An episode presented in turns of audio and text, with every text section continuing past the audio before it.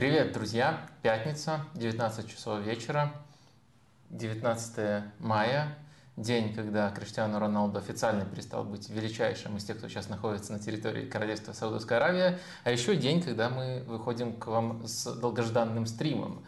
Долгожданным, потому что вы буквально требовали его. Вот мне люди после одного события, которое, получается, случилось э, в среду или во вторник? Какое? Матч а, э, Реала в, Сити. среду. В среду, да. В среду на- на- пишут, вот буквально требуют, чтобы мы выходили мы буквально с- сразу после, после той э, встречи, чтобы вот ты буквально сюда вот э, приезжал. Э, Но мы выходим по традиционному расписанию, о чем еще Да, мы просто поговорим? не могли выйти раньше, потому что Вадим все это время пересматривал, пересматривал, пересматривал, как обещал, множество раз этот матч. И вот сегодня все то, что он пересмотрел, он, э, он этим Я поделится. сначала пересматривал, пересматривал, потом тут комнату убирали после этих пересмотров. Священник приходил сюда на всякий случай. Да. Но сегодня, кроме матча Сити и Реала, мы поговорим и о другом полуфинале, естественно, о матче Интер-Милан, поделимся впечатлениями от полуфиналов в Лиге Европы и Лиге конференций, э, и поговорим о чемпионствах, которые уже случились официально. Это чемпионство Барселоны, которое случилось на этой неделе, э, чемпионство э, Фиорентины, господи, Чем- рано еще, Э, чемпионство Фейнорда в Нидерландах. Э, Поговорим о почти э, случившемся уже новом главном тренере Челси. Если официально он будет назначен во время нашего стрима, напишите в чат, мы это тоже на это обратим внимание. Почти на почти наверняка, почти на почти. Классика. Э, Почти наверняка в э, Челси, об этом тоже поговорим. Э, Поговорим о скандалах, которые во Франции происходят, происходили на этой неделе и с отказом футболистов выходить на поле. Ну и все это в ближайший час, Размечтался. два. Э, Да, ты сегодня ку- куда-то э, спешишь. Ну, в крайнем случае, может быть, Лигу конференции выкинем. УЕФА должен был этим заняться, но придется, придется нам. Рано еще Но, в целом можно и про них несколько слов сказать. А, Перед тем, как мы начнем говорить наши слова про футбол, я напоминаю вам про лайки, про активность, которую вы можете проявлять. Во-первых, спасибо, что в последнее время действительно э, стабильней, чем э, ранее этим занимаетесь. Во-вторых, э, учитывая, что у нас сегодня такой действительно стрим, которого ожидают, стрим, который, может быть, даже в онлайне соберет побольше народу. Э, Было бы здорово, если бы вы э, поспособствовали этому, потому что, насколько я понимаю, вы стави- ставите их, приходит еще больше народу, это как-то так работает. Ну, эм, тут мы не эксперты в футболе, может быть, немножко, поэтому давай про футбол. Да, мы в, на прошлом стриме говорили о том, что в Англии вводят, э, ну, на и телевидении в ан- английском вводят но- новый формат, переговоры судей становятся доступными более широкому кругу лиц, Э, и это уже случилось на этой неделе, с, этого мы немного начнем, а, а там как пойдет. Э, Ховард Вебб, глава судейского корпуса британских, э, британских арбитров, собственно, пришел в Monday Night Football пос- последний понедельник, и что он там делал, Вадим? Да, я посмотрел, есть некоторые впечатления. Э, Понятное дело, что, э, насколько я знаю, в том числе благодаря матчу такая практика уже была использована, похожий, по крайней мере, прием после какого-то из скандалов был использован, по-моему, Да, в одном из матчей э, «Зенитов» был использован... Спартака. А, «Спартака», да. Зени- Да. Скандал с участием «Зенита» и судей. Э, Ну, то есть, Не так э, часто случается. такое, такое случается, но в то же время, когда это случается в главной лиге мира, когда это в, в то же время случается с э, человеком, который на свой пост, я сейчас про Ховарда Уэпа, был назначен прямо по ходу этого сезона, то есть достаточно быстро он себя вот в, так- в таком новом качестве, более медийном э, и более открытом к публике проявляет. Мне кажется, это действительно значимое событие. Ну и давайте поделюсь некоторыми впечатлениями от этого значимого события. Во-первых, э, сразу же до программы это было не ясно, насколько будет э, регулярная такая рубрика, сразу же нам как бы понизили ожидания. Э, И после этого обсуждения, э, после этого обсуждения сказали, что увидимся как-нибудь в следующем сезоне. То есть каждый, после каждого тура не будет Ховард Уэбб, приходите. Ну и дальше, э, в принципе, было построено достаточно логично с точки зрения того, как можно построить, если это разовое камео. Просто Ховард Уэбб пришел заранее заготовленными эпизодами с расшифровками, там Sky очень удобно наложил момент и прямо расшифровку разговора, в том числе включая субтитры, если кто-то что-то не может расслышать. Все там было очень здорово синхронизировано, и моменты были подобраны со всего сезона, очень показательные. Наверное, можно отметить то, что моменты были разнотипные. То есть от самого простого, каким образом и с какими переговорами рисуется офсайдная линия. Ну вот вообще самое простое с точки зрения VAR и самое объективное решение, которое только можно придумать, где даже никогда не требуется, чтобы судья непосредственно шел к монитору. До моментов, которые, например, очень четко подчеркивают преимущество ВАР. То есть в качестве такого момента был приведен, если помните, гол Кая Хаверца ворота Ливерпуля, который был отменен, вот э, как раз таки, когда Сальтор тот самый свой единственный матч э, проводил, э, и там было очень четко видно, как судья находится эм, в таком положении, что он не мог разглядеть руку Хаверца, не мог разглядеть просто из-за того, что вот Хаверц спиной своей это очень, очень четко заслонял этот момент, и казалось без этого, что действительно было, было сыграно все чисто, и ВАР в такой ситуации вмешивается. Это прямо было приведено как эталонный момент, когда ВАР вмешивается, и когда с помощью ВАРа, просто с помощью того, что есть э, доступ к камере на, на другом ракурсе, очень легко можно все рассмотреть и трактовать э, э, совершенно однозначно. Но также мне понравилось, что был момент приведен, где Ховард Уэбб, вот он, он по сути приходил на пиар-акцию. То есть его задача была заранее подобрать и озвучить просто красочно моменты, которые подчеркивают, во-первых, иллюстрируют, как, как ведется диалог между судьями в такие моменты, а во-вторых, подчеркивают преимущество ВАР. Но он также пришел с одним моментом, который, в котором он признал ошибку. То есть он разобрал эпизод из матча, по-моему, это был Брэнфорд против Брэнфорд против Борнута. Э, и там э, БМО и Сенеси, по-моему, единоборство было, и назначен был пенальти по итогам mm-hmm. этого единоборства. Э, но там фишка была в том, что если мы смотрим только последнее, последнее действие, то есть там действительно было нарушение, но до этого сам БМО нарушил правила на защитнике.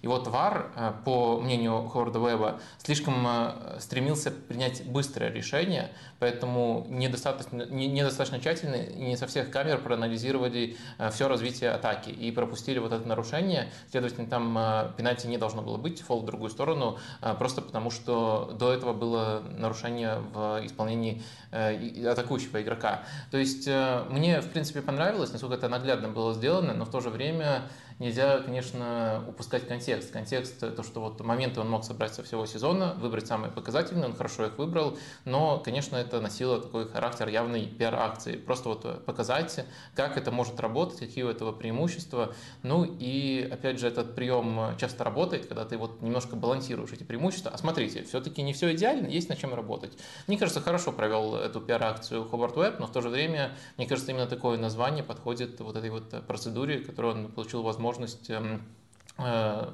проделать в эфире Sky Sports.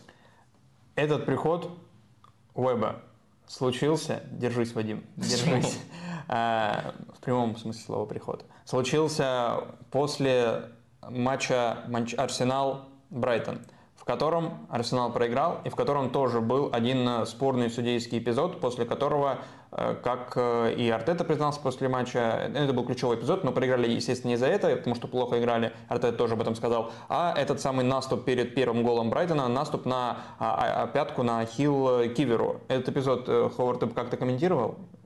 Нет. И у него ничего не спрашивали? Нет. Бездари, него... кто там работал? Невил и Гаргер. Ну, классическая пара не я имею в виду классическая пара э, ведущих, а не Надо было потому что так Диму Дерунца позвать, он бы дожал. Твою фразу. Он бы дожал, он же болеет за Манчестер Сити. Он бы, наоборот, сказал, хорошая работа, good job, man. Что-нибудь такое он бы сказал Ховарду Вебу. Хорошо, тянете к трофеям. Конечно, Манчестер Сити слабенькая команда, как мы сегодня много раз повторим. Не справились бы без этого решения, не выиграли бы титул. А так, конечно, Ховард Веб все порешал. Судя по твоему настроению, ты уже отошел от э, последнего матча Арсенала. Судя по моему настроению, э, ну и судя по тому, что я раньше говорил в стримах, э, э я реальную надежду на титул утратил, когда Манчестер Сити э, мы проиграли. И при этом, на самом деле, перед, перед тем матчем я тоже не питал какого-то оптимизма, но, по крайней мере, не оптимизм, но какая-то надежда сохранялась. А вот так, чтобы сказать, что на каком-то этапе у меня скажем, в голове я тоже все вероятностями меряю. Когда-то вероятность превышала 50% на победу Арсенала. А, нет, такого не было. Тоже можно с моими оценками по ходу сезона сверить. Э, и просто я видел, что она там между где-то 40%, в лучшие моменты было между 40 и 50%.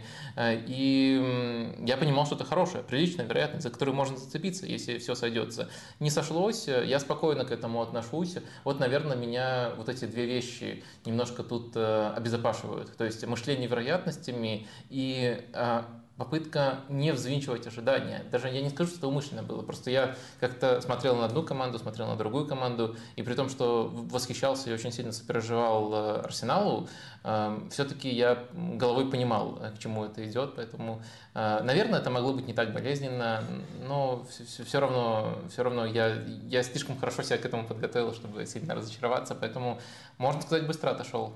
Мы, вероятно, в следующем стриме э, уже поговорим э, официально о, об окончании чемпионской гонки. Хотя, я думаю, я себе придумал прекрасный расклад э, в голове, как должна завершиться эта чемпионская гонка. Сейчас Сити играет ничью с Челси, проигрывает Брайтон, естественно, на выезде. Потом играет ничью с Брэнфордом в последнем туре. Арсенал две игры выигрывает, у них одинаковое количество очков, и Челси становится чемпионом, о, Челси, господи, Манчестер Сити становится чемпионом по разнице мячей. Челси становится чемпионом. Да-да-да, и Челси становится чемпионом в итоге. Две недостойные команды, которые не смогли э, обогнать друг друга, поэтому дадут Челси. А, поражение э, Реала от Манчестер Сити в Лиге чемпионов это было фактором, которое упростило э, принятие поражения в чемпионской гонке для тебя? Ну, типа, ну, если Арсенал, если даже Реал так проигрывает Да не, я вообще в таком контексте на матч не то, смотрю. ну, какие, есть, какие, какие, какой спрос с Арсенала? Кажется, это, во-первых, даже если бы я... Мне вообще очень сильно не нравится вот эта методология. Если кто-то кого-то обыграл, а мы обыграли эту команду, то мы бы эту команду... И так можно строить бесконечные цепочки, которые никуда не ведут. Э, в общем, я против этого, и даже когда это вроде как льстит Арсеналу, я такую стратегию не применяю. Но есть, наверное, более значимая причина, почему я вот в таком ключе не думал. Просто потому что этот матч, для меня, по крайней мере, точно существует э, вне рамок э, Арсенала и просто даже текущего сезона. Э, у меня было ощущение, что я смотрю э, нечто поистине историческое, то, что намного выше вопроса, кто выйдет в финал Лиги Чемпионов, или даже кто выиграет эту Лигу Чемпионов. Э, можно и так на этот наверное, вопрос, учитывая, кто в финале будет формулировать, хотя в футболе всякое бывает. Но в любом случае у меня было ощущение исторического события, и это ощущение, оно прямо приходило еще по мере просмотра, не после финального свистка, когда был ясен счет, а после того, когда даже, наверное, даже перед тем, как первый гол забили. Просто когда ты наблюдал вот э, такое превосходство и такое совершенство, можно даже в каком-то плане сказать, в исполнении одной из команд, вот тогда это чувство зарождалось. Поэтому, когда у тебя такое чувство, мне кажется, немножко на второй план отходит э, и Арсенал. Вот, наверное, 90 минут, единственные 90 минут э, в жизни или в году, когда я не думал про Арсенал вообще, просто потому что это было нечто с другой планеты.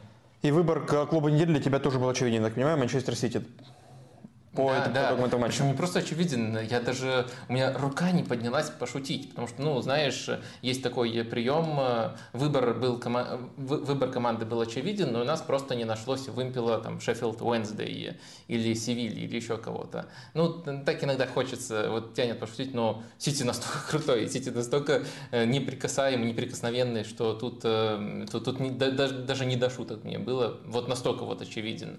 А вот у Дениса Дроздовского поднялась, как ты говоришь, рука на шутку. Не думай, что Пеп глав, главный герой выпуска, ведь финал ЛЕ вышел не он с показателем 0,03 XG и даже не выигрывал Лигу конференций. Вот этот джентльмен, который на книге изображен. К игре. Еще Пеп Гвардиола не выигрывал Кубок гаражных кооперативов, поэтому он вообще ни, никто как тренер, в отличие от э, по-настоящему великих. Я полностью согласен. Переходя к игре Манчестер Сити и э, Реала, давайте опрос устроим. Сити продолжает бороться за... Опрос устроим, это тебе просьба. Я, я, я тебя слушаю.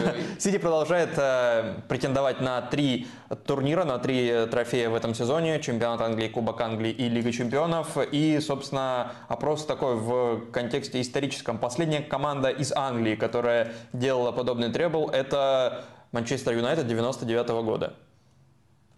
Чей требл, потенциальный требл Манчестер Сити. Да, вот неубитая шкура медведя Манчестер Сити, надо не использовать эти выражения никогда. Согласен. В общем, не случившийся еще требл Манчестер Сити и уже давно случившийся э, требл Манчестер Юнайтед, э, какой из них э, круче? Тот, который был, или тот, который потенциально случится? Да, мы тоже постепенно до этого доберемся и обсудим.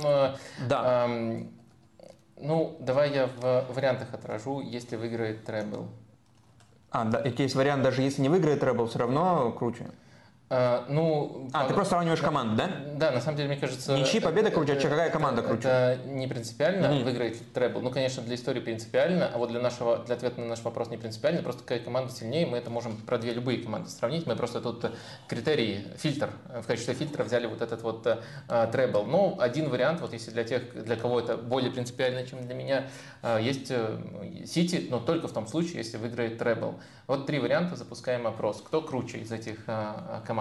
Я смотрел матч Манчестер Сити Реал в компании 8-16, и у меня спросили вот после первых минут этого матча, а Сити всегда так играет в АПЛ? Я такой, нет, Вообще нет. Вот чтобы так с первых минут, когда проигрывает по ходу матча, то да, конечно, такие отрезки и 20, и 30 минут бывает, и больше. Сити так доминирует. Но так, чтобы с первых минут вот так давить. И я такой начал вспоминать, вспоминать, вспоминать.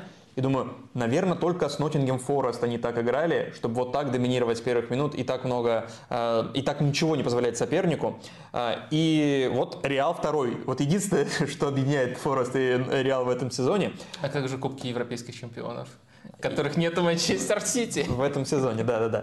То есть Манчестер Сити злой против команд, у которых есть э, Кубки Европейских Чемпионов и против Арсенала. Наверное, потому что Манчестер Сити понимает, что то, что у Арсенала нет Кубка Европейских Чемпионов, это историческая несправедливость. Конечно, конечно. В 2006 должны были забирать. 23 минуты, а, которые, по сути, потрясли футбольный мир. А, три касания Реала на чужой половине поля за это время. Всего 79. Из них, э, из 79 касаний Реала в первые 23 минуты, 18 у Тибо Куртуа. 7-0 по ударам, 45 всего лишь передач у Реала, 189 у Манчестер Сити, 82% владения у Сити. Как это понимать? Ну, я думаю, этот матч нужно... У тебя есть рациональный ответ на этот вопрос? Э, конечно, есть. Пожалуйста. Я не говорю, что рационально тут, рациональное тут объясняет все, в принципе, как и в любом футбольном матче, но, конечно, много, многое можно осмыслить рационально. Э, но дальше, конечно, всегда остается простор для того, чтобы какие-то э, другие факторы участия. Смотрите, главное, что тут, как мне кажется, нужно учитывать, если, если, если смотреть на, на именно вот этот вот отрезок, это то, как Реал отказывался от коротких розыгрышей.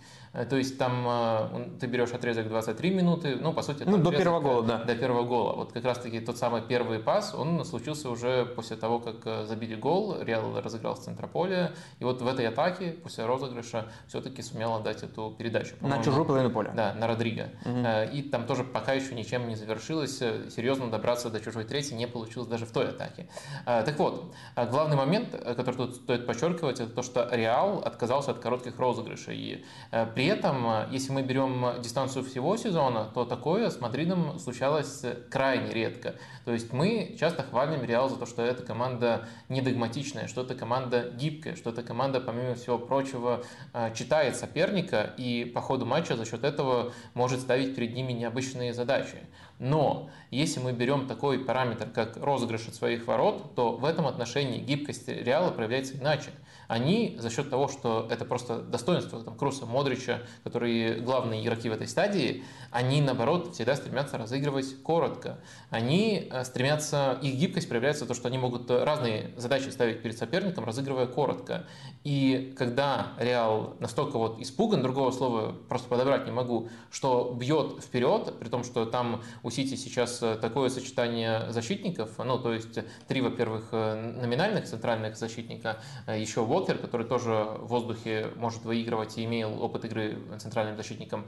То есть это не было какой-то осмысленной фишкой, это, на мой взгляд, было просто страхом. И это было ключевым фактором. То есть э, гибкостью это могло бы быть, если бы Реал разыгрывал, И сначала не получалось бы. А потом э, за счет вот опыта игроков, за счет своей гибкости, они бы нашли ключики к розыгрышу. Тогда бы мы говорили про гибкость. Но в данном случае был просто отказ от таких розыгрышей. И в данном случае, наверное, нужно говорить э, и о чем-то нерациональном э, в том контексте, что э, ну, было ощущение, что Реал даже не пробует это делать. Когда пробовали, конечно, было, было страшно. И Сити очень хорошо прессинговал, но часто даже не пробовали. Что могло именно в тактическом плане навести Реал вот на такие сомнения, навести на Реал такой ужас?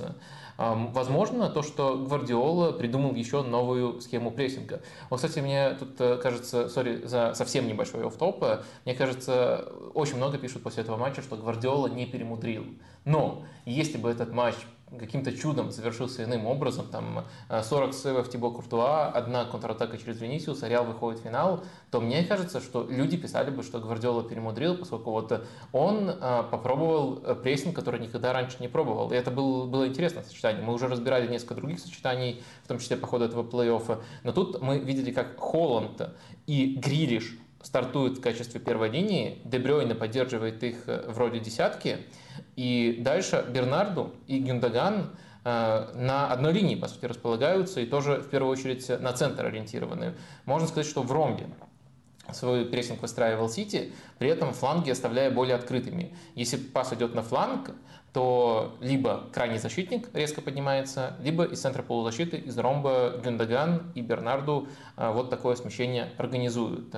Это, во-первых, структура, которая никогда раньше не применялась. Во-вторых, структура, которая, на мой взгляд, является очевидным оружием против того, как разыгрывает Реал.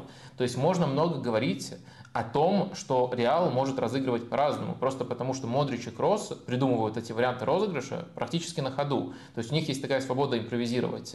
А, но в данном случае э, Гвардиола, на мой взгляд, поступил, если не гениально, то очень хитро, поскольку он э, вот этой схемой розыгрыша, этой схемой прессинга э, насытил центральную зону максимально.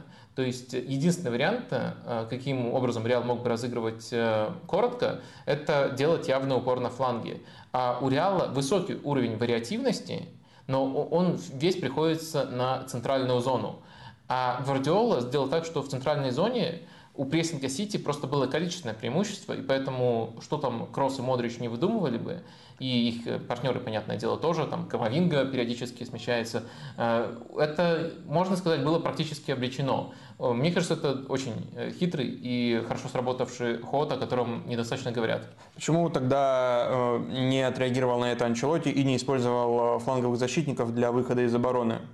Если ты говоришь, что задача была у Сити перекрыть центр, и они, по сути, оставляли и Камовингу, и Карвахаля открытыми. Э, ну, во-первых, э, у Анчелотти, наверное, на этом этапе не было возможности повлиять. В первом матче Сити прессинговал иначе. Во-вторых, э, если бы, я думаю, Гвардиола такой вариант точно учитывал, если бы это случилось, то это тоже означало бы то, что все идет по плану Сити. То есть свобода, большая свобода игрокам, которые располагаются на флангах, это, можно сказать, желаемое действие, когда мы говорим о розыгрышах Реала. То есть у Реала главный мотив, главная, скажем так, э, э, сила э, в розыгрышах все равно заключается в центральной зоне. Туда все равно придется мяч возвращать. И, как я уже сказал, если мяч шел на фланг, ну, у Манчестер Сити просто действительно тотальный прессинг, то там возникало давление. Просто оно не было мгновенным и не было таким интенсивным, как в центре. То есть ситуативную свободу фланговым игрокам Гвардиола готов был дать, понимая, что это в случае Реала намного более безопасно, чем пытаться прессинговать в центре, но прессинговать э, с соотношениями, которые могут допускать некоторые дыры, за которые Кросс и Модрич накажут. Придумки Анчелотти по ходу этого матча. Перевод э, Родриго в центр, по сути, в позицию десятки. Образование там ромба. Особенно этот ромб стал э, явно э, зрим, очевиден после выхода Рюдигера и перевода Камовинги в опорную зону. Рюдигер вышел вместо Модрича в, там, по сути, начале второго тайма. А вот это все для чего было Анчелотти нужно и реально могло ли на что-то повлиять? А, да, давайте уже представим, что это Реал, Ну, я думаю, вы вот... Тем более, что они, по сути, вот так и в какой-то момент играли. Э, с ромбом. Не, не, не совсем так. Давай я попытаюсь свое видение немножко э, представить. Э, э, вот так выглядит Реал. Ну, в принципе, когда я так расставил, наверное, уже не было делать пояснение, что это Реал. Но действительно, в первом тайме примерно так выглядел Реал. Вот так, тогда, а, тогда уж. А, так, Реал. Окей. А, а, смотри, я согласен э, и тоже там в разборе, кстати, можете почитать разбор на sports.ru, отражал этот момент, то, что у Реала э, не было правого вингера, по сути, в этой оборонительной схеме. А Канджи, который играл левого защитника у Манчестер Сити, ну и с мячом тоже оказывался вот в этой зоне, получал получал огромную свободу, его Реал готов был делать более свободным. Это действительно было очень осмысленным ходом со стороны Анчелотти, но я бы не обязательно называл это ромбом. Мне кажется, тут э, действительно четырехугольник, но он мог быть э, разным. Иногда это действительно было похоже на ромб, где Родриго оказывается в верхушке. Иногда даже было так, что кто-то другой оказывается в верхушке, Родриго прикрывает там правую сторону, а, допустим, даже Кросс, а, вот тут Вальверде, вот тоже таким образом ромба. Иногда это было похоже на квадрат. Э, и в таком случае таким образом располагались футболисты. Но суть была в том, что Анчелоти ради дополнительного игрока в центре готов был жертвовать э, вот этой зоной, зоной, за которую, как правило, отвечал Аканджи. С одной стороны, мне это решение кажется логически правильным ну или, по крайней мере, логически оправданным. А, если мы смотрим на то, что, на то кто играет в этой зоне, э, Аканджи, который именно как э, крайний защитник, э, не супер продуктивен, и он играет еще там, с правой ногой на левом фланге, этим можно пользоваться. Понятное дело, есть оговорка, что у Сити все футболисты такие хорошие, что кому-то не дай свободу, все равно э, какая-то пропорция наказаний будет. Но в целом этот расчет мне казался точно не катастрофическим. Мне кажется, что, как бы это ни прозвучало абсурдно, если мы берем именно сам замысел оборонительный, Реал в этом плане не был э, катастрофическим, не был так уж ужасен. А проблема возникала в том, что они вынуждены были обороняться выше нормы, прямо раз в пять выше нормы, то есть у них не было этих самых передышек. Почему у них не было передышек? Смотри пункт первый, потому что они не могли э, разыгрывать мяч, потому что они владели там в первом тайме под 30%, по-моему, даже чуть-чуть меньше. Вот э, это, мне кажется, ключевым аспектом аспектом, а, а, при том, что эта задумка, она достаточно была рациональной. Но в то же время она, э, с учетом того, как много Сити атаковал, создала некоторые, скажем так, э, зоны волнения. Первое из них это, конечно, то, что в некоторых эпизодах сам Аканжи мог воспользоваться свободой и что-нибудь э, придумать. А вторая зона волнений – это Карвахаль против Гридиша поскольку все были сосредоточены в центре, поскольку не было вообще правого вингера, ни в, как, ни в какой э, роли, никто не выполнял эту роль, э, Кровахаль просто один в один слишком часто оставался против Гридиша, и у Гридиша было время его обыграть или что-нибудь придумать без обыгрыша э, в момент, пока идет подмога. Там, например, Вальверде мог прибежать на эту подмогу, но это все равно, на это уходило какое-то время. Понятное, понятное дело, что Милитау и Алаба очень строго играли по Холланду, поэтому они не могли постраховывать э, Кровахаля. То есть э, это болезненная точка, э, которую можно выделить. Но на самом деле голы пришли как раз таки с другого фланга, как правило. Особенно первый в этом контексте был показательным. Они приходили в момент, когда на левом фланге оборонялись, и когда, по сути, этот ромб немножко, ромб или там четырехугольник или квадрат эм, немножко рушились. Один из футболистов, один из полузащитников, опять же, потому что по Холланду играют и не могут крайние защи... Э, центральные защитники этим заниматься, э, выдвигался для страховки, э, для страховки Камовинги. И два других, три даже других они играли со слишком большими персональными ориентировками. То есть, э, грубо говоря, старались закрывать, э, как правило. Как правило, поскольку Сити был очень гибким, очень вариативным, э, Гюндагана и Дебройна пытались закрывать. Следовательно, тут мог приходить иногда Стоунс, иногда Родри. И вот зона возникала очень большая, свободная. В голе, как я уже сказал, Сити был очень вариативен. В голе этим игроком в этой зоне оказался вообще Кевин Дебройна. Там очень много перестроений до этого было. В частности, Стоунс оказался вообще тут на правом фланге, и Уокер тоже был рядом. Ну и в итоге в структуре Сити игроком под эту свободу оказался Дебрёйна, и тогда это привело вообще к катастрофе. Он разрезал, и дальше получайте. В общем, мне кажется, что замысел Анчелотти, если мы говорим об, об обороне, не был провальным сам по себе. Его провальным сделало то, сколько Реал вынужден был обороняться. То есть э, у Сити на то, чтобы находить вот эти уязвимости, уходило определенное время. Длительные отрезки Реал в такой структуре оборонялся достойно. Но когда тебя столько напрягают, и когда одна волна идет с другой, то неизбежно ты в этих смещениях начнешь ошибаться. И Реал так или иначе на каждом из флангов э, допускал некоторые оплошности. Но тут, мне кажется, важно выстраивать цепочку. То есть первая причина проблем, которые возникли в том числе в этой стадии у Реала, в том, что они не брали передышки. Передышки они обычно берут за счет того, что владеют мячом. Могло ли сложиться так? Очень э, слагательный вопрос. И что Реал забивает все-таки свой мяч, вопреки, как часто это бывает с Реалом. Например, когда убегает Венисиус, и его потом догоняет Уокер, а, убегает один на один с вратарем. Э, или когда Кросс бьет в перекладину, и он не бьет в перекладину, а бьет чуть ниже и залетает мяч в ворота. Могла ли игра сложиться иначе, или Сити был настолько доминантен в этом матче, что даже пропусти они какой-то шальной мяч, они бы все равно свое забрали?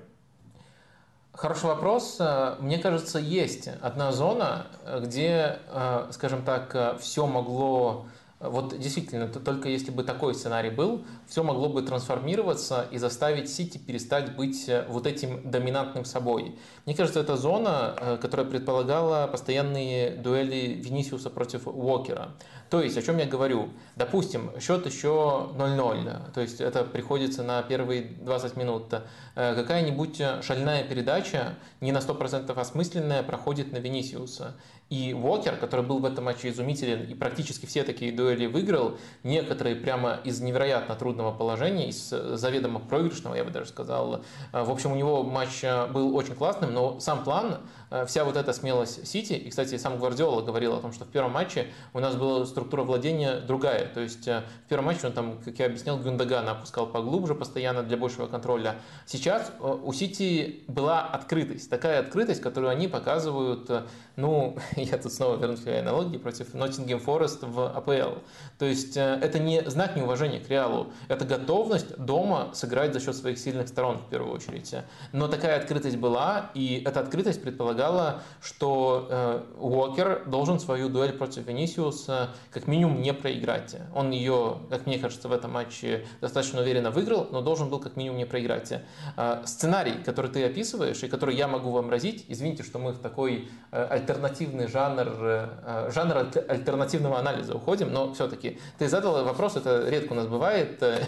Да, это когда я задаю вопросы, Редко ты про это задаешь вопросы. Но все-таки я думаю, что вот могло такое случиться, что в эти 20 минут такое, это, именно из этого случается гол, и что тогда Сити делает? Мы такое тоже часто видели. А, мне кажется, Гвардиола вот э, именно в попытках все-все э, учесть и перекрыть э, источники угрозы, все-таки перевел бы в таком случае команду в более прагматичный режим. Попытался бы ответить, как помочь Уокеру против Венисиуса. Не продолжить вот атаковать тем же потоком, а как помочь. Мне кажется, такой вариант был бы, был бы, вероя... был бы возможным, если бы Реал забил первый гол. То есть э, как-то тут э, правильную интонацию подобрать бы. Мне кажется, что вот если, э, скажем так, вот иногда после матча оценивают вероятность того, сколько сценариев было победных у одной команды, сколько у другой, там на основании XG и иногда других моделей. Мне кажется, у Реала в этом матче был 1%. Но если мы пытаемся объяснить, из чего мог бы этот 1% родиться, то я думаю, что сценарий был бы таким. Сначала вот Реал именно из этой зоны забивает гол, а потом не потому, что вот Реал преображается, а потому что Гвардиола переводит Сити в другую модель игры, мы уже не видим такого Сити, не видим такого цельного Сити. Э, счет у нас получается уже в пользу Реала, а Сити вместо продолжения этого давления немножко больше думает о том, как бы сдержать Венисиуса, как бы не допустить такого снова. И в итоге мы наблюдаем картину, которую часто видели, там 70% владения сохраняются, но супер моментов не создается, поскольку вот нет той свободы, той гибкости, которая помогала в итоге растягивать Реал. Ну и, наверное, прессинг тоже мог бы немножко в таком случае Гвардиола поумерить. Тут, конечно, приходится очень много «если» использовать, но ты меня попросил вообразить такой вариант, и вот я тебе его предоставляю. С Форестом, кстати, 1-1 тогда сыграли в том самом матче. А, ты когда это все говорил, ты напомнил мне... Форест просто бежал, а вот Реал не бежал. Там даже Венисиус говорил, «А что случилось, когда мы начнем играть. Да, да, да. Ты когда это все говорил про сценарии, какие победные сценарии, сколько их было у Сити и всего лишь один у Реала, ты напомнил мне своего коллегу Стивена Стрэнджа, который говорил, есть только один вариант из 14 там, миллиардов э, победный для нас, собственно. Вот, и... вот у Реала был, видимо, этот один вариант, но они его не использовали, в отличие а я просто представил, от тех ребят. Как, как было бы с такими способностями э, смотреть, так... Э, с, с, смотреть футбол. Ну, то есть, во-первых, э, это как бы экономит время. Ты мог бы столько матчей посмотреть, а во-вторых, еще не только столько матчей, но эти же матчи из альтернативной вселенной мог бы посмотреть. И там, может быть, где-нибудь есть альтернативная вселенная, где где Арсенал там 114 очков берет, выигрывает АПЛ, то есть все победы, и может, может быть э, там лучше жилось бы. Видите, насколько Вадим Лукомский ценит то, чем занимается. То есть даже если бы у него была сверхспособность видеть будущее и прикидывать, просчитывать все вариантные, э, варианты развития событий, он бы не стал тренером, а продолжал бы просто смотреть футбол и использовать это для того, чтобы э, лучше смотреть футбол и лучше о нем писать, а не для того, чтобы побеждать в этом футболе. Э, как ни странно, очень много вопросов, естественно, по этому этой игре прилетает. Э, давай несколько из них возьмем. Э, Романс 90 спрашивает, можно ли сравнивать 20 минут Реала в Манчестере и 20 минут Реала на Энфилде? Если бы не гол Винисиуса и ошибка Алисона, был, был бы такой же разгром Реала от Ливерпуля в той игре? Но мне не кажется, что Ливерпуль был настолько доминантен. То есть э, Ливерпуль очень хорошо тогда начал, и это было еще на большом контрасте с тем, как Ливерпуль шел по ходу сезона, но такой доминантности я не помню э, у Ливерпуля. Так что нет, нет, мне кажется, что все-таки все-таки э, это, это в этом отношении слишком разные матчи, сори.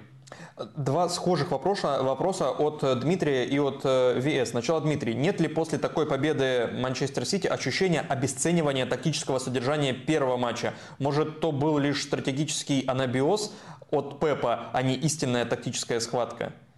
И в отвес похожий вопрос. Почему отвратительный матч Реала преподносится как божественный футбол Сити? Неделю назад играли на равных, а в ответке Реал провалился. Не, не совсем похожие вопросы. Ну, мне кажется, они как раз-таки немножко друг другу противоречат. Да, да, да. Раз, в одном, случае э, четко признается, что э, в первом матче был другой тактический рисунок, и на самом деле об этом, э, как я уже упомянул, сам Гвардиола говорил, у него как раз-таки спрашивали вот именно про разницу с первым матчем, именно как Реал строил атаки, но как мы разобрались еще, как, простите, Манчестер Сити строил атаки, но как мы разобрались, есть еще и элемент того, как прессинговал Манчестер Сити, тоже по-другому в, в, в этом плане. То есть в первом вопросе это признается, а в другом, ну, как бы игнорируется. И в центр выводится просто то, что Реал провел плохой матч. Ну, и, следовательно, если мы э, делаем это центром, то мы не замечаем никаких тактических изменений между первым и вторым матчем в исполнении Манчестер Сити.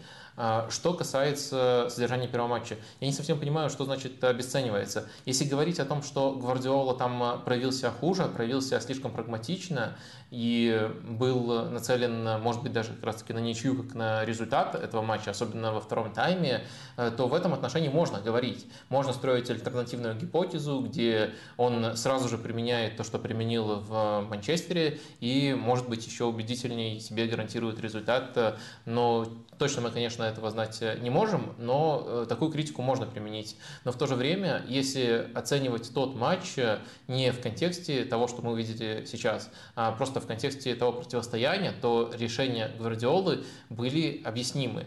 Это и, и фактор Сантьяго Бернабео, это и прошлогодние матчи с Реалом, это и то, какие просто сильные стороны есть э, у Реала. Сейчас он э, решил поставить, причем так радикально поставить, на то, что сильные стороны его команды, в данном случае прессинг, э, перевесят build-up, первую стадию Реала.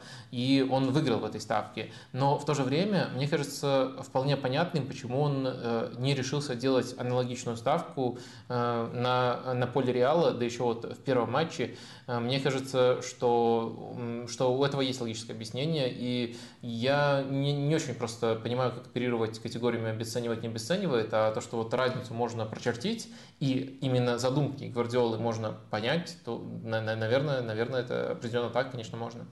Богдан Алиник, является ли то, что Гвардиола из года в год придумывает игрокам новые роли и новые позиции, главным фактором постоянного прогресса? Ведь игроки развиваются и открывают для себя что-то новое и всесторонне понимают футбол. Мне кажется, немножко по-другому устроено.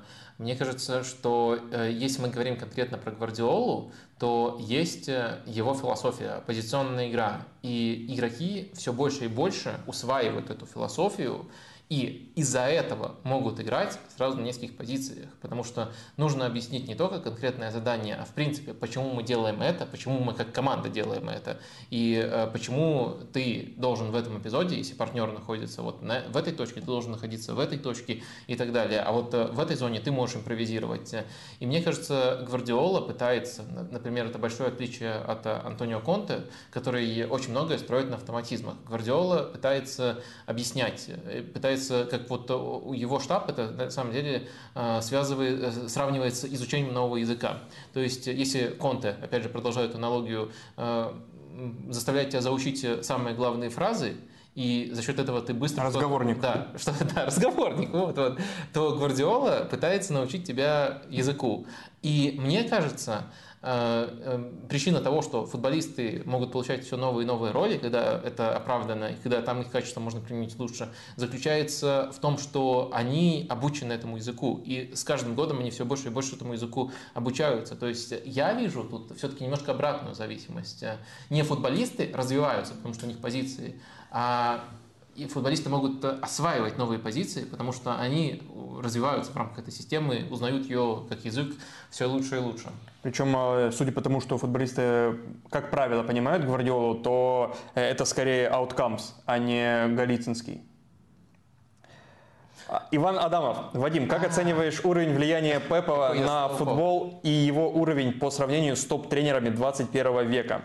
Уровень влияния Пепа. Почему все занижают тренерский гений Пепа, несмотря на его достижения? Это вопрос не мог не прозвучать э, без, э, э, не мог не прозвучать с такой обложкой, которая сегодня у тебя на стриме? Честно говоря, я не вижу какого-то массового занижения уровня Пепа. Я тоже. Э, точно его не занижает рынок. Точно, если, если Гвардиола ищет себе новую команду, такая гипотетическая ситуация, это самый востребованный тренер мира. Ну, я бы не я поспорил. Очень а мало команд могут себе пригласить Гвардиола. Но э, поэтому, все, все поэтому... команды, не, не, но востребовано это не про количество, которое могут предложить, это все, все команды его э, хотели бы. Конечно. Это да. Конечно. Желательно э, подешевле. Конечно, эта фраза актуальна только до того момента, пока Александр Мостовой не получил свою бумажку, э, но пока мы, по крайней мере, можем так говорить. А, так что я бы точно не говорил, что рынок его недооценивает. А, я точно не говорил бы, что люди, которые пишут о футболе, его недооценивают. А, что касается ну, вот таких хейтерских аргументов, то ну, они, в принципе, достаточно понятны. Но мне кажется, что таких людей э, очень много. А, хейтерские аргументы заключаются в том, что ну, он всегда тренировал только большие команды. Он э, потратил столько денег Лох. Э, и в Манчестер Сити, и в Баварии не выиграл пока что Лигу чемпионов. Лох. Э, да, вот, вот, вот, вот эти аргументы, насколько они для вас э, уместны, э, мне кажется, вы можете разобраться сами. На, на это можно кучу всего ответить, причем кучу всего, которые, кучу вещей, которые не касаются того, что «а посмотрите, как он повлиял на футбол», «а посмотрите, как он развивает игроков», э, это все побочный продукт. Вот если смотреть только на результаты, на то, какой он дает результат и до какого уровня поднимает э, э, свои команды, пускай самые богатые, то только, мне кажется, вот, вот эти вещи, они уже бьют любую критику, которую можно ему предъявить. То есть Сити, Бавария, Барселона действительно команды богатые. Но до такого игрового уровня и до такой стабильности на дистанции из сезона в сезон э, другие клубы, которые э, на этой дистанции тратят еще больше, они не поднимаются. Ну, конечно, тут э, вообще в качестве легкой мишени можно Манчестер Юнайтед привести после Фергюсона, который э, на очень длительной дистанции тратит э, сопоставимо, иногда больше, чем Манчестер Сити. Можно привести ПСЖ, э, тоже как э, пример такой команды. Можно сказать, что это просто конкретные клубы плохо управляются, но э, из тех, с кем мы можем сравнивать, э, такой стабильности не, не, достигают э, другие команды. А в то же время э, часто пытаются Гвардиолу так э, черепикингом э, бить, то есть выбирая команду, которая с меньшим ресурсом в конкретный сезон сделала что-то более уникальное. Такие команды регулярно возникают.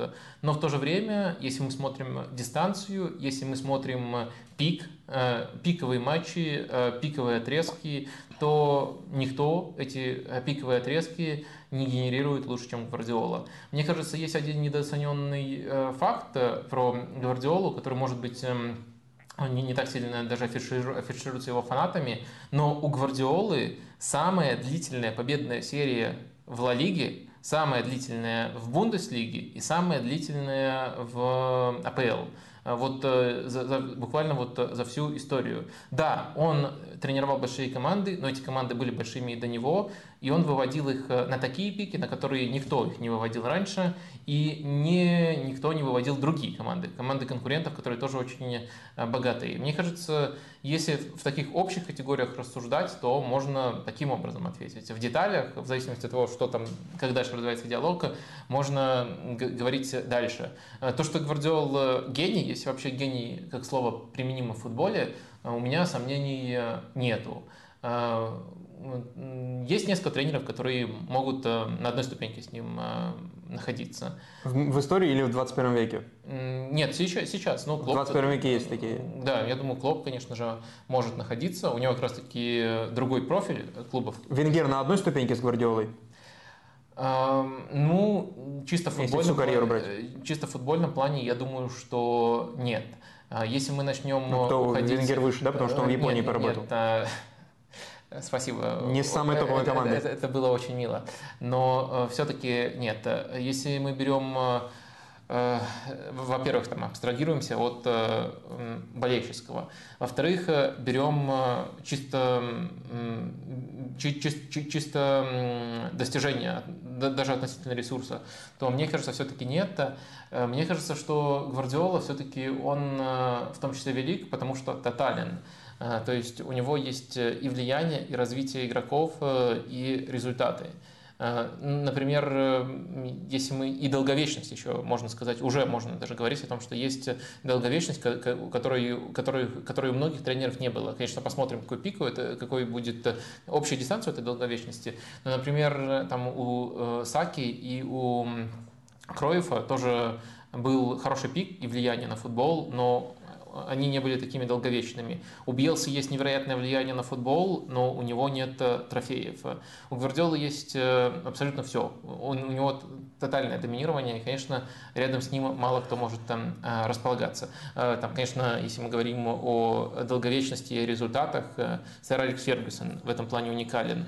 Но я думаю, даже болельщики Манчестер Юнайтед не будут спорить с тем, что у него нет такого влияния на футбол. То есть у него есть, и он об этом в деталях рассказывал в своих многочисленных книгах, у него есть э, невероятный дар э, копировать, иногда копировать через назначение правильных ассистентов себе.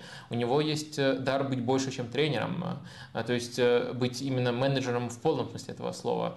В его эпоху это было максимально востребовано, а, но все-таки такого влияния, как, как у Пепа, у него нету на футбол. То есть феномен Гвардиолы, это я так отвечаю просто на один вопрос из чата, в том, что у него есть эта тотальность. Опрос, сейчас мы будем подводить уже опросы, как раз э, касающиеся феномена Гвардиолы, феномена этой команды Манчестер Сити. Но прежде э, поставьте лайк, да, если вы феномен. согласны, что Пеп а, гений. А, а феномен это Роналдо Назарио. Спасибо. А, так вот, э, один вопрос. относительно Реала, пока не подводи а, а, итоги опроса. Вопрос от э, баскетбольных зрителей на, нашего стрима. Э, нашего, твоего стрима. Golden State только что вылетели, ну не только что, уже вылетели, сори, если это для вас спойлер, э, из э, плей-офф НБА из, и закончили сезон, и много разговоров о том, что конец династии. У Golden State великое поколение, которое все время много раз было чемпионом, по сути, одна и та же группа людей, ну, за исключением одного там э, перца. И сейчас такие же разговоры вокруг мадридского Реала после этого поражения от Манчестер Сити. Насколько это... Я думал, вопрос будет, так на какой позиции Стеф Карри будет играть? Не, ну там будет играть. Да-да-да. А, так вот, э, вопрос относительно династии Реала. Э, и насколько этот матч э, значим для э, конца этой династии Реала? Наступает ли он, этот конец, или он уже давно наступил, и сейчас мы находимся в каком-то промежуточном этапе, потому что уже и Криштиану ушел, и Варан ушел, и Рамос ушел, и Марсело ушел, и э, кто еще? Казимира. Казимира, конечно, ушел летом последний, да. Э, ну вот, но остается, остается еще несколько футболистов. Вот того Реала, который вместе с этим, с этой половиной Реала брал все. Это и Бензима, конечно, это Модрич Кросс, это э, Карвахаль, но четверка основных футболистов, плюс несколько э, людей ротации. Да, это Начо, Асенсио, Васкис. Ну, на самом деле, мне кажется, есть люди, которые также уже пропитались э, этим победным менталитетом, тот же Венисиус уже готовый лидер. Но я суть вопроса уловил. Мне э, в данном контексте понравилось, э, что ответил Тони Кросс, когда у него практически то же самое спросили. Я думаю, там тоже журналист начинал. Слушай, Тони, ты слышал, что Golden State? А Тони Кросс смотрит баскет. Я уверен, что он слышал. Там часто у него в социальных сетях можно найти, найти свидетельство того, как он этим увлекается увлекается. Так вот, он ответил, давненько я не слышал этих разговоров, с 2019 года. А, то есть эм, он, по крайней мере, отрицает то, что династия закончилась. Это, мне кажется, важный маркер, э, маркер того, что сам Тони Кросс намерен еще на какое-то время задержаться в Мадриде. Мне кажется, это очень э, важная штука, э, наравне с тем, что и Модрич еще будет играть. А, тут я бы отметил э, два момента. Во-первых, э, не надо переоценивать значимость конкретно вот этого матча, насколько бы ярким он не был э, в контексте окончания либо не окончания этой династии. Она подходит к концу ну, просто по объективным причинам, потому что против возрасту можно противостоять, но все-таки нельзя этот процесс а, обернуть вспять, как бы не пытались некоторые а, футболисты мадридского Реала. Мне кажется, конечно, постепенно это подходит к концу, но намного более важными переменами в данном контексте являются, остаются ли ключевые футболисты для стиля этого Реала. Я думаю, для стиля этого Реала все-таки ключевые это Кросс, Модрич и Бензема. Э, центр поля всегда был э, главным, главной зоной у Реала, и эти игроки были главными. Понятное дело, там э, был еще Казимира, который маскировал очень многое в этой зоне, но маскировать можно по-разному. Казимира маскировал, но если мы говорим об игре с мячом, а это, наверное, все-таки главное для этого Реала, то Казимира все-таки не определял. Я не говорю, что он был плох в, в игре с мячом. Он сильно прибавлял, сильно прогрессировал, но не определял. То есть эти игроки остаются, значит Реал еще жив. Тренер реляционного стиля Анчелоти, Зидан, все еще работает, значит этот Реал еще жив. Так что я думаю, что сам матч, как бы он ни завершился, он не мог э, вообще по определению э, этот процесс, э, этот процесс олицетворять. Этот процесс олицетворяется решением по главному тренеру и решение, решениями игроков, остаются они или нет. В общем, мне кажется, что этот реал не закончился. Этот реал какое-то время еще просуществует. Я не знаю, наверное, можно как-то теоретически эм, как-то теоретически обосновать, э, что это не очень хорошо, что Реал не начинает процесс перезапуска. Но э, со стороны, когда ты не болельщик, когда ты просто наслаждаешься и видишь э, великолепие этого Реала, вот именно отличие от того, что творится вокруг, и умение, будучи другими, добиваться результатов и играть очень красиво, ты не хочешь, чтобы это завершалось. Поэтому я этому рад, и я думаю, что пока Реал еще какое-то время, не знаю, сможет ли он настолько высокую планку по результатам продолжать держать, но я думаю, какое-то время еще в этой конфигурации с этим лицом точно еще просуществует. Давай итоги опроса. А не хотим сначала ответить э, сами? Э, ты хочешь, видимо. Ну да, это же интересно. Я, я, я, я, я даже анонсировал, давай. что отвечу. А, вы пока, я думаю, что ответить, можете поставить э, лайк. У нас 670 зрителей. Это простите за, за это слово другого не нахожу, это аншлаг для нашего, для нашего стрима. Эм, ну, иногда про стадионы тоже так говорят. Уже давно не говорят про, про, про РПЛ, уже забыли Оригинальное значение слова, да, аншлаг. Да, э, в, в общем, эм, и всего 280 лайков. Можно эти цифры там немножко подтянуть друг к другу, и желательно не уходом с трансляции, а увеличением количества лайков. Итак, мой вердикт. Ответ на вопрос, кто круче, МЮ-99 либо Манчестер Сити 23. Я тут э, солидарен с большинством наших зрителей, которые выбирают Манчестер Сити, даже не требуя от них обязательно выиграть требл.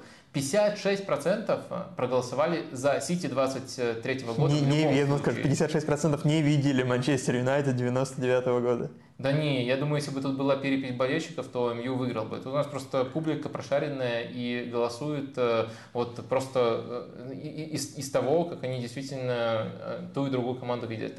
МЮ 99 -го года 17% команды, которая выиграла Требл. И Сити, ну, только в условиях, если они выигрывают Требл, это 27%.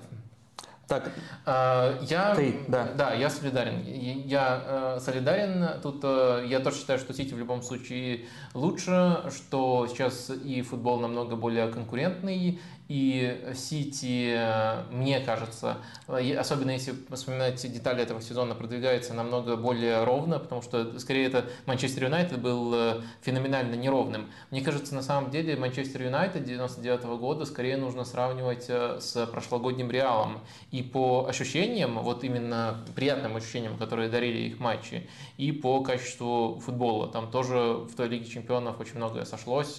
Очень сильно повезло в финале. На мой взгляд, еще сильнее, об этом многие забывают, им повезло, что они не попали под киевское «Динамо» в финале, потому что если бы «Динамо» тогда прошло Баварию, мне кажется, просто уничтожен был бы Манчестер Юнайтед. Э, ну, то есть, э, как Бавария с ними играла, как «Динамо» тогда играла с Баварией и насколько сильные они были командой, я, я, я думаю, я, я просто не представляю, какие шансы тогда бы были у Манчестер Юнайтед. Но самое важное олицетворение этой нестабильности – это то, сколько они набрали очков в АПЛ. Ты помнишь? Нет. А, они набрали не, не, не очень много, да? Ну, если я спрашиваю, да, а, Они, по-моему, набрали, они набрали, ну, сейчас у Манчестера сколько, 85, э, видимо, они наберут около там 90. А, ну, тогда у них было, у Юнайтед, наверное, меньше 85 даже. 82, типа 81? Ну, формально ты прав, 79. То есть О, это действительно... Формально вообще, формально я как раз таки не прав. Так. 70, 79 очков. Ага. То есть у Манчестер Сити уже больше. А если мы там берем продвижение, то там помимо Лиги Чемпионов а, и Э, невероятных чудес характера, либо недоброжелателей скажут отскоков, там был еще очень похожий по типажу матч с Арсеналом, когда чудо Райан Гиггс сотворил. Я сейчас говорю про... про кубок? Да, про кубок, про, по-моему, полуфинал это был. Да, он про, когда прошел и разделся. Да, когда, когда и там пенальти Беркомп не забил, да, и Райан Гиггс этот невероятный проход уже в меньшинстве, когда Манчестер Юнайтед играл, совершил, и куча моментов было. В общем... Вот почему ты вспоминал вообще Treble United. А, ну да, да, это, это просто минутка хейтерства.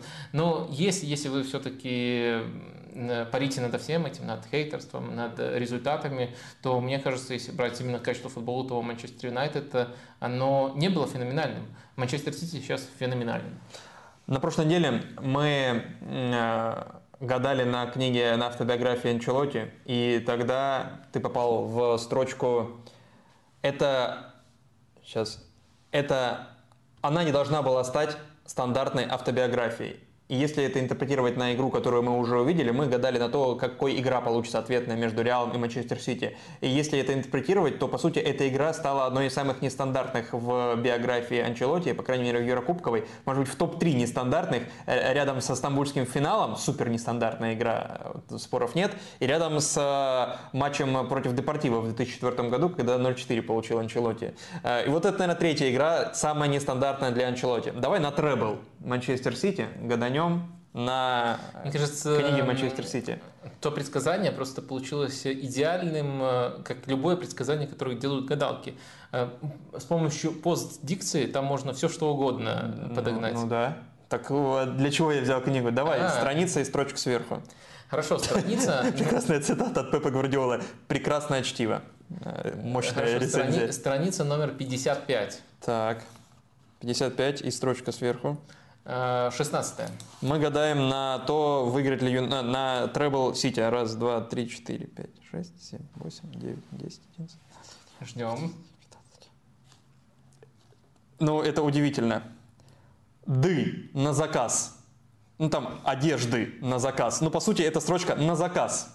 Э, Нет, это одежда, на, одежда на заказ. Одежда на заказ. Наверное, в чем-то будут праздновать, э, и да, уже это... Конечно, по требл специальную атрибутику выпускают. Ну или вот, да, они, если полностью предложение, оно звучит так, с предыдущей строки. Они специализируются на пошиве одежды на заказ.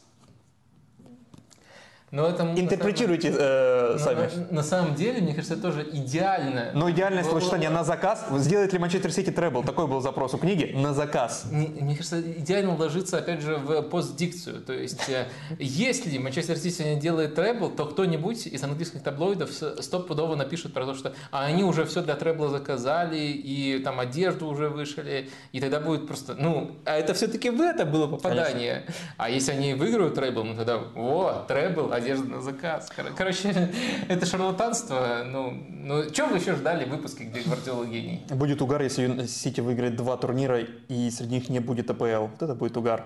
А соперником Сити в финале Лиги Чемпионов будет Интер Миланский. И Несколько вопросов тут прилетало уже по Милану и про, буд- и про будущее Пиоли. Давай это в опрос оформим, чтобы это был не только к тебе вопрос, но и к тем, кто нас смотрит, а потом и ты на него ответишь. Про будущее Пиоли после этого сезона а, были вопросы. Сейчас я... Оставляем Пиоли. Давай так, да. Ну, примерно так, так он изучал. Я не могу найти точную формировку, но суть такова. Точно, да? Да. Да, если не будет э, хороших вариантов. Гатуза хороший вариант? Эм, нет. Срочно гнать. И мне кажется, этих вариантов достаточно. Хорошо. Интер против Милана. В этой игре Милану нужно было отыгрываться. Они проигрывали 0-2 после первой встречи. И в этом матче у Интера вышел да, тот же да, состав, что и был неделю назад. У Милана не было Бенасера, он травмирован. Сразу Ляо вышел в старте после восстановления от повреждения. И Чао появился в центре обороны. Что поменялось в этой игре относительно первого матча, как первое, что мне бросилось в глаза, это, по сути, отказ Интера от э, такого высокого интенсивного персонального прессинга, который был на старте прошлого матча, э, и некоторое изменение в первой стадии у Милана, который больше владел мячом э, на старте игры, вообще по всему матчу в среднем. И в первой стадии сзади образовывалась тройка к Тшау и Тамори переходил в тройку центральных защитников Калабрия, и вот так они начинали разыгрывать. Что здесь причина, а что следствие? Отказ Интера от э, высокого интенсивного прессинга э, или перестроение Милана в билдапе? А, мне кажется, что первично тут все-таки изменение Милана э, с точки зрения э, структуры розыгрышей. То есть, э, возможно, Пёди, конечно, вот э, скромность не позволяет э, говорить точно, поэтому я говорю, возможно, Пёди посмотрел стрим, и мы как раз-таки этот момент У тебя же есть итальянские там, субтитры, да? Да, конечно, конечно, есть. И мы там проговаривали про то, как Милан буквально подставлялся под персональное давление Интера, и вариант прессинговать, он сам по себе был соблазнительным. Но в то же время Милан таким образом действовал всю встречу в стадию розыгрыша. В первой в первом матче не было каких-то значимых изменений. Но Интер, получив э, преимущество в два мяча, во втором тайме уже играл иначе, более пассивно. Он э, прессинговал по-настоящему только на, на стартовом отрезке. Ну, можно сказать, еще первый тайм э, по инерции, но не весь матч. И, следовательно, можно предположить, что Интер такая конфигурация более-менее устраивала. Но я думаю, тут, э, как ты верно, ты верно сформулировал оба фактора, они оба оказали влияние. И то, что теперь не было, скажем так, э, такого приглашения идти в давление, потому что в первом тайме расположение Милана максимально статичное и максимально предсказуемое было приглашением идти в давление именно в концепции персонального прессинга. Интер пытался выстраивать его персонально, а Милан делал это максимально удобным. Вот так можно сформулировать. Сейчас и Милан не делал это максимально удобным из-за того, что Калабрия перестраивался. И в то же время Интер не был заинтересован в том, чтобы а, прямо вот так форсировать, как на старте первого матча. Ну, давайте покажу я вам, а, как это выглядело, как это перестроение выглядело и к чему оно привело, что, наверное, даже еще важнее с точки зрения рисунка матча. Вот э, так, такую конфигурацию мы наблюдали. Э, по сути, тройка защитников в этой стадии у Милана возникала. Э, тут по-разному могут на левом фланге располагаться Диау и Тео. Э, но важно, как располагался Калабрия. Вот он тут располагался, э, тут, получается, у нас был Чау, а тут у нас был Тамори. И в этой стадии мы смотрели тройку. При этом интересно, как Интер реагировал на это перестроение. Э, наверное, все-таки тут э, Интер по ситуации ориентировался, поскольку это достаточно неожиданный ход от э, Пиоли. Это адаптация вот именно после того, что мы видели в первом матче. Интер очень интересно смещался без прессинга, но смещался по-разному. На в ситуации, когда мяч на левом фланге и когда на правом. Когда на левом фланге нападающие, Лаутара или Джеко в разных ситуациях по-разному было, э, старались оказывать давление на Тамори. То есть э, не давать спокойно продвигать. И дальше Тео и Ляо, вот если они опускались, кто-то из них, они там поочередно опускались до получения мяча, они тоже были под давлением. То есть на этом фланге намерение Интера было не пускать, постоянно играть плотно. В то же время на это, в этой зоне, особенно когда с мячом был Калабрия, а, все было очень разряжено. Калабрия получала возможность продвинуться, найти вариант для паса. И это привело к тому, что 40% атак Милана против 30 э, через противоположный фланг шли именно через эту зону. Через зону, где Калабрия, но даже не как игрок, который угрожает в атаке, а как третий вспомогательный защитник, и где был Мессиас э, против зоны, где у нас э, Тео и Ляо, следовательно. Да, можно там говорить про состояние Ляо, в какой форме он был. Я напомню, он только к этому матчу форсированно восстановился, в первой встрече участия не принимал. И Интер э, таким подходом, э, таким даже, такими приоритетами, можно даже сказать, заставил играть очень много именно через эту зону, через Калабрию, через Мессиаса и мне кажется, это Интер вполне устраивало. В конце э, первого матча они тоже, э, по сути, все направляли, чтобы Мессиас получал побольше мяча. И там определенная угроза была через это адресата, но все-таки меньше, чем можно ожидать от команды, которая целый тайм проигрывает 2-0, атакует. И тут Интер э, в этой конфигурации все весьма неплохо устраивало. Еще удавалось свои достаточно опасные атаки убегать. Так что мне кажется, что в этом отношении отношении, с одной стороны, мы увидели прогресс у Милана, но прогресс с очень низкой стартовой точки. Э, вот это, наверное, в первую очередь нужно учитывать. Ну и также все-таки очень эм, странно, на мой взгляд, было видеть, как на левом фланге использовали Ляо.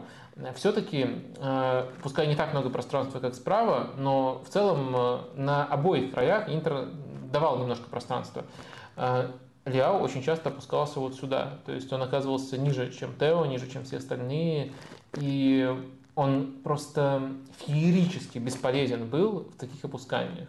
У него за весь матч один э, проход с продвижением, ни одной продвигающей передачи. При этом точность передач, по-моему, 59%, но точно э, невероятно низкая. То есть э, он получал свободу двигаться, получал свободу рисковать терять мяч, но он просто терял мяч. Прости, пожалуйста, ты что проговорил вот эту важную вещь про распределение атак по флангам. И действительно, я тоже заметил, э, с учетом на Тео и Ляо одновременно на поле, с учетом того, что команда больше владеет мячом, нужно отыгрываться с 0-2. Э, и это два, ну, это вот связка Тео и Ляо, просто связка на фланге, не потому что они постоянно взаимодействуют, а одна из самых грозных в, вообще в мире э, с точки зрения атаки. И с, с этого фланга только 30%. И ты проговорил, что первое, почему это не получилось, первую очередь, потому что Интер блокировал розыгрыши от Тамори и так далее, поэтому они, Интер, по сути, вынудил Милан атаковать через неудобный для Милана фланг. И сейчас ты говоришь про то, что Лиао не удавалось э, нормально развивать атаки. Они связаны ли это как раз таки с тем, что Интер не давал это делать? Хотя, хотя, опять же, ты говоришь, что Ляо был свободен. То есть Ляо при этом оставляли свободным или как? А, так, э, спасибо, поясню. А, связано с тем, что попыток было меньше, чем могло бы быть, э, но в то же время определенные попытки были. Ляо был свободен, это значение, вот э, тут просто надо проговорить. У него была творческая свобода от Стефана Пиоли, но у него не было творческой свободы от Матео Дармиана. Ага. Вот в этом разница. То есть свободен это не означает, что свободным получил мяч, это означает, что у него было право опускаться вот э, это забытая, конечно, категория, там, э, вот, э, вот, вот именно такая свобода, и право у него было опускаться сюда и дальше созидать, но у него это совершенно, созидать или хотя бы продвигать, но у него это совершенно не получалось. Но следовательно предположение, что если бы Милан действовал более консервативно на этом фланге, то есть эм, с Тео в качестве человека, который продвигает, э, или Ау в более высокой позиции без разрушения структуры, которой он занимался, то, может быть, эффекта было бы больше. Но я постарался специально проговорить в таком порядке. Первично то, э, через какую зону Милан атаковал. Но в то же время те 30% атак через э, левый фланг, что не очень много, могли бы быть эффективнее, если бы по-другому тут функции распределялись. Или даже Ляо был в большем порядке. Он в целом, даже не только когда после травмы, игрок весьма нестабильный, весьма талантливый, иногда даже грандиозно талантливый, но все-таки нестабильный. Если немного уже смотреть в будущее, но опять же отталкиваться от этого матча, где Интер, э, ну и даже до стартового свистка казалось, что будет больше контратаковать, чем он это делал в первом матче, потому что мяч будет чаще у Милана в позиционных атаках. Почему Лукаку вышел только со скамейки, а не в стартовом составе, хотя из, э, как мне кажется, из выбора между Джеко и Лукаку, если ты понимаешь, что у тебя контратакующая игра будет, Лукаку должен стать выше. С учетом того, что я... форма у Лукаку, Лукаку нормальная. Прости, что я отвечу слишком э, прямо, но я вообще не вдупляю, почему Лукаку не вышел. Ты видел, какой галешник он положил? Он на самом даже, даже два положил, но Сосуоло ты видел, как, как, какую пушку он разрядил? Нет. Нет, как... как... Ну, что, что, меня, я не смотрел. Э, позор. Тебе и Симона Инзаги позор. Э, ну, ладно. Э, но это было просто буквально перед этим матчем. А, подожди, 4-2 где сыграли? Да, да, да. Так. Ну, просто потрясающий гол. Он в шикарной форме. Там еще Каре 2 забил. Он подходит... Правильно ну, по-моему, ну, не суть. По один точно забил, э, два э, надо чекнуть. Ну, э, самый классный гол там был от Лукаку, у него вообще два, но вот первый, который он положил, но, но это про, просто феноменально. Он в отличной форме, он подходит, как ты сформулировал, я с тобой полностью согласен тут, этому, этому матчу тактически. И, наверное, для того, чтобы объяснить логику Инзаги, я бы даже сказал, тут для того, чтобы объяснить хейтерство Инзаги, Э, тут э, надо просто вот к очень э, мудрой и давней фразе адресоваться. Победный состав не меняют. Позиция. Позиция. Естественно, спрашивают про будущее Интера в матче с Манчестер Сити. В чем ты видишь, вот Хоп Хей тут спрашивал, в чем шанс Интера с Ман Сити – Э, если мы говорим, что Дармиан не удаляют в первом тайме э, и играет в полных составах команды, то есть не происходит чего-то, точнее не, не Дармиана, наверное, а, а если там Бернардо Силву или Кевин Дебрюйна не удаляют, то в чем шанс Интера? То есть если в полных составах играют и Сити, в полном составе тоже. Угу. Вот. Ну, есть какой-то рациональный шанс? Это прямо идеальный пас ты мне дал, но пас для анонса. Для того, чтобы анонсировать, э, что мы будем обсуждать э, в Поэтому я использовал Бернару Силу и Квен Дебрёйна в этом примере. Да. Для идеального паса. Э, именно. Э, будем обсуждать в ближайшем Капучино Катеначо, следовательно, тут я обойдусь без спойлеров. У нас очень много сегодня тем, и мы да. сами матчи разобрали, а вот потенциальные сценарии именно в контексте, причем вот прямо как ты сформулировал, именно в контексте того, что может сделать Интер для того, чтобы остановить э, эту машину, вот именно это мы будем обсуждать. Постараемся пригласить тренера на это обсуждение тоже. Я думаю, будет интересно и э, там вот это будет прямо центральной темой, поэтому я бы все-таки тут, тут э, ограничился этим, э, этим анонсом. А тренера ты не будешь анонсировать? Я просто не знаю кто, но я могу угадать. А, но Этот мне, человек связан с Интером? Мне, мне, мне кажется, что угадать достаточно легко, но... Или связан с Манчестер Сити? У нас несколько... Кстати, тоже есть один тренер, который связан с Манчестер Сити. Я, я, я думаю, что я думаю, но не зарекаюсь, что это будет Евгений Калешин. Но... А, нет, не связан, да. он не связан. Но, все, но все-таки но, но все, но, но, как мне кажется, Э, можно связь найти. Его брат когда-то был в составе Рубина, который обыгрывал Гвардиолу, э, который обыгрывал Барселону, который тренировал Гвардиола. Нет, не связано? Есть короче тропинки. А, Интер в той Лиге Чемпионов тоже был. Я понял. Шалимов и Конческис. А, ну, окей.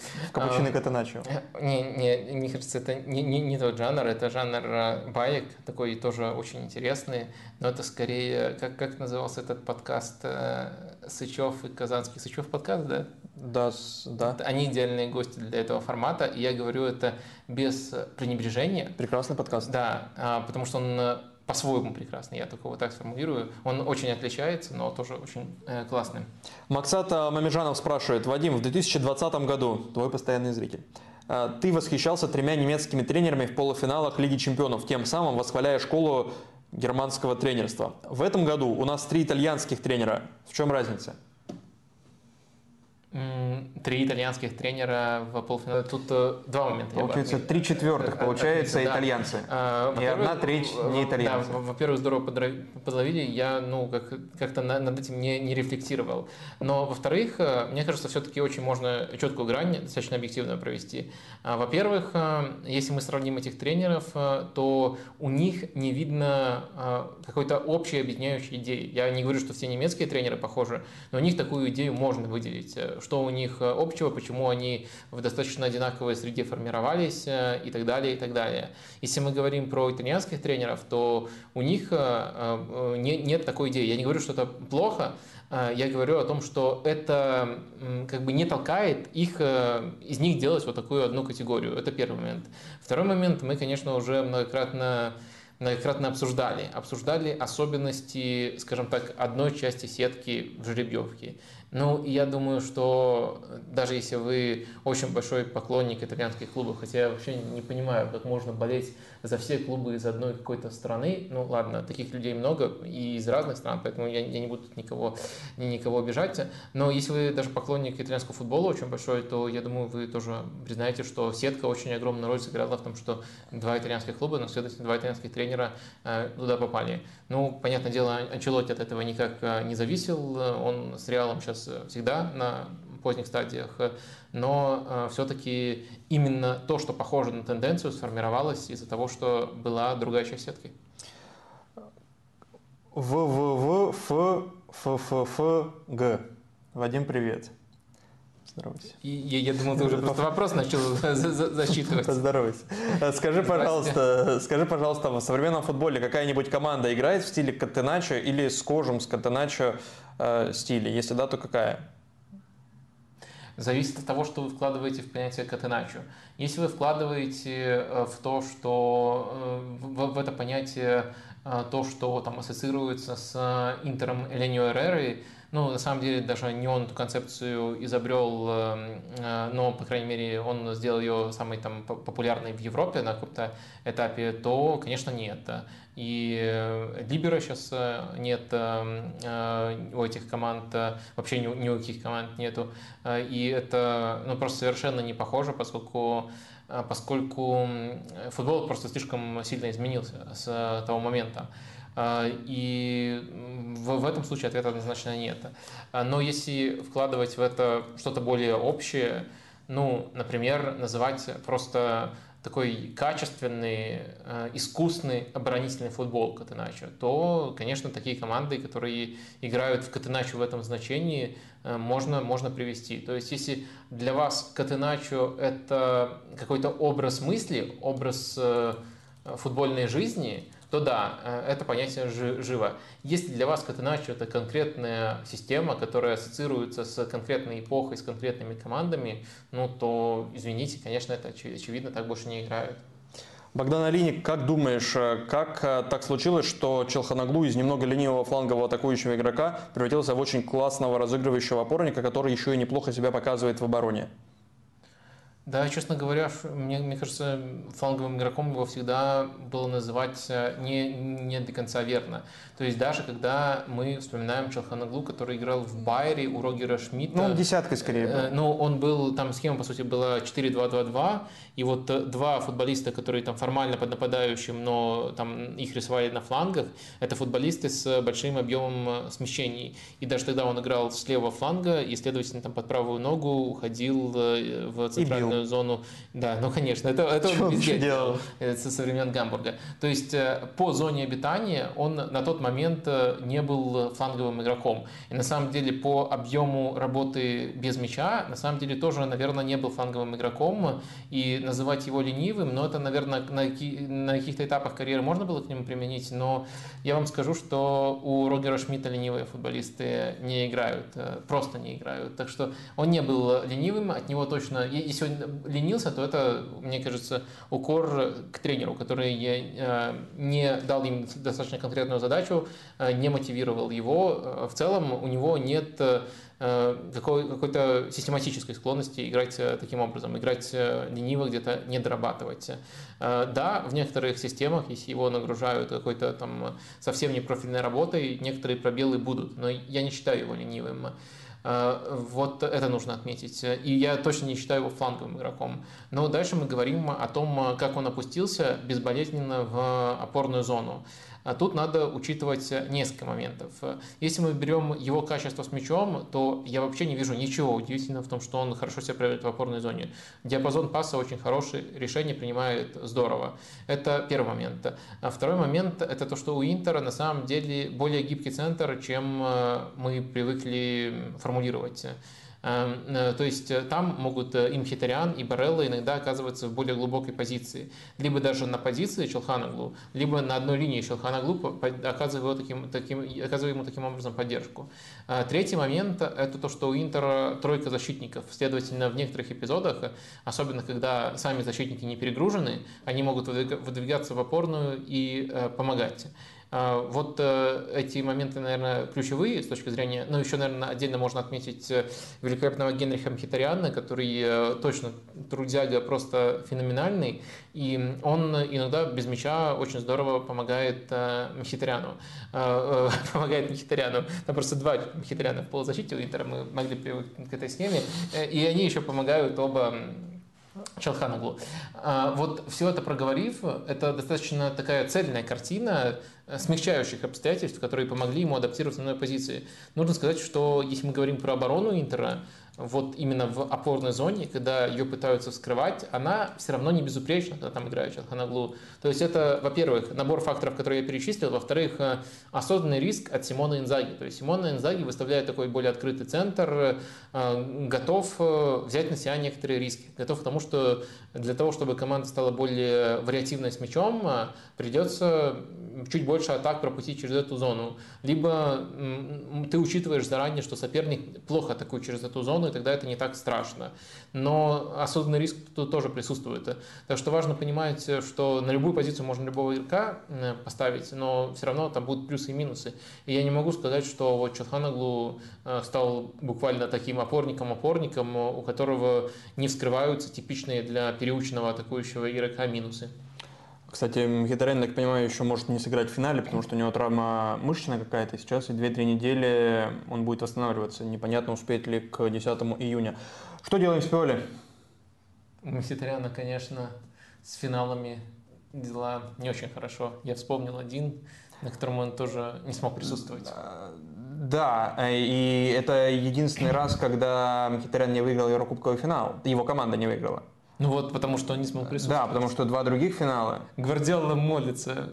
с одним и тем же тренером у Мхитаряна были успешные. И сейчас, если он побеждает, то он выигрывает все Еврокубки. Как и Мауриню. Сейчас перейдем к Мауриню. Что с Пиоли? А, С Пиоли... Что бы ты сделал с Пиоли? Ну, мне кажется, он облысел. Или ты про опрос? У тебя есть вопрос, кстати, про облысение тут. Э, Ответишь на него?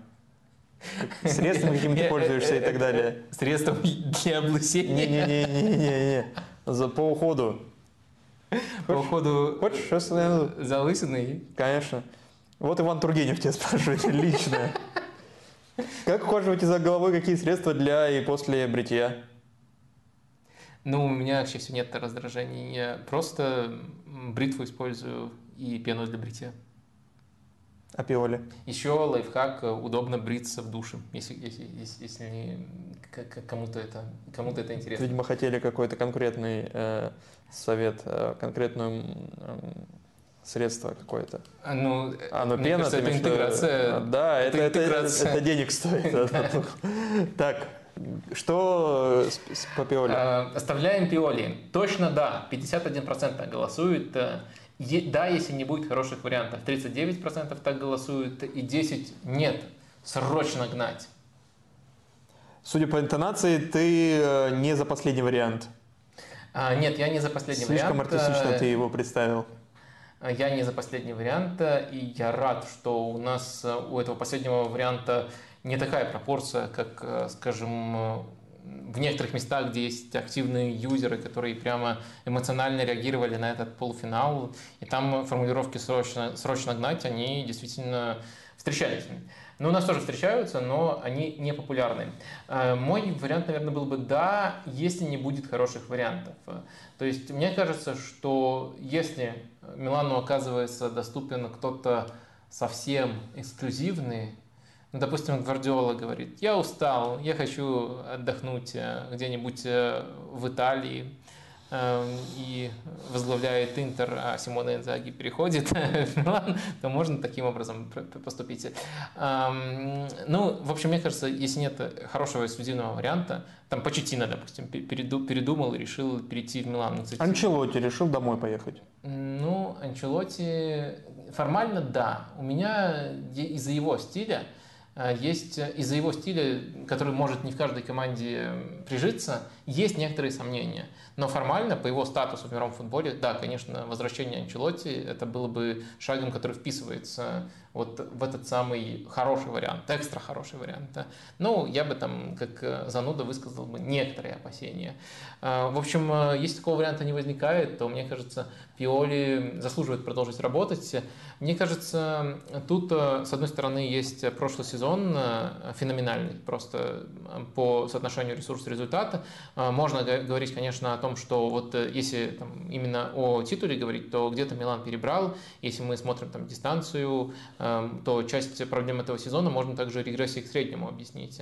Но в то же время, даже если мы смотрим только на performance, пускай это там может быть не обязательно чемпионский перформанс, для чемпионства еще некоторые дополнительные факторы сошлись, но это все равно относительно Милана очень хороший performance.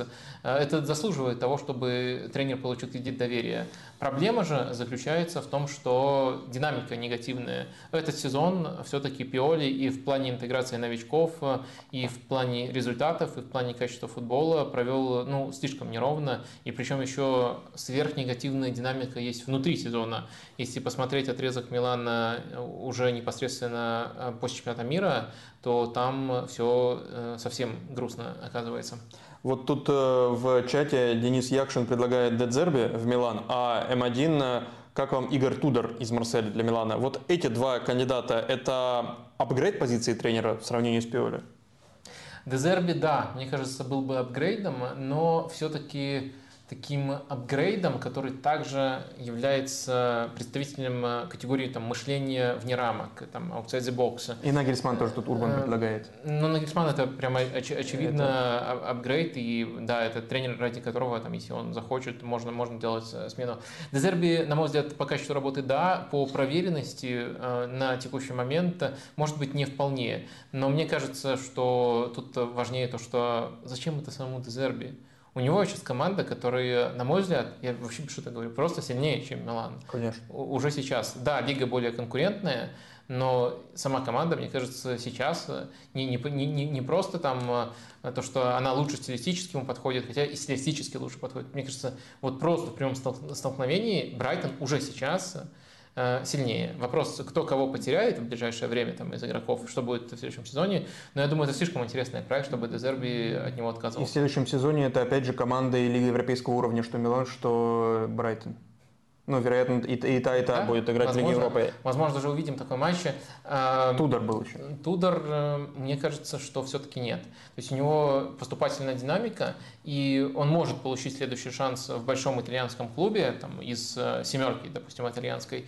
Но мне кажется, что вот именно формулировки увольняем Пиоли, потому что Тудор такой эксклюзивный, мне кажется, он не тянет вот именно э, на понятие эксклюзивные. Если бы просто э, Милан сказал, что мы не можем больше терпеть, сказал, надо гнать. Вот если бы сказали, надо гнать, гнать. тогда Тутор был бы приемлемым Тутор. вариантом. Ты тутор сказал. Тутор? Ну, извиняюсь. Бывает. Татар был бы прекрасный вариант. Бывает. Прикинь, Конечно, я обычно в такой момент просто смотрю, какой час стрима у нас, и потом говорю, а, до третьего часа стрима. Да, да, да. Бывает. Но сейчас даже не третий час стрима, просто, просто облажался. Облажался прямо как мадридский Реал. Э, или как Арсенал, чтобы не обижать никого. Никого, никого, никого не обидел вообще, да. Кого можно обидеть? Это, это, когда ты, по сути, комплимент. Это, это, самая ирония просто уже, потому что я болельщик Арсенала, мне можно наезжать да? на Арсенал. Да. Эм, в, в общем, эм, мне кажется, вот под такую эксклюзивность он не тянет. Что по другим Еврокубкам, по Лиге Европы и Лиге конференций? Э, какие впечатления, какие ожидания перед э, финалом? И давай, может быть, по финалу Лиги Европы. Э, там очень противоречивые финалисты. Вот спросим тех, кто нас смотрит, таких немало сегодня, о симпатиях. Не о том, кто победит, не о рациональном, а об эмоциональном, о своих симпатиях. За кого вы в финале Лиги Европы? За кого вы в финале ЛЕ? И, зная тебя, ты можешь придумать какой-то третий вариант, э, который начнется со слова «если», видимо. Нет, э, я э, сделаю четыре варианта, ты меня плохо знаешь. Кто, кто будет играть? А ты просто тренеры? Да, я проговорю. Я сделал варианты Рома, Севилья, Мауриньо и Менделибар. А, я думаю, Конечно, что, почему нет? что это можно дифференцировать. То есть вы можете болеть э, просто за клуб, симпатизировать в целом там, проекту, либо, либо просто болельщиком клуба являться. Да. А можете болеть э, персонально за кого-то из тренеров. Причем мне кажется, что э, эти оба тренера, они каждую своей аудитории пользуются персональной привязанностью. Есть фан-база, э, да. Да, э, то есть у Медиабара это... Это группа ВКонтакте на 20 человек? Нет, это Станислав Минин. Ну, я говорю, группа ВКонтакте на 20 человек. Ну, а, зрителей только, наверное... А в Жозе Мауриню это Жозе... запрещенные соцсети и там на миллионы. Угу. Ну, в общем, э, голосуйте. Ну, в любом случае, может быть, э, история этих тренеров тоже кого-то привлекает. То есть Менделибар – это история с приходом по ходу сезона и просто каким-то тотальным переворотом. Мауриньо – это история с приходом в Рому, э, получается, позапрошлым летом и возрождением. Можно таким образом его историю позиционировать. Сейчас да. Так что... Возрождение. Как, как Сейчас это самое актуальное слово «возрождение» после этой недели. Но давай сначала о матче Севилья-Ювентус чуть-чуть. А, Севилья-Ювентус в первом матче 1-1, правильно? 1-1 в конце Ювентус забил э, после углового в ответной игре в Испании. В основное время 65% владеет мячом э, Севилья, если не берем дополнительное время, а там было дополнительное время. 27 на 9 по ударам, 18 на 12 угловые. Угловые не всегда показатель доминирования, но в данном случае, мне кажется, это еще одна деталь, которая показывает, насколько какая разница была между командами. На что надеялся Ювентус в этом матче? Следующий ну, вопрос. Ювентус, э, я не, на, на самом деле всегда можно сказать э, что-то клишированное в духе то, что надеюсь на мастерство, но давай все-таки детали разберем. Э, смотри, я бы тут обращал внимание именно на те вещи, на которые нас призывает во, всех своих командах, не только в Севиле, обращать внимание Бары. Во-первых, это прессинг, территориальное доминирование. Если в первом матче не всегда оно прослеживалось, даже наоборот, его просто-напросто не было, если уже говорить своим языко, простым языком, то в этот раз 42% на третий Ювентуса было и 18... Игровых действий. Да, игровых действий. Но это игровые это... действия и Ювентуса, и Севилья. Да, то есть это означает то, что либо, э, ну это просто так и называется, по сути, территориальное доминирование. Э, либо Ювентус не мог выйти со своей трети, либо Севилья доставляла мяч достаточно хорошо на, на чужую треть. На третьей Севилье для контекста 18, 18% действий. То есть это и высокая оборона, и причем высокая оборона в ситуациях, когда ты атакуешь, и в ситуациях, когда ты обороняешься, оказываешь давление. То есть э, в этом отношении Севилья провела ну, прямо классический матч по Менделебару и провела его против действительно сильного, относительно текущей Севильи, там, относительно команды, которую взял Менделебар, Ювентус сильный соперник, чего уж там это первый момент. И второй момент, э, э, Миндельберг говорит, что в атаке его команды тоже максимально предсказуемы. И он говорит, э, что это предсказуемость, доставка мяча на фланги и там навесы. Но навесы с невероятной интенсивностью, буквально забросать навесами старается Севилья своего соперника, и навесы с насыщением штрафной. И в этом матче, смотрел, сколько навесов уже было или удивишься? А у Севильи, да. я с, смотрел, она превзошла даже себя, э, самое себя по этому сезону 63. 63. Ну, это, это, это Больше всего, и это 63 э, за, за все 120 минут, 59 в основное время. Если вдруг думаете, ну вот, э, там было больше времени, не, а они забили быстро в начале добавительного времени, и потом уже не так интенсивно атаковали. 59 это тоже самый большой показатель Севильи в сезоне. Ну, только 15 точно. И самый, 15, на самом деле это и пропорция нормальная, Нормально, учитывая, да? что навесы не, не очень эффективный э, метод ведения игры. И это, ну, это количественно, если мы там не, даже не пропорцию смотрим, а количественно, сколько, сколько, ну, 15, ты понимаешь, что... Это основное время 15, да. да. Э, навес, э, который точно проходит, это либо скидка, либо просто острота, либо, удар, либо да? непосредственно удар. То есть 15 это тут немало, это точно угу. немало. Так, ты палец и, вот так перст поднял. Да, и самое главное, прямо пик тренерской карьеры, тренерской мысли Менделебара – это то, что э, в полуфинале, который, после которого команда выходит в финал, победный гол забивают два человека с прошлым в Тоттенхэме. Ты понимаешь? Но, но это практически невозможно. Я, я не знаю, как это объяснять. Хиль на Ламело, да. Да, Брайан Хиль, э, голевая передача, Ламело забивает гол. Э, они, конечно, в самом Тоттенхеме разминулись, э, и нельзя назвать их э, связкой, но у них есть это клеймо. ДНК Тоттенхема. Да. Если оно впитывается.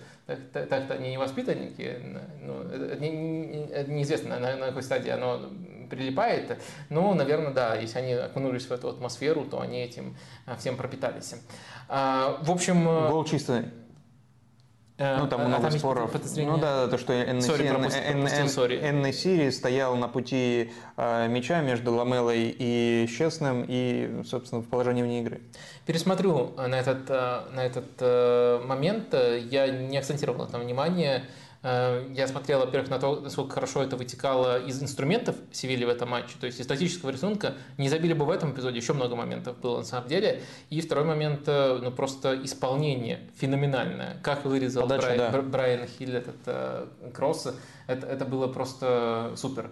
Э, это по Севилье, то есть э, они смогли то, что Менделебар ставит в центр своей философии, воплотить просто идеально. Что касается Ювентуса, то мне кажется, есть некоторые, скажем так, э, противоречивые штуки в действиях э, Юве. То есть, опять же, если мы считаем, э, что Ювентус примерно такой матч предвидел, то я в таком случае ну, просто совсем не понимаю, что пытался сделать Аллегри, выпуская Паредеса вместо Фаджоли. То есть Паредес, он очень плохо как опорник без мяча, но он хорош как игрок разыгрывающий. В ситуации, когда Ювентус больше владеет мячом. Э, и его, по сути, выпускает именно в опорную зону, там, перемещает Локотель на другую позицию э, Аллегри. То есть это ход э, под сценарий, в котором ты больше соперника владеешь мячом. Если Ювентус пытался это делать, то Ювентус был ну, просто ужасен в этих аспектах. Если Ювентус изначально готов был играть таким образом, готов был играть вторым номером, то не совсем понятно, почему делать такую замену и почему Ювентус банально так плохо оборонялся. А в том числе это касается, наверное, даже отрезка, ну, в меньшей степени касается отрезка до этой замены, а, потому что полузащитники, э, защитникам внутри штрафной мало поддержки оказывали в этих ситуациях. А нет ли, не является ли индикатором а, появления Мойзе Кина в стартовом составе впервые с 1 апреля этого года? По-моему, он даже не ломался. Ну да, у него там была дисквалификация, но и при наличии и Влашича, о, Влашича, господи, Влаховича и э, Милика на скамейке, они потом оба вышли, они тоже ну, в порядке, значит, готовы играть. Не является ли это индикатором на контратакующего намерения Ювентуса, появление Мозикина в старте? Я могу с такой интерпретацией согласиться. Я точно не буду тут Может, поэтому там Паредос умничать, э, но как раз ну, таки, чтобы давать передачи. Как, как раз таки это не вяжется. То есть, если ты контратакующая команда, ты должен переносить давление, чтобы контратаковать. С Паредосом тебе сложнее становится переносить давление. Э, так что вот эти решения, наоборот, mm-hmm. пример конфликтующих решений. Что касается Мойза Кина, я с твоей интерпретацией... И Эллинга, наверное, тогда. Э, да, пожалуй. Я могу с твоей интерпретацией согласиться, что действительно такой замысел мог быть. Хотя Э, Влахович, э, он все-таки на пространстве с точки зрения скоростной тоже Э, то, то, то, тоже очень хорошие. Наверное, тут э, приходится немножко задним умом осмыслять это решение, поскольку я точно не был среди тех, кто предвидел выход Мойзекина. Но, наверное, тут э, все-таки сочетание скорости, поскольку в, любо, в любом сценарии у Севильи была бы высокая линия защиты. Сочетание скорости и умения играть спиной к воротам. То есть, если мы смотрим по другим причинам этого не, не, не очень хорошо получалось, из-за того, что ну, мало Ювентус доставлял мяч, и в других стадиях было очень плохо. Но если мы смотрим вне контекста этого матча, просто на качество Мойзакина и на качество э, Влаховича, э, мне кажется, что Мойзакин лучше играет спиной к воротам. Вот это его явное преимущество. А относительно Милика скорость преимущества. У него есть и, и, и то, и другое. А, наверное, по Севилье и Ювентусу на этом все. И тебе нечего добавить больше здесь? Или ты хотел еще что-то прям очень важное сказать? Да нет, я думаю, что можно напомнить, что мы подробно разбирали эти же команды, там а, вообще даже Лигу конференции на прошлой неделе. В этот раз мы из-за большого количества тем решили не так сильно на них останавливаться, так что просто напоминание, что мы про них уже подробнее говорили. Ну вот на матче Байер Рома надо все-таки остановиться, потому что это выдающийся перформанс э, и выдающееся произведение искусства. Именно этот матч э, с, от э, Жозе Мауриньо, от Ромы, я думаю, это войдет в историю футбольной мысли, не только тактической, но вообще футбольной в целом, должно быть во всех э, учебниках, справочниках. Я жалею только об одном, что Франческо Тоти не доиграл до этого момента. Как было бы здорово, если бы Франческо Тоти находился в этот момент на поле и продолжал играть, был бы в этой Роме, чтобы вот император Рима, божество, тоже прикоснулось к одному из самых выдающихся перформансов в истории клуба. М1 у тебя тут спрашивал. Вадим, ну спрошу, как болельщик Байера, это М1 пишет. Э, как вам Рома? А, это весь вопрос, да? Да, да, да. Ну, я могу расшифровать э, через э, какие-то детали. У Ромы в этом матче просто загибаем пальцы. 0, 3 или, по другим данным, 4, это важно, все данные учитывать, или 4 сотых XG. Если округлять, э, что некоторые э, конторы статистические делают, то 0 XG, 0,0 XG. Один удар по воротам, и это удар Пеллегрини с 23 метров на первой минуте. После этого ни одного удара. 29 выносов, то есть клиренс из своей штрафной площади. 28% владения мяча. Меньше в этом сезоне у Ромы было только в игре с Сосьедадом 25% в ответной игре с Сосьедадом. Sorry, я на этом моменте добавлю, что у Ромы сейчас два матча подряд против нетоповых соперников, где у них 28% владения. То есть это Болония и Байер.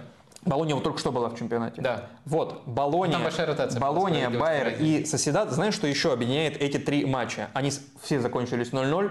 Э, это три худших матча с точки зрения владения мячом. Это три худших матча с точки зрения э, количества передач э, и точности передач. 59% точность передачи, опять же, хуже только с Соседадом было, когда 0-0. 84 длинные передачи с процентом 39, э, тоже третий худший показатель с точки зрения процента. То есть там очень э, много игр в этом сезоне у Ромы, где они выходят из обороны через длинные передачи, но там процент этих точных, точных передач гораздо выше. А, вопрос, повторяю, там один. Как вам Рома? Насколько ты восхищен этим э, Смотри, с точки зрения Ромы. Я, я не знаю, насколько много искренности было в твоем стартовом спиче про великий исторический перформанс. И, и, и, и, и великий исторический. Да, но Настолько цинично подойти к этому мне моменту. Кажется, мне кажется, наплевать на все. Тут, э, как бы это ни было скучно, нужна взвешенная позиция. То есть мне не близко и попы... не... мне не близки и попытки называть это мастер-классом Мауриньо.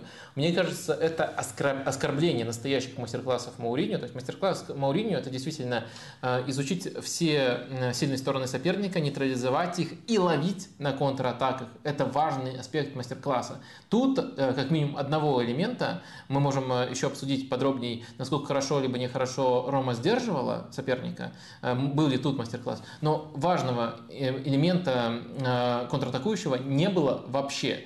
То есть э, относительно того, что Мауриньо может ставить в своих лучших матчах, в лучших матчах своего стиля, тут уже не хватает половины. Поэтому называть это хорошим матчем или мастер-классом Мауриньо – но это просто проявлять неуважение, выдавать в себе дилетанта. Человека, который по каким-то причинам Мауриньо симпатизирует, симпатизирует, но даже не знает, в чем настоящая идея Мауриньо и как выглядит хороший матч, по-настоящему хороший матч в рамках ценностей Мауриньо. Есть таких матчей очень много. На последнем этапе карьеры становится меньше, но их за карьеру Мауриньо очень много. И разница между тем, что мы увидели вот в этом матче и такими матчами, она гигантская. Но это, это сама пародия была на Мауриньо. Можно, можно. Мне кажется... Гротеск. Я просто вывел на максимум. Я в этом говорю, что это произведение искусства. Это он использовал гротеск. В то же время типа... друг, другая крайность, которая... Единственное, за да, что да, он да. может здесь э, критиковать своих футболистов, за этот удар на первой минуте Пелегрини. Все, извини, пожалуйста. Другая крайность, которая мне не близка, это говорить про то, что э, как Мауриньо отскочил. То есть э, просто упирать на цифру 23 удара, по-моему, там было, да, 23-1 по ударам, и говорить о том, как Мourinho э, отскочил. На самом деле, если мы посмотрим э, статистику полную, ну вот ты XG Рома привел, но есть еще XG Байера, и он... А он невеликий тоже. Да, он небольшой, и если мы посмотрим на среднюю остроту удара, то поймем, что если задача в том, чтобы не давать создавать явных моментов, с ней относительно неплохо Мауриню справлялся. Причем тут я бы отдельно еще отметил его реакцию в перерыве он убрал Белоти, одного из нападающих, выпустил Вейналдума, и как раз таки у Байера был очень открытый центр поля, то есть, понятное дело, там есть э, Вирс и Диаби, которые ближе к тройке атаки действуют, но там еще был открытый центр поля в опорной, Демирба и Паласиус там играли, и кто-то из них часто в первом тайме получал свободу, и Мауриньо эту проблему пофиксил, и мне кажется, что отрезок между там 45 и где-то э, 70 минутами, ключевой отрезок с точки зрения штурма, потому что в конце уже был просто, просто уже паника, начали немножко форсировать свои действия футболисты Байера, Мауриньо на этом ключевом отрезке хорошо разобрался. А, и хорошо потушил проблему. То есть нельзя сказать, что это был прямо пожар, там маленькое возгорание, но его Мауриньо потушил. Ну и в конце, понятно, при таком объеме давления некоторые моменты возникали, но в целом Рома оборонялась хорошо. То есть это не как-то не какой-то гениальный пиковый матч Мауриньо, это было бы оскорблением называть этот матч э, пиковым для самого Мауриньо. Нет, в каком-то смысле он пиковый. А, ну, в, в смысле просто красоты э, статистики, ну или как-то так, а, но не в футбольном а, смысле. А, это не хороший матч, даже с э, концепцией ценностей Мауриньо. А, но в то же время конкретный элемент оборона была на хорошем уровне. Если сопоставить э, все, что мы видели в этом матче, э, мне кажется, в этих матчах, в этом двухматчевом противостоянии, мне кажется, конечно, тут не было явного преимущества одной команды на другой. Если взять все-все, то Байер показал больше. То есть в этом матче, ну, Рома не показала, как мы видим, совершенно ничего с точки зрения создания моментов. Причем создавать можно и в контратаках, но их тоже не было. А, Байер показал что-то. Моменты были неочевидными, но их было так много. 23 удара, любых удара, это все равно может завершиться голом. Это просто слишком много, это нужно понимать. И в первом матче у Байера было отличное начало, и у Байера был момент, когда там просто из пустых уже, по-моему, крестанты выносил. То есть Рома выиграла первый матч и получила ключевую фору, из-за которой смогла сыграть так, как сыграла в этот раз. Ну, мне кажется, в матче, где она точно не была лучше. Э, просто в двух матчах а, Рома не была сильно хуже соперника. Я бы вот так это сформулировал. И, конечно, когда ты так сдерживаешь соперника, то ты получаешь здравый шанс на то, чтобы пройти. Ну и, наверное, тут еще к этим факторам нужно добавить то, что и Байер, как я уже говорил, и Рома – это команды, которые любят играть на пространстве. И первый гол в этом противостоянии, мне кажется, в любую сторону очень многое определял бы. Я думаю, что в целом, если просто сопоставлять эм, Байер был чуточку лучше, но тут не было такого, что вот, э, чтобы э, проход одной из команды назвать отскоком. Тут э, любая бы команда прошла, и это не было бы отскоком. Да, и важно тут упомянуть, у Байера из 23 ударов 15 из-за штрафной. То есть это подтверждение того, о чем ты говорил, не подпускали в опасные зоны. И Хотя намерения у Байера атакующие были очевидны. Это и с точки зрения стартового состава читалось. Это выход и Демирбая в центре поля, более атакующий вариант, чем Андрих. И э, Бейкер вышел сразу в старте. Да, понятно, это связано с травмами, э, но тем не менее, там не Инкомпье играл по левой бровке, а он играл в тройке центральных защитников, а, а уже более такой классический латераль. То есть, э, по-твоему, Байер не настолько заслуживал... Мне кажется, еще Азмун олицетворяет этот замысел, да. потому что не всегда у Байера есть, в принципе, чисто нападающий. Ну, если был бы а... Шит, наверное, было бы лучше, но он а... болеет. Ну, я не уверен. Я не уверен, что э, Шик лучше Азмуна, но это как-нибудь... Не, вот в такой модели, когда нет пространства за спинами у защитников. А, ну, мне просто кажется, я хотел как раз добавить, что пускай это не проявилось в конкретном матче, но из нападающих Байера, наверное, Азмун лучше всех играет головой. И mm. Байер не ставил столько на навеса, сколько ставила Севилья, но тоже вынужден был их делать, поскольку Рома сидела очень э, глубоко. Матч длился 101 минуту, и только 54 из них э, мяч был в игре. О чем это говорит? А, ну, мне кажется, во-первых, это говорит о том, что было достаточно много пауз, во-вторых, э, о том, что судья э, весьма адекватно оценил э, сколько нужно добавить. Сколько эти люди могут играть в футбол? Ну, сколько, Больше нужно, четырех? сколько нужно добавить относительно этих пауз. Потому что, конечно, э, конечно, добавленное время тут большое, но если мы смотрим э, в целом, в среднем, сколько длятся футбольные матчи, то они колеблются между 50 и 60 минутами. Редко там уходит э, в серьезное отклонение от этого диапазона. И тут у нас какого-то радикального показателя не случилось. То есть нельзя сказать, что 54 минуты – это, ну, наверное, если вы не изучали эту статистику раньше, то можно сразу сказать, что ничего себе 54. Но в каждом матче этот показатель колеблется, и 50 – это тоже, ну, часто встречается. Да, да, это у не всех, то, что очень мало. Бернли, кстати, интересно, что у Ньюкасла тоже, ну, Ньюкасл – это команда по, там, э, убиванию э, чистого времени. Меньше всего в матчах с Ньюкаслом да. время мяч в игре. Да, в да. матчах с Ньюкаслом не значит, что Ньюкасл убивает время, просто да. так с ним случается. Э, да, случается. У Сити, естественно, ровно противоположная история. Это если мы берем АПЛ. Там за 60 минут. Единственная команда, которая 60 минут выбивает в этом сезоне. По-моему, Ливерпуль выше Сити. По-моему, Ливерпуль. Ну, надо, чекнуть. Может, э, в последних турах это поменялось. Но э, суть в том, что это не аномальный показатель. То есть это нормально для футбольного матча. Но в то же время этой нормальности удалось достигнуть за счет того, что судья много добавлял. Вопросы про Рома и не вопросы про Рома. Вот Александр пишет, Йоза просто накапливает силушку, чтобы в финале выдать 85% владения. Кто? Йозуа? Йозе. А, Йозе. Йозе. а, молодежных трендов. Александр, молодежных. Андрей Велисюк. Вадима, какой матч Мауриню из прошлого посоветуете? А, Йозо. Йоза, Йо... правильно, а не Йозе. Это человек? Йоза Марина, да. Йоза Марина. Какой матч Мауриньо из прошлого посоветуете посмотреть, такой, чтобы лучше или, лучший или классический для тех, кто не видел? Уха. Ну, мне кажется, можно посмотреть, вообще идеально, наверное, посмотреть э, либо что-то из э, классику, э, либо что-то из матчей Челси. Почему-то... 1-6 это про Мауриньо уже было?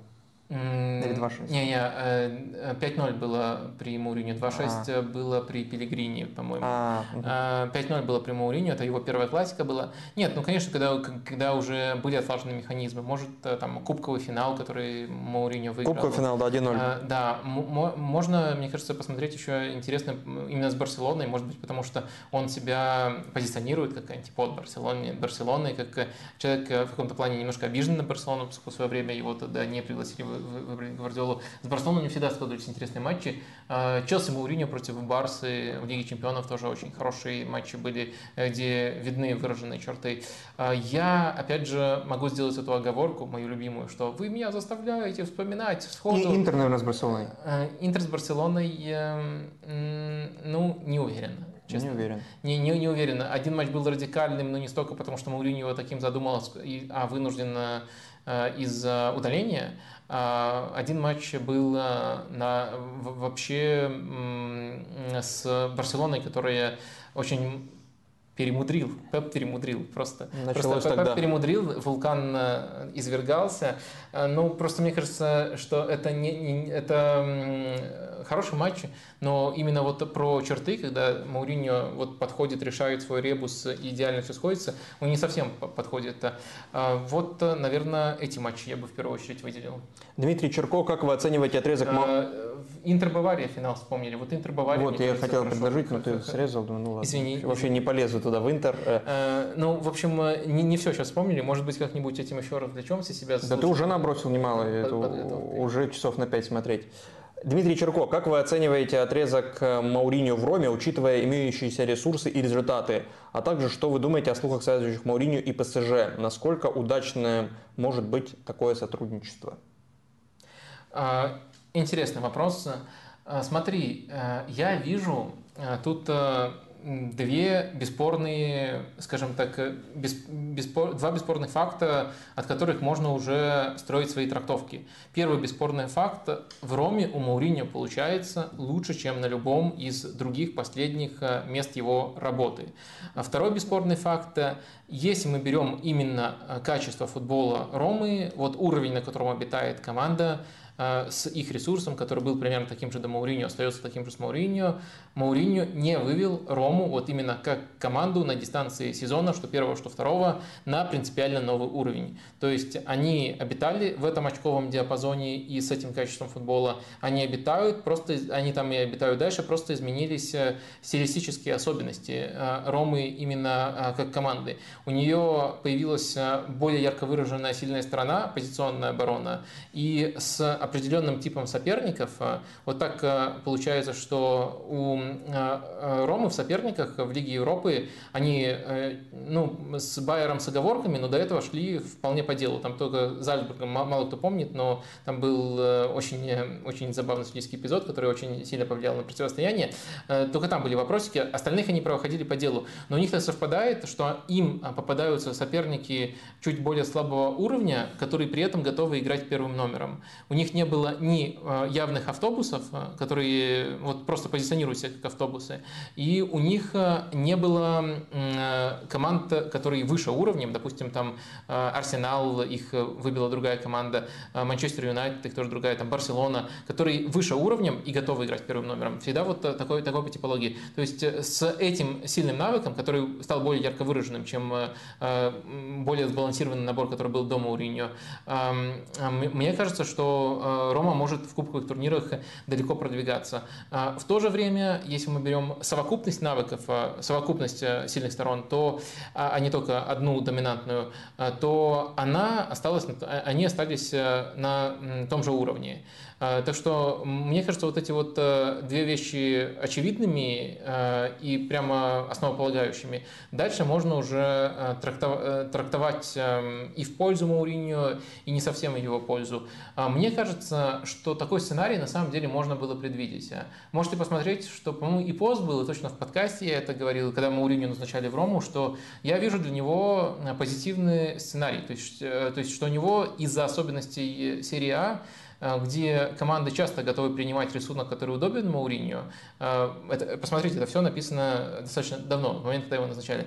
Я, я вижу у него вот потенциал для того, что будет лучше, чем в других его последних командах. Так и получается. У меня были сомнения только на одном этапе, до того, как он перешел к пятерке защитников. То есть он сначала пытался свою более привычную схему 4-2-3-1 использовать, и с ней были, конечно, проблемы. Потом он нашел, как команду сбалансировать, э, дальше вот идет по той траектории, которую от него можно было ожидать э, с учетом э, задач. То есть я не вижу тут, тут 100% нету провальной работы, тут работа качественная, но я не вижу тут все-таки гениальной работы. Ну и на самом деле, мне кажется, все-таки все-таки очень много, я думаю, предвижу, будет манипуляции, если он выиграет Лигу Европы, и все начнут вот э, рассказывать, э, использовать это как в качестве аргумента, из-за которого нужно ну просто вычеркнуть э, все содержание и просто вот э, один факт приводить э, и говорить, что это гениально. Э, в таком случае, мне кажется, надо просто оглянуться на уровень тренеров и это комплементарный уровень, но не элитный уровень. Уровень тренеров, которые недавно выигрывали Лигу Европы.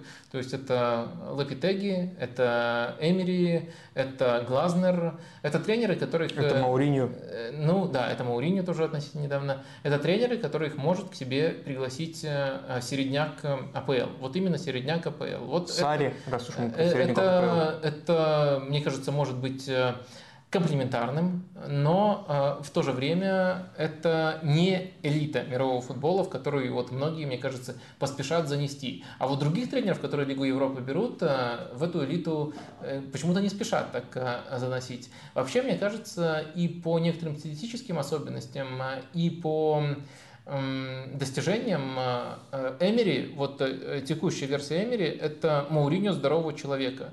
То есть у него есть многие особенности, которые свойственны Мауриньо, только мне кажется, он э, по степени детализации работает э, сейчас, э, как работал Мауриньо в начале нулевых. Он настолько вовлечен, настолько фанатичен. Мауриньо уже в более лайтовый режим перешел, и поэтому он уже в рамках этого же пути не настолько, не настолько все детализирует. А вот Эмери, у него, кстати, результаты, если брать последний отрезок, значительно лучше, чем у Мауриньо. Он выходил в полуфинал Лиги Чемпионов.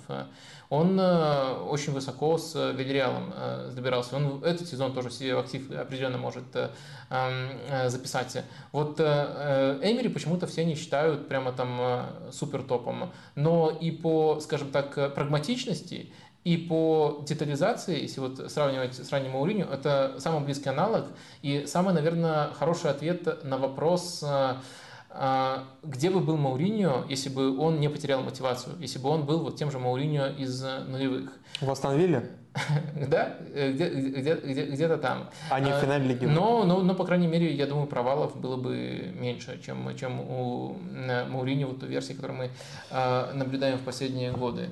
Так что вот, мне, мне кажется, что ключевая разница в том, что Эмери не умеет так... У Эмери пиджака нет. Э, э, Ой, и пальто нет такого красивого. Эмери не, не умеет так пыль в глаза пускать. Я про это и сказал. Нет красивого пальто. А, но Мариню был выдающийся матч ответный с Фейнордом, так что иногда он может выдать и хороший атакующий перформанс. А, ты за кого в финале Лиги Европы? Ну, я тут э, не, не буду скрывать. Я, кстати, не могу проголосовать, поэтому результаты немножко сбитыми получаются. Менделибар. А твой голос за сколько засчитывается? Э, мой голос засчитывается как голос любого, засчитывался бы как голос любого другого ага. пользователя. Но мне не дает YouTube проголосовать.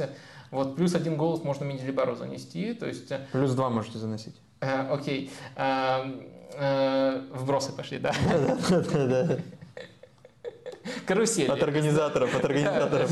Знаменитые карусели на нашем э, стриме. Э, Менделибар набрал только 8%, 28% набрал Мауриньо, 35% набрала Севилья и 28% Рома. На самом деле для меня результаты неожиданные. Я не думал, что так много людей э, конкретно симпатизируют именно Севильи. Но может быть они симпатизируют скажем так, этой истории, этой ассоциации да, с Лигой 6 Европы, побед, 6 вот финалов. Это продолжится. И, наверное, будет еще красивее с, с учетом того, что это может продолжиться с разными тренерами, что уже столько сменилось, и будет еще одно имя в этой коллекции.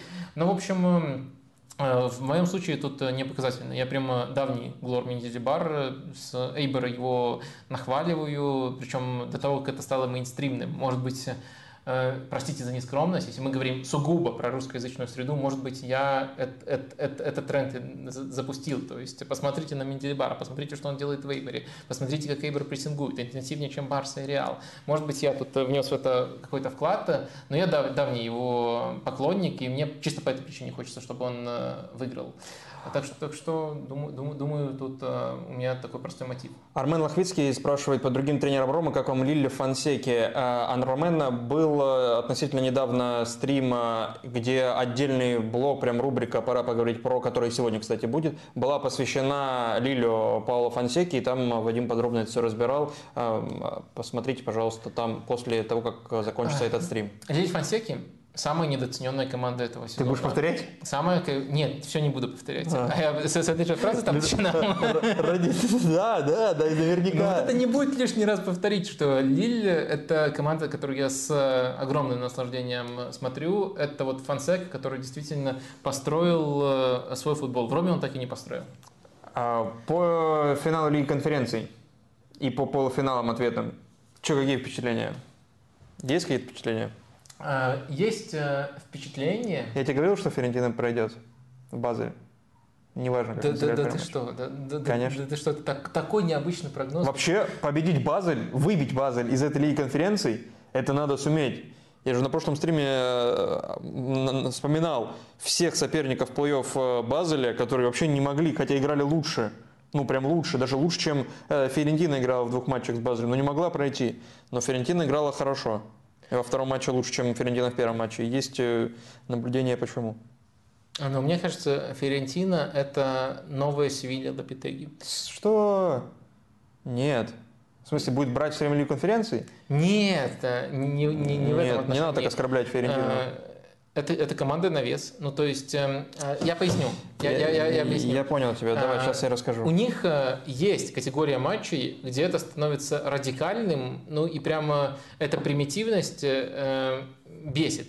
То есть э, я бы даже сказал, что есть разница между навесами Ферентины и навесами э, Севильи ныне, нынешней. Вот э, Ферентина больше похожа на команду Лапитеги. На команду Лапитеги, которая полномерно держит мяч, медленно его доставляет и катает, пока не будет возможности навесить штрафную. И эти навесы, они часто очень предсказуемые, но тупо из-за количества они могут приносить результат. Ферентина, э, Севилья сейчас, на всякий случай, наоборот, очень вертикально, очень быстро доставляет мяч вперед, грузит, и это прямо поток, один навес за другим. Это, скажем так, интенсивные навесы. А вот э, у Ферентины и у Севильи Лапитеги э, это были монотонные навесы. И более скучного стиля не придумаешь. Но, к счастью, для тебя, к счастью для зрителей, я не один матч смотрел Ферентины. В серии А у них были разные матчи. Иногда это Конечно. самая прекрасная команда серии А. Это Но в матчах против Базеля, даже в а, этом а, матче, потому, где они выбили больше, я, чем 4 XG, все равно это было, так. и этого было дофига. Этого это было, было дофига, ужасно. но это было дофига после того, как счет стал 1-1. До э, этого счета при 0-0 и после того, как Ферентина забила свой мяч, э, это было не настолько примитивно, как в первом, э, да, первой игре. Да, они не очень хорошо играли. Они хорошо заиграли, только Нет, они создавали, они создавали моменты, и когда заходили в штрафную низом, и через короткие передачи. И, как мне показалось, важная была подстройка в этом матче от итальяна. И мы говорили на прошлом стриме, стриме, что и, можно было из набора футболистов, которые есть у Итальяна, ну, опять же, не вышел Сапонара, ну да, в финале выйдет, значит, готовится к финалу, к двум финалам а, победным для Ферентины. А, так вот, э, вышел Брекола вместо Икане и вышел, что самое важное, Кастровилли вместо Мандрагора. Причем Кастровилли появился в позиции правой восьмерки, а не левой, как обычно, когда он выходит. И при этом Бонавентура не справа играл, как обычно, а, а слева в 4-3-3. Э, и мне кажется, это было важно с точки зрения взаимозаменяемого треугольника, как ты любишь клоповского треугольника на правом фланге, который образовался, куда пришел Ника Гонсалес, хотя в первом матче он играл слева. Ну, Ник Гонсалес из э, набора атакующих футболистов на любом фланге может сыграть. Так вот, Кастровили, Ника Гонсалес и Додо менялись э, местами в зависимости от э, того, как складывается игра, и кто угодно мог оказаться и в позиции восьмерки, и в позиции крайнего защитника, и в позиции вингера. Они менялись и ну, в, в, в первую очередь за счет того, как какую роль Дудо может играть и во всех смыслах может быть полезен. И вот из этого треугольника возникла атака, которая привела к голевому угловому. Это важное требование для того, чтобы играть в этой роли. Либо ты ТА, ТАА, либо, либо ты Додо. Да, да, да. А, Додо, кстати, тоже э, вопрос рекламы все еще открыт в подкасте в стриме Лукомского. А, так вот, э, э, и голевой угловой пришел после этих взаимодействий, и, и момент с ударом, по-моему, Бонавентура как раз таки тоже после этого взаимодействия, после подачи Додо. И почему еще, мне кажется, что была ставка именно на вот это взаимодействие справа, когда вышел и Кане во втором тайме, который который как правило, всю свою карьеру играет в позиции правого вингера и под левую ему удобно смещаться бить. Он вышел на позицию левого вингера. Э, Ник Гонсалеса не убирались из этого треугольника. Он остался играть справа, э, как мне кажется, опять же, чтобы не разрушать вот это взаимодействие. Э, ну, а при 1-1, да, уже много было навесов, но так уж случилось, что Навал принес два гола Ферентине. И здесь сработало. А что по Вестхэму? Ну, по Вестхэму, по-моему, очень похоже на первый матч. Вестхэм, ну, только Вестхэм был менее агрессивным, но с ну, точки зрения... вообще не похоже, ну... Окей, почему не похоже? Ну, потому что э, в первом матче Вестхэм создал очень много моментов, здесь Вестхэм создал практически ничего, но Азе, мне кажется, не создал так много моментов, э, как Вестхэм в первом матче, поэтому в целом проход по двухматчевому э, противостоянию закономерен. То есть Вестхэм нормально я сдерживал. Немножко в другом контексте имел в виду, mm. что похоже. Я имел в виду в том контексте, что Вестхэм э, в двух матчах не контролировал мяч, но контролировал соперника. И это у них получалось хорошо делать mm. и в первом матче более агрессивно, и во втором матче менее агрессивно. И мне кажется, владение АЗ оба раза было очень стерильным, даже, даже вот в этом матче. И в то же время Вестхэм создавал шансы. Единственное отличие, мне кажется, у Вестхэма не было настолько интенсивного отрезка, как в первом матче, когда они уступали в счете, когда им нужно было уже форсировать и э, форсированно обострять. Вот этого, вот этого не было. А вот э, именно с точки зрения контроля, пускай немножко в разных режимах, мне кажется, это были похожие матчи, и у меня и того, и другого впечатление, что Вестхэм тупо лучше. Пару вопросов по Еврокубкам. Слава Бурлак, общего характера вопросы. Вопрос, где логика УЕФА? Почему уже много лет подряд первый матч плей-офф команды играют, э, первый матч так, тут два раза повторяется первый матч. А, э, уже много лет подряд э, в плей-офф команда играет первый матч во вторник, а второй в среду, 8 дней перерыв. А вторая пара в среду, а потом во вторник, 6 дней паузы. У тебя есть какое-то объяснение или знание, почему так происходит? Нет, у меня нет объяснения, но меня этот вопрос не так сильно волновал. Не, не бесит, я, да? я, я согласен, что это не очень э, красиво, но с точки зрения именно э, справедливости. Да. Но в то же время, мне кажется, важно учитывать два момента. Наверное, все тут настолько просто, что УЕФА ну, хочется вот этого вот разнообразия, чтобы не повторялись пары, и поэтому они так чередуют, но это совсем вольное предположение. А, но тут важно понимать, что всегда между этими матчами есть еще что-то в чемпионате. И это что-то в чемпионате, как правило, адаптируется. Адаптируется так, чтобы э, эти паузы были сглажены.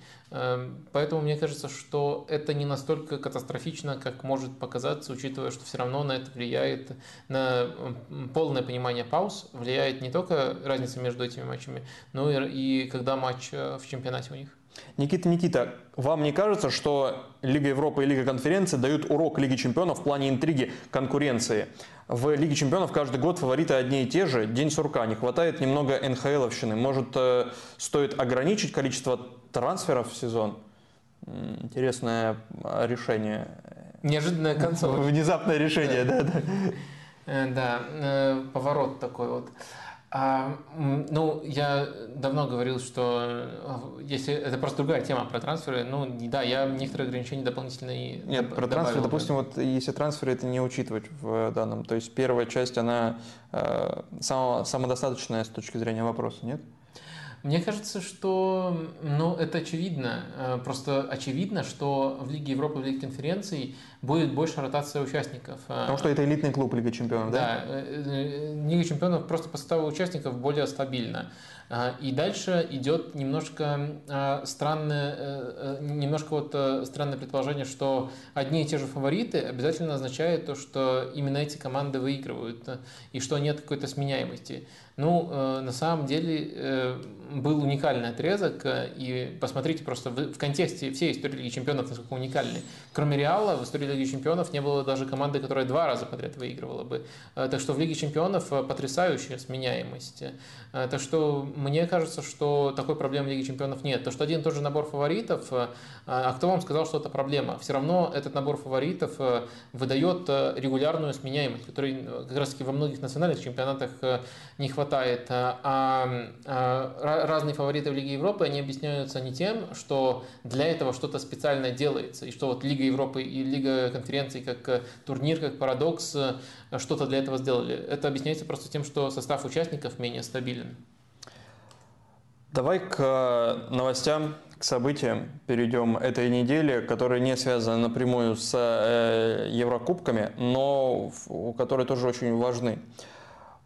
Пьер-Эмерик Абамьянг впервые в своей карьере стал чемпионом, чемпионом стал. До этого он не был чемпионом ни с Боруссией, ни с Сент-Этьеном, ни с Арсеналом. А, и вот э, на этой неделе стал чемпионом с Барселоной. Пьер-Эмерик Абамьянг провел 8 минут в матче с Райо Вальекано в первом туре чемпионата Испании. Барселона уже без Пьера-Эмерика Обамеянга стала чемпионкой Испании и Пьер-Эмерик получит золотую медаль. Иначе это будет несправедливо. Без тех 8 минут, возможно, и не было бы этой победы. А, почему победила, можешь объяснить, почему победила Барселона, а не проиграл Реал и Атлетико Мадрид и Реал Сосьедад? Кто еще мог претендовать на чемпионство в этом сезоне в Ла Лиге? Ну, понимаешь вопрос? Ну, а аргументы, почему это именно победа Барселоны, а не, а не, а не столько поражение конкурентов? Я плохо понимаю э, истинную разницу между, между mm. этим. Эм, ну, наверное, э, ну просто мне кажется, всегда есть и то, и другое. Потому не, что ну, уже, например... Э, Боруссии и Баварии можно будет говорить. Кто бы из них не, не победил, ну, почему да, проиграл? Я, я понимаю, о чем ты, но в таком случае, в, в, в таком случае, ну, оч, очевидно, что очковый ритм, он хороший, в принципе, вне вне глядки на то, сколько набирали конкуренты. В этом контексте, да, победила Барселона, а, не проиграли конкуренты, но в то же время, если мы смотрим более продвинутые метрики, там, конечно, между Реалом Э, и Барселоны нет такой пропасти, которая есть в таблице. И между там Атлетико с определенного момента, у них провальный отрезок был, тоже нет такой пропасти, э, которая сформировалась в таблице. Э, так что можно по-разному подходить к этой, к, этой, задачке, но, конечно, если отвечать на, пытаться ответить на этот вопрос, то это то, то, то это чемпионский ритм именно по набору очков.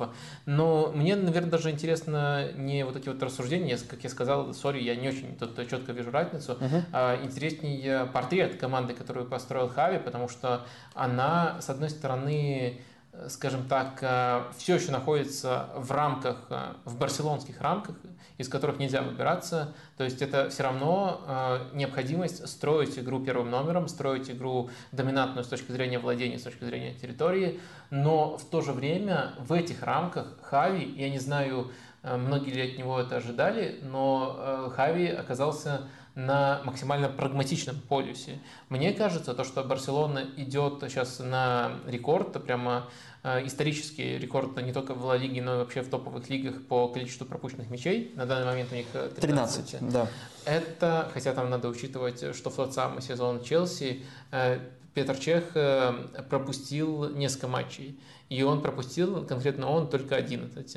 И ему Кудичини, по-моему, тогда был вторым вратарем, учился, подпортил статистику, так что с некоторыми оговорками все-таки. Там было 15, да, кажется, у Челси? Там было 15 у Челси в совокупности, но конкретно у Петра Чеха, который большую часть этого сезона играл, э, всего лишь 11. Так что Барселона может стать лучшей обороной, но лучшим э, шот-стопером, лучшим э, вратарем вот по наименьшему количеству пропущенных мячей все равно останется великий Петр Чех. Так вот, не мог это не, не мог это не вспомнить, не добавить. А, э, мне кажется, это не случайность, а именно то, что эту команду олицетворяет. Я про это написал небольшую колонку, именно за счет чего у Барселоны получается настолько сухие матчи проводить. Мне кажется, это не только невероятный сезон Терстегена, хотя Терстеген, конечно, очень хорош. Это вот редкая для него в последние годы ситуация, когда он и предсезонку полностью провел именно вот по-настоящему полноценную.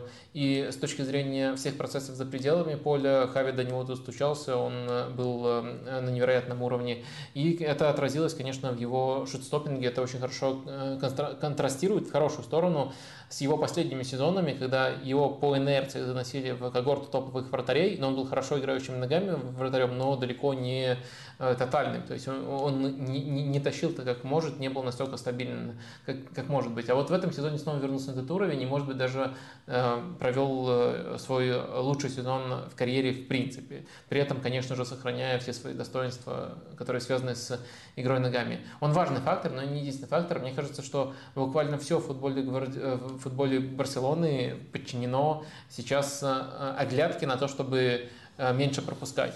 Это и то, как Барселона строит свои атаки с точки зрения возможности среагировать и контрпрессинговать. Барселона все еще в такие моменты ведет себя слишком осторожно, все еще перестраховывается и не допускает тех рисков, которые могла бы допускать команда, играющая в этом стиле, но более смело. У Барселоны выбор на все оборонительные позиции продиктован в первую очередь тем, насколько хорошо игрок обороняется. То есть э, Э, и насколько, насколько хорошо он может в быстрой линии э, возвращаться. Потому что в Ла Лиге на самом деле не так уж много команд, которые на контратаках уничтожают, как это может сделать даже Франкфурт. Ну, специально такой пример команды, которая не топовая в принципе, но может в одном аспекте Барселоне создать кучу проблем, как мы видели это. Я думаю, это еще до сих пор Барселона не пофикшена. Э, так вот, в линии защиты игроки по этому принципу очень четко выбираются. Мне кажется, главное олицетворение этого – это выбор между Бальде и Жорди Альбой. То есть там все очевидно. Э, Жорди Альба, как э, игрок э, креативный, как созидатель, на голову выше. Он пасует намного лучше. Но с точки зрения физики, с точки зрения скорости, с точки зрения того, как он обороняется, Бальде, наверное, его превосходит. Основным у Хави стал Бальде. Можно даже эту цепочку провести до самого Роналда Арауха. Мне кажется, он, конечно... До самого да, мне кажется, он настолько крут в этом сезоне, что играл бы в любом случае. И тут не обязательно олицетворяет, но все равно это показательно, что лучший защитник Барселоны о себе публично говорит о том, что мне надо прибавить в игре в пас, э, этому я еще буду учиться, я стараюсь. Он действительно там фанатичен, э, помешан на работе над собой. Но изначально это не самая сильная его сторона. А почему он играет? Потому что он хорошо играет в высокой линии и невероятно хорошо обороняется. Э, в общем, любое пограничное решение, Сарауха, конечно, не пограничное решение, но любое пограничное решение вот такого плана Хави принимает в пользу надежности. И мне кажется, это вот создало такую Барселону немножко странную. У нее есть структура, э, уже на хорошем уровне структура владения. У нее есть э, хорошая игра без мяча во всех отношениях. Можно, наверное, отметить, что в низком блоке, когда была необходимость в концовках матча или против Реала в кубковом матче, Барса не, не просто показывала готовность так играть, Барса еще очень хорошо в этом режиме играла. Они очень компактно смещались, э, когда нужно было таким образом играть. Но вот э, в итоге такой э, странный портрет получился. Одну стилистическую аномалию или не аномалию а, обнаружил в, с точки зрения скорости развития атак Барселона и Реал одинаковые. А, в целом их движение мяча одинаковое. Медленнее, чем Барселона и Реал, развивают атаки только Севилья. А вот по среднему времени владения разница серьезная в среднем времени владения мячом. У Реала это 13,5 секунд, у Барселоны 12,8 секунд. И по среднему количеству передач подряд тоже Реал лучше Барселоны. Э, как это можно интерпретировать? Это вот то, о чем ты говорил, э, только подтверждает прагматизм какой-то, или это совсем в другой степени? В ну, наверное, к, к этому нужно добавить э, это причем подтверждает и то, что я говорил в начале о Реале, о том, насколько для них важен короткий розыгрыш. К этому можно добавить, что если мы к этим показателям еще добавим владение, то там явный перевес будет у Барселоны. Да, на несколько да. процентов больше. Э, но в контексте владения несколько процентов это Да, это серьезно, перевес, конечно, конечно. Потому что дальше плотность прямо очень солидная. Там 65-60, примерно такая. Турнирной таблицы.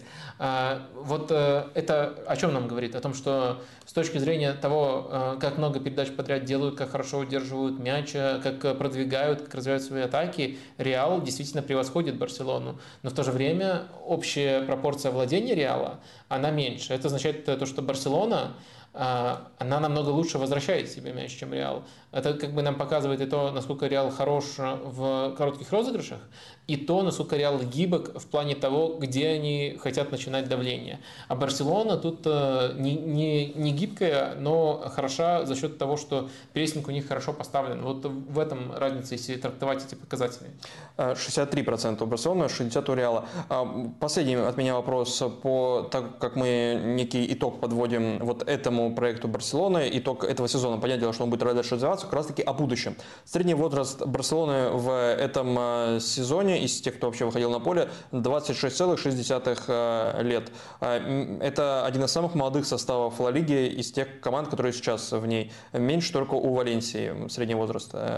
По ходу сезона из команды ушел Пике, а, ушел э, Депай, ушел Абамиянг в аренду, Белерин тоже ушел в аренду, то есть люди опытные. А, плюс летом уйдет Бускетс, очень вероятно уйдет Альба, два самых возрастных футболиста из тех, что завершают э, сезон. И команда, соответственно, будет еще моложе. Это хорошо? Ну... Плюс, плюс непонятки еще, да, вот с точки зрения опыта, я спрашиваю, почему это хорошо, почему это может быть плохо, ну, типа опыт, да, не хватает. Э, непонятки еще с Де Йонгом, Рафиньей, про которых тоже много слухов э, насчет э, их будущего после этого трансферного окна. Вот если команда еще моложе станет, это хорошо? Это, ну ты просто еще забыл сказать, что есть сценарий, который, о котором мало говорят, и я понимаю, почему об этом не хотят говорить, но в подвешенном состоянии из-за финансов Барселоны Гави находится. То есть может им и молодой важный игрок, который ассоциируется с будущим, уйти. Но окей, пока в этой проекции не будем это учитывать. А, в целом я думаю, что это не хорошо, не плохо, но это точно лучше обратной ситуации, когда средний возраст растет, а вместе с этим а, привет э, Жозепу Бартомеу, растут э, контракты этих футболистов неизбежно, поскольку ну, когда э, нет претензий к игроку, он остается в клубе, каждый следующий контракт просто больше, так это везде работает. И когда, когда вот все это наваливается, и средний возраст контракта растут, но это загоняет Барселону в яму. Текущая ситуация – это Пускай для этого пришлось э, активизировать очень много рычагов, это все-таки лучше э, той ситуации, которая, которая была. Это похоже на выздоровление. То есть э, можно спорить о том, как этот процесс происходит, но, по крайней мере, больше не идет усугубление, которое много-много лет продолжалось. Так что я думаю, в целом это, это хорошо. Вот если настолько на, в общих категориях это трактовать. Но в то же время, если трактовать не совсем в общих категориях, э, ты понимаешь, что очень важно будет решение по Лионелю Месси. То есть, если он приходит, то это абсолютно, скажем так, другое направление развития. То есть, сейчас можно наметить э, два шага для Барселоны следующих.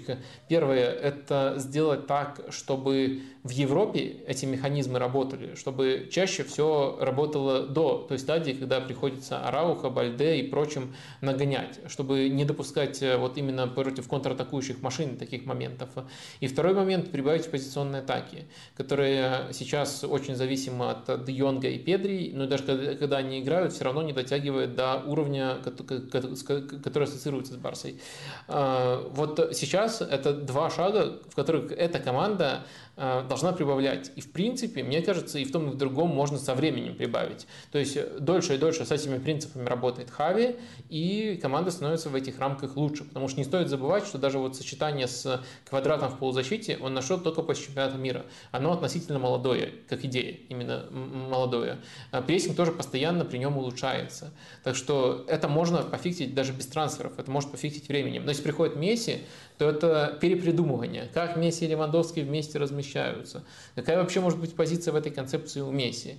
И это очень много новых вопросов. А Месси это игрок, который ну, просто своим масштабом, он, э, наверное, в любом случае будет важнее, чем цифра среднего возраста. Даже если с его возвращением, она, с учетом его возвращения и ухода Бускетса, она э, останется такой же, либо наоборот э, еще немножко понизится. Так что мне кажется, важно все-таки не забывать об этом важном факторе.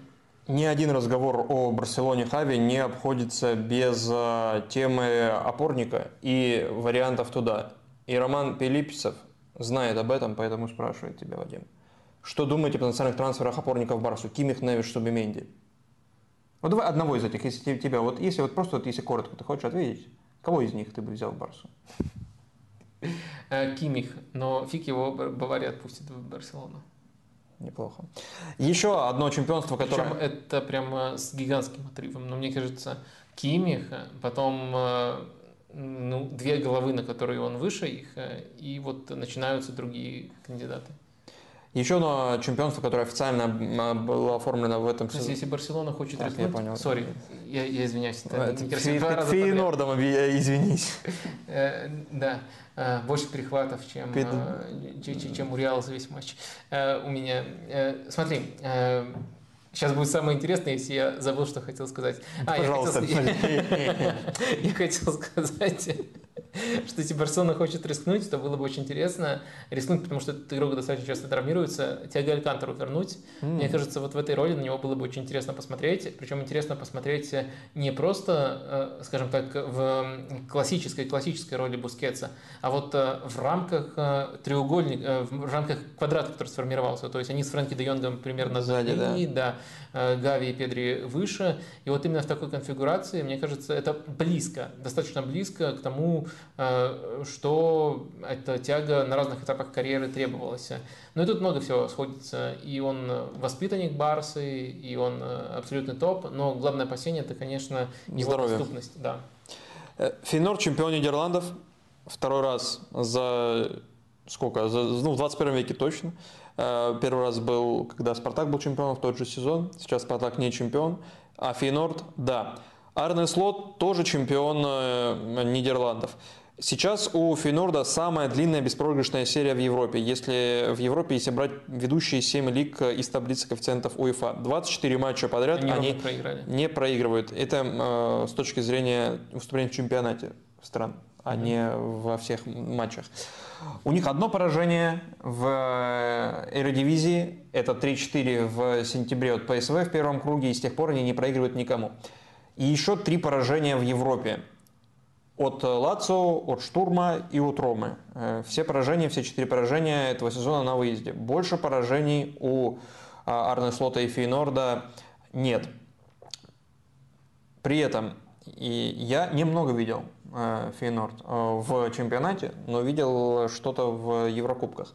И если взглянуть на цифры, которые показал уже по сути почти итоговые в Эредивизии, то по ожидаемым голам а, Фейнорд даже не вторая команда, а третья после ПСВ и Аякса, у которых на 10 XG больше, чем у Фейнорда. По забитым мячам тоже по реальным голам, тоже Фейнорд э, третья, то есть третья атака э, в Нидерландах. Но вот по ожидаемым пропущенным мячам, вот тут, конечно, Фейнорд в порядке. Это лучшее. Причины победы и итоговой победы Фейнорда, они ну не то, что как у Барса, но тоже кроются в первую очередь в обороне. А, можно сказать, что во многом да. Мы на самом деле уже разбирали некоторый парадокс э, Фейнорда, и точно я как факт это приводил. Э, то, что Фейнорд это вообще лидер по голам с дальней дистанции в, во всех э, семи топовых лигах. Ну, тут Португалию тоже включаем. Если посмотреть все эти лиги, то у Фейнорда больше всего таких ударов. То есть это говорит, помимо всего прочего, о двух вещах. Э, во-первых, учитывая, что вторая команда в этих топах это Аякс, это говорит о том, что, наверное, в чемпионате Голландии не самые сильные вратари. Ну, есть такое подозрение. А второй момент, о котором это говорит, причем Фейнорд с отрывом лидер, а вот как раз-таки отрыв у них по этому показателю от Аякса. А второй момент, о котором это говорит, поскольку в Лиге Европы им тоже это на самом деле удавалось, э, это, конечно, то, что у них много исполнителей, которые могут э, пробить издали, и они э, выводят именно таких футболистов на удары удобного им типа. Это либо удары из штрафной, когда есть свободное пространство вокруг игрока, либо это удары вингеров, там на двух флангах инвертированные вингеры, которые смещаются, и это вроде как удар с границы штрафной, но по точке он удобен вот именно хорошему инвертированному вингеру. То есть это учитывается, и это, мне кажется, Э, достаточно на системном уровне э, немножко, но все-таки бьет э, модель ожидаемых голов. То, насколько это, то, насколько это системно построено у Фейнорда, важно отмечать. Ну и, конечно, можно сказать, что основной момент, именно то, как Фейнорд строит игру, это, это, это то, то, как они избегают рисков. То есть я уже показывал вам тоже, наверное, тут можно просто посмотреть Эм, э, посмотреть после первого матча с Ромой, который для них был удачным, э, они используют э, двух крайних защитников в качестве ложных. То есть они оба остаются в центре поля, рядом с опорником, и они контролируют контратаки, они контролируют владение. То есть Фейнор таким образом захватывает центр и доставляет мяч в зоны, из которых можно наносить удобные дальние удары. Это помогает э, контролировать матч и в то же время не допускать прямо совсем опасных э, потерь. Вот я бы, наверное, такой рецепт успеха сформулировал. Мне кажется, наверное, на базовом уровне, как ты сказал, и там, и там есть некоторые оборонительные уклоны команды, это уместная аналогия. Но с точки зрения того, что они делают на уровне деталей, конечно, мне кажется, Фейнорд и Барселона все-таки разные команды, но, наверное, нужно тут отдельно сказать про Арне Слота. Про Арне Слота, который э, с огромной вероятностью да. да, можно сейчас одну Конечно. деталь, которая подтвердит просто твои, твои слова по количеству ударов по средней дистанции. Это примерно с, ну, вот у Аякса самая короткая дистанция, это где-то около 14 метров а, средняя дистанция удара в Эредивизии. У Фейнорда, к слову о их дальних ударах, средняя дистанция до ворот при ударе 16,5 метров у Фейнорда. И еще по количеству ударов, это что-то запредельное. 19,6 ударов у Фейнорда в среднем в Эредивизии в этом сезоне. Это с отрывом больше всех в чемпионате. Не было, у Фейнорда 42, 42 матча в этом сезоне, в всех турнирах. И не было ни одной игры, пока 42, и не было ни одной игры, в которой Фейнорд пробил бы менее 10 раз. То есть минимум 10 раз он бьет, даже в самых плохих матчах для себя, проигрышных. Жозе Маурини вышел из чата. Да, да, да. А, Выбил Фейнорд, а потом вышел из чата. И при этом про ограничение остроты у своих ворот э, было только 5 игр, когда они допустили 15 ударов и более, и из этих 5 игр 4 как раз таки поражения, э, все поражения э, укладываются в эти. То есть, когда они допускают очень много ударов, то они, собственно, и проигрывают. Сюрприз, сюрприз. Помнишь такой мамчик? А, Конечно. Вот. А, и из 42 матчей 27, в 27 было менее 10 ударов по воротам Фейнорда. То есть более чем в половине матчей, то есть 9-8, в каких-то матчах 2-3 удара. А про перспективы теперь Арне Слота, то, о чем ты хотел сказать. Э, перспективы Арне Слота. Э, я хотел сказать о том, э, восхититься хотел просто тем, насколько он эту команду перестроил. То есть он возглавил Фейнорд, получается, позапрошлым летом, и сначала показал тоже очень впечатляющий результат в первом сезоне, но сейчас сделал команду только сильнее, сделал команду еще лучше, несмотря на просто невероятный поток ушедших.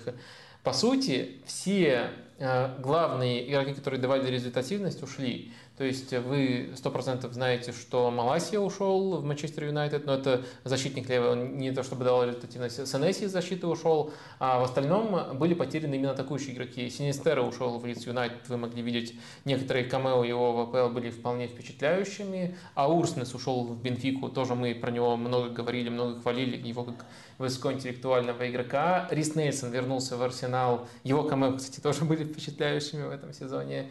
А, ну и Густил, великий Густил, он переметнулся в ПСВ, о чем, наверное, сейчас очень сильно э, жалеет. И э, все равно все эти потери были компенсированы, именно тем, как работает на структурном уровне Арне Слота. Я тоже уже об этом много раз говорил, но если вы не помните, в сезон ковидный он с АЗ шел вровень с Аяксом. Да, я есть, влюбился в тот АЗ. Да, он уже не в одной команде, а сразу в двух, не топовых, показывает уникальный для чемпионата Нидерландов результат. Он, можно сказать, даже не с двумя, а с тремя, с учетом всех потерь. Этот Фейнорд зачитать как еще одну команду. Это, это повторяет, поэтому мне кажется очевидно, что его ждет большой клуб, ну, повышение в большую лигу, и там э, может быть очень интересный проект у него, вот так бы, наверное, пока сказал. И я понимаю, почему ты сейчас осекся, когда сказал большой клуб. Потому что два вопроса из чата намекают на этот клуб. Дмитрий Владимирский, как оцениваете вероятное значение Арне Слота в Тоттенхэм? Как фанат Арсенала, вы расстроитесь или обрадуетесь этому? И э, Вандал Звр, э, если говорить о Тоттенхэме, где они до сих пор ищут тренера, из достоверных источников писали, что основным кандидатом является Слот и Энрике, видимо, Луис. Как вы думаете, если брать того же Слота, как бы он преобразил Шпор? Вот два вопроса про Слота и Тоттенхэм. Угу. А, вот такие акценты тут будут у меня. Первый момент, наверное... Опять же, не, не топовая команда. На, Ты согласишься на, с этим? Наверное, Первый, кто будет? Нет. Согласен. Э, я, я не согласен. Тоттенхэм входит, входит в топ-6, топ-7 английский. Ну, Фейнорд входит в топ-3, в топ-4 нидерландских. Но это разные лиги все-таки. Очень точное замечание, Вадим, да. Но если мы говорим про тех, кто постоянно претендует, про Аякс, а больше там, но все остальные, ну хорошо, и ПСВ, остальные это нужно проделать какую-то сверхработу, то Тоттенхэму тоже нужно проделать сверхработу, чтобы претендовать на чемпионство. Ладно, вернемся не к спору о том, топ или не топ. Да-да-да, вернемся к, а, к сути. А, в общем, мне кажется, что, наверное, это не худший вариант для меня, как для болельщика Арсенала в качестве... Тренера Тоттенхэма. Арсенал-центричный мир. На каком-то этапе... Так, вот этого тренера нет. Луис Энрике не подходит Тоттенхэму. Нагельсман тоже нет, не подходит. Э, вот э, слот, давайте рассмотрим вариант. А, а Марим, не симпатично Марим, но... Ну ладно, в принципе, он не такого еще высокого уровня, вряд ли они прям будут очень сильно рвать. Ну давайте на слоте остановимся, да? Вот так, так. Да. Еще лучше Гласнер, рассмотрите лучше Гласнера э, как вариант. Да, рассмотрите Гласнера. Ну, Гласнер, э, вот э, Дэниел Леви, если ты смотришь, Гласнер это твой выбор. Вот э, он просто топчик. Тоттенхэму подходит идеально. А теперь э, серьезно про Арне Слота. Он сможет вытащить вас потом из чемпионшипа. Э, предлагайте сразу долгосрочный контракт. Э, в общем, Арне Слот, мне кажется, не худшим вариантом в этом отношении, поскольку, как ты заметил, верно, мы начинали тут разговор с Нагитсмана и Энрике. Мне кажется, Нагитсман и Энрике, конечно, более проверенные топы, и в принципе, все идет к тому, что у Тоттенхэма достаточно вариантов, сейчас тренерский рынок э, достаточно широк, и у Тоттенхэма хорошие просто перспективы были в любом случае назначить хорошего тренера. Арне Слот э, потенциально относится к такой категории, но пока еще не в ней. Поэтому относительно того, кто мог бы прийти в Тоттенхэм, но не пришел, мне кажется, мне кажется, что Арнес... Чего ты так? Вспомнил одну программу? Да. Да, я, я тоже сказал, я не специально сказал, и потом тоже вспомнил. В общем, э, мне кажется, это, в, в этом контексте это не самый страшный вариант, но в то же время э, действительно хороший. Как он преобразит ну, мне кажется, очень большая перестройка понадобится Тоттенхэму не, не обязательно даже с, количества, с точки зрения количества игроков, с точки зрения, скорее, того, как текущий базис, грубо говоря, базис еще от Антонио Конте ложится на футбол Эрнест. Мне кажется, это весьма разные настройки, и мне кажется, что, ну, если самое главное выделять э, Антонио Конте, как бы так помягче сказать, эм, а, испытывал трепет перед латералями. То есть он просил, купите мне латерали в это окно, в это окно. И вот я уйду и все равно еще купить одного латераля. И вот э, ему надо было побольше игроков э, такого типа. И потом они э, Диджей Спенса купили, и он сказал, что нет, этот не подходит. Этого Зря. я не просил. Зря. А вот остальных просил. Сейчас где-то во Франции играет, по-моему. Вот, эта позиция очень важна в системе Конта. Э, что на этих позициях строит Арнеслот? Ну, мы уже проговорили. У него инвертированные вингеры выше, тяжело переучить, и ложные фулбеки, э, совершенно другой типаж. э, совершенно другой типаж, если мы говорим о футболистах, которые занимают позиции вот тут. Четверка, тройка защитников тоже, это, конечно, не критичное, не, не критичное отличие, многие из тех, кто есть в Тоттенхэме, могут играть и так, и так, но все-таки это еще одно отличие. Поэтому, мне кажется, большая работа на тренировочных полях, либо на трансферном рынке понадобится. И это тоже скорее, э, как для болельщика Арсенала, э, плюс. Но тренер, конечно, хороший, не хотелось бы видеть его в Тоттенхэме. Где, судя по всему, не окажется Арне Слот, потому что там уже нашли свой вариант, как сообщает Фабрицио Романо и другие авторитетные инсайдеры. Челси вот-вот объявит о назначении нового главного тренера Маурисио Почетина – уже в Лондоне. Сегодня он туда прилетел, сегодня это в пятницу, 19 мая. Все готово к тому, что Почетинов подпишет э, контракт и будет тренировать Челси. Э, наверное, тут особого сюрприза никакого не произошло, и об этом говорили давно. Он был и так одним из главных кандидатов. Насколько этот состав Челси э, подходит Почетина, и есть ли, может быть, какие-то позиции, которые прям нуждаются в усилении, как вот ты говорил про слота и Тоттенхэм, да, определенные позиции, которые важны в структуре слота. Вот есть ли такие позиции э, в структуре Почетина, в идеальной структуре Почетина, не ПСЖшной, где есть э, а, как бы определенные священные люди, которых нельзя трогать, а, и от которых многое зависит. А вот идеальная какая-то идея Но Почетина... сейчас тоже есть такие люди, Мейсон Маунт. Ну, это вопрос еще. Видишь, можно трогать, оказывается. А, или, может быть, есть какие-то конкретные фамилии, которые нужны Челси для Почетина? А, да, в общем, я коротко напомню, а, когда только появились слухи, меня уже спрашивали, хороший ли это вариант для Челси, я сказал, что Э, конкретно я считаю это хорошим. Но также дополнил, что очень важно, на какой опыт вы оглядываетесь в первую очередь. Если считаете, что Челси это ближе к парижскому, э, скажем так, сценарию, тогда там почти объективно не справился. Я уже объяснял, почему не справился. Если ближе к Тоттенхэму, то скорее э, это хороший вариант, потому что там почти, на мой взгляд, гениальную работу проделал. Можете найти это, не так давно было. Вот как только пошли слухи, там в тайм-кодах точно есть.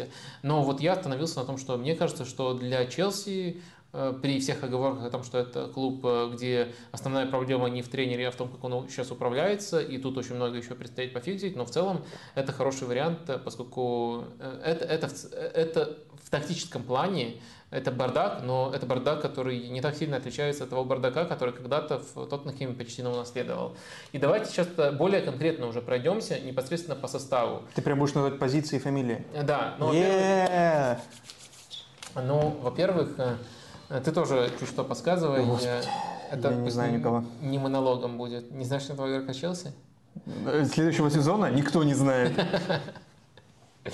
Э, смотри, ориентир у нас будет 4-2-3-1, которую Почтина использовал в Тоттенхэме. Давай. То есть это самая частая его схема была, когда он тренировал Тоттенхэм. Понятное дело, тут высокий прессинг, это главное требование у него.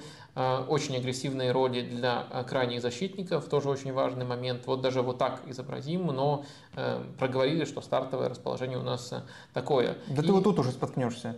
И смотрим. Ну, не знаю, честно говоря, я не думаю... У меня, конечно, есть сомнения. Вот парадокс вратарей Челси, Менди и Кепы в том, что у них и у того, и другого за последнее время были топовые отрезки, но у тебя перед сезоном не может быть гарантии, что у кого-то из них будет Э, хотя бы топовый отрезок, либо топовый сезон вот э, конкретно сейчас. В эту компанию Роберт Санчес идеально подходит. Но вот третьим вратарем вот в то же время, непонятно когда чего. эта позиция так загружена, сейчас в целом состав загружен, а игроки не ниже определенного уровня, ну, я, я бы точно не стал покупать нового вратаря, пока не избавишься от старых. Я думаю, что на уровне стилистическом э, они подходят, вот именно не, не на уровне, так как они тащат, они не, все-таки не уровень пикового Лиариса, но на уровне стилистическом, как начинают атаки и э, все подобное, как могут высокую линию подстраховывать, и тот другой в принципе подходит. Проблема в том, что они достаточно нестабильные. И, конечно, более топовый вариант можно найти, но перед тем, как искать, пожалуйста, Челси, не забывайте, есть такая опция иногда продавать футболистов, а не только покупать. Э, центральные защитники, мне кажется, тут мы можем э, споткнуться. Эталонная пара у Почетина – это Тоби и Ян. Знаешь, почему я так говорю? А, сейчас нет. Я не очень хорошо выговариваю фамилию а, Альдервильд. Альдерверль ты Вертонген? Ну, Вертонген выговариваю. Альдерверль. Хотя кто-то все равно прибегает и ну, говорит, как реченька... правильно, Вертонген. Ну, как реченька журчит. Альдерверль. Да, хорошо, я, я запомню, такой полезный лайфхак. А, в общем, а, это эталонная пара, то есть э, один из них блестящие переводы исполняет, очень хороший э, первый пас, другой из них... Ну, им по 40 лет уже. Продвигается с мячом, я, я понимаю, я не конкретно их... Ну, хорошо, это, тягу сила, и, и 40 лет тоже эталонная пара. Ну и они а, могут играть в высокой линии. И тот, и другой. Причем Почтина еще их очень здорово поднатаскал в том, как должен быть расположен, особенно Тоби это рассказывал, как должен располагаться корпус в том или ином эпизоде. Оказывается, не все защитники владеют такими, казалось бы, азами. Но вот Почтина этому уделяет внимание и фиксит. Даже Эрик Дайера в каком-то плане, когда нужно было ему играть в центре защиты, в, в этом отношении он пофиксил. Но, окей, э, вот такая эталонная пара. Э, мне кажется, у Челси э, пока нет э, полной комплектации на эти позиции. Фафана Бадьяшиль не подходит? Мне кажется, что Фафана подходит, если он будет здоров. Бадиашиль пока, мне кажется, очень сырой, но в то же время это единственная опция с точки зрения игры слева. То есть э, Не, ну, Кулибали будет играть. Кулибали он правша, хотя он хорошо владеет двумя ногами. В Наполе он там играл. А, в целом э, в, в Наполе, безусловно, играл, но все-таки у Почтина тут э, предпочтителен именно левша. Вот я на это скорее упираю. Наверное, из пар есть Фафана и Кулибали, но оба весьма травматичные. Э, Тиаго Сила, я думаю, все-таки именно в четверке высокой линии, даже вот когда его просили, при том, что он, у него в целом отрезок в Челси грандиозный, но когда его просили играть и выполнять именно эту работу, это бросалось в глаза. Есть у него такая проблема. Я думаю, что не подходит. Э, Бадиаши, мне кажется, сырой и пока многовато ошибается. По качествам только неплохо подходит. Так что мне кажется, что тут, конечно, пока не полная комплектация. Особенно я не уверен в позиции левого центрального защитника, но в то же время проблема, которую мы озвучили в вратарях... Ну ладно, Ляпорта заберут дальше. Какое-то какое время Ляпорт был бы шикарным. Я поэтому и сказал. А, мне кажется, какое-то время ну, придется этими игроками обойтись. А, дальше у нас есть э, крайние защитники. И у Почетина, особенно с учетом его физических требований к команде, все-таки важно иметь по две опции на каждую позицию. Вот эту. Рис Джеймс, мне кажется, для его системы идеален, очень сильно прибавит, очень многому, многому новому научится. Не будет его так Венисиус разрывать после работы. Вот, э, вот э, как бы что было сделано с Рисом Джеймсом Венисиусом, и что потом Кайл Уокер, который прошел школу Почетина, сделал с Венисиусом. Почувствуйте разницу. И мне кажется, вклад Почетина в это очень большой. А, тут так, а давай я буду держать, а то говорят, у тебя шуршит микрофон, когда ты держишь. Да? Ну, ну вид- видимо, левой рукой. Давай я подержу, а ты правой будешь передвигать. Да, э, спасибо. Uh, Чтобы я не зря приехал. Да. Э, слева есть Чилуэлл, который, как мне кажется, э, не настолько тотальный с точки зрения покрытия всей бровки, но, эм, например, по профилю может играть так, как играет Бен Дэвис, и с определенным выбором на позицию левого вингера это может работать. Проблема, как я вижу, в том, что не очень количественно тут достаточно игроков, чего? Кукурелья и Чилуэлл – это нормальный набор ну. на эту позицию. А справа кто второй а, за ну, справа, Джеймсом? Ну, за Рисом Джеймсом. Мне кажется, еще один игрок нужен. Э, Надо Лэмти возвращать. использовать, э, ну, Лэмти, Лэмти вполне, вполне для глубины состава. Ну, Лофтуса там использовали. Лофтуса, но... Лофтуса использовали, но в четверке, я думаю, это немножко по-другому будет смотреться. Другое. Э, так что вот тут вызывает... Ну, а Аспиликуэта это уже не, не подтянет. Ну, в центре... Да и роста вон сколько там? Э, в центре, в центре, мне кажется, игроков э, так много, что просто ими надо распорядиться и правильно реализовать их потенциал. А мне кажется, что оптимальной для футбола Почтина была бы пара Энсо Ковачич, но из него можно просто конфет, конфетку вылепить, э, даже большую, чем та, которой он сейчас является. То есть это Дембеле. И ты знаешь, как э, почти на высоко говорил о Дембеле, называл его по таланту одного уровня игроком с Марадонной. Я думаю, ему Муса. понравится. Да, Муса Дембеле. Просто их много. А с Почтина разве еще какие-то Дембеле работали? Почти наверняка. Но ага. это самый главный Дембеле в жизни Почетина. Да, да, самое главное в жизни Почтина точно. И в э, истории Тоттенхэма. В общем, Ковачич эту позицию, эту роль может блестяще закрыть, очень похож по качествам и почти знает, как этим распоряжаться, как это использовать и как с помощью этой роли еще помогать другим, более креативным футболистам, как их освобождать. Э, ну, Энцо, мне кажется, тоже подходит э, и с точки зрения того, какие качества он дает с мячом, и с точки зрения того, как он в прессинг-футбол играет. Ему, наоборот, будет намного удобнее, чем сейчас у того человека, который числится тренером Челси. Ну, это ладно. Вот с этими что делать? Тут же а, вообще... Это не ладно. То есть э, есть еще Канте, э, Канте, которого все так э, любят, боготворят, но мне кажется, если брать футбол почти на основу, то Канте очевид... надо уходить. очевидного места... Ну, У него же контракт заканчивается летом как раз, да? Не видно. Я, Или я не помню, по-моему, в следующем все-таки, а, ну, надо быть. перепроверить. Атакующие игроки, ну, мне кажется, что у нас тут следующий набор. У нас есть Дели Али, Э, то есть Мейсон Маунт. Мейсон Маунт, да. Они весьма Прямая похожи. параллель. Они весьма похожи на самом деле, именно по характеристикам, именно потому, как они могут с этой позиции двигаться. Э, то есть есть и некоторый креативный набор, но в первую очередь это рывки, движения и действительно интеллектуальные рывки. И это хорошая работа в прессинге. Мне кажется, вот э, роль Дели Али, она была бы очень хороша даже не столько десятки, сколько второго нападающего для Мейсона Маунта и может помочь ему продолжить прогрессировать, поскольку в этом сезоне его прогресс, ну, мягко говоря, замедлился. Если надо, да, в тройке полузащитников может сыграть, там восьмерка одна из. Ну, если по ситуации а, в матче да, нужно. Да, будет. А, вполне. А дальше у нас э, есть э, позиция... Галахер еще здесь может сыграть. Вот, на позиции Маунта. Ну, мне кажется, у него другой набор навыков. А, Хорошо. Ну, окей. Для глубины. В другой раз можем расшифровать. Эм, да, вот справа. Справа. Ну, э, вообще, это часто, одна, одна из частых позиций Эриксона. То есть, как правило... Ты вообще просто взял эту кальку твою, хорошо, я понял. Но я только кажется... на, на девятой позиции я понял это. Мне кажется, я сразу проговорил, Хорошо. что это эталон, и давайте от этого отталкиваться. Допустим. Э, мне кажется, то, что роль Эриксона, эм, ну, нет хорошего кандидата. Okay. Вот здесь роль Эриксона. Но он мог и с этого, и с другого фланга. А, Но, а Дембеле с кем в паре вот тут идеальная роль? Кто это? Виктор Ваньяма? Э, э, и Ваньяма, и Дайер иногда играл на, на, а, на этих э, хорошо. позициях. Ладно. Эриксон с одного из фланга смещается, становится скрытой десяткой, следовательно, фланг более активно закрывает крайний защитник. Тут другой типаж, кто-то вроде Сона уже скорее, он может вот таким образом открываться, и тоже крайний защитник поднимается.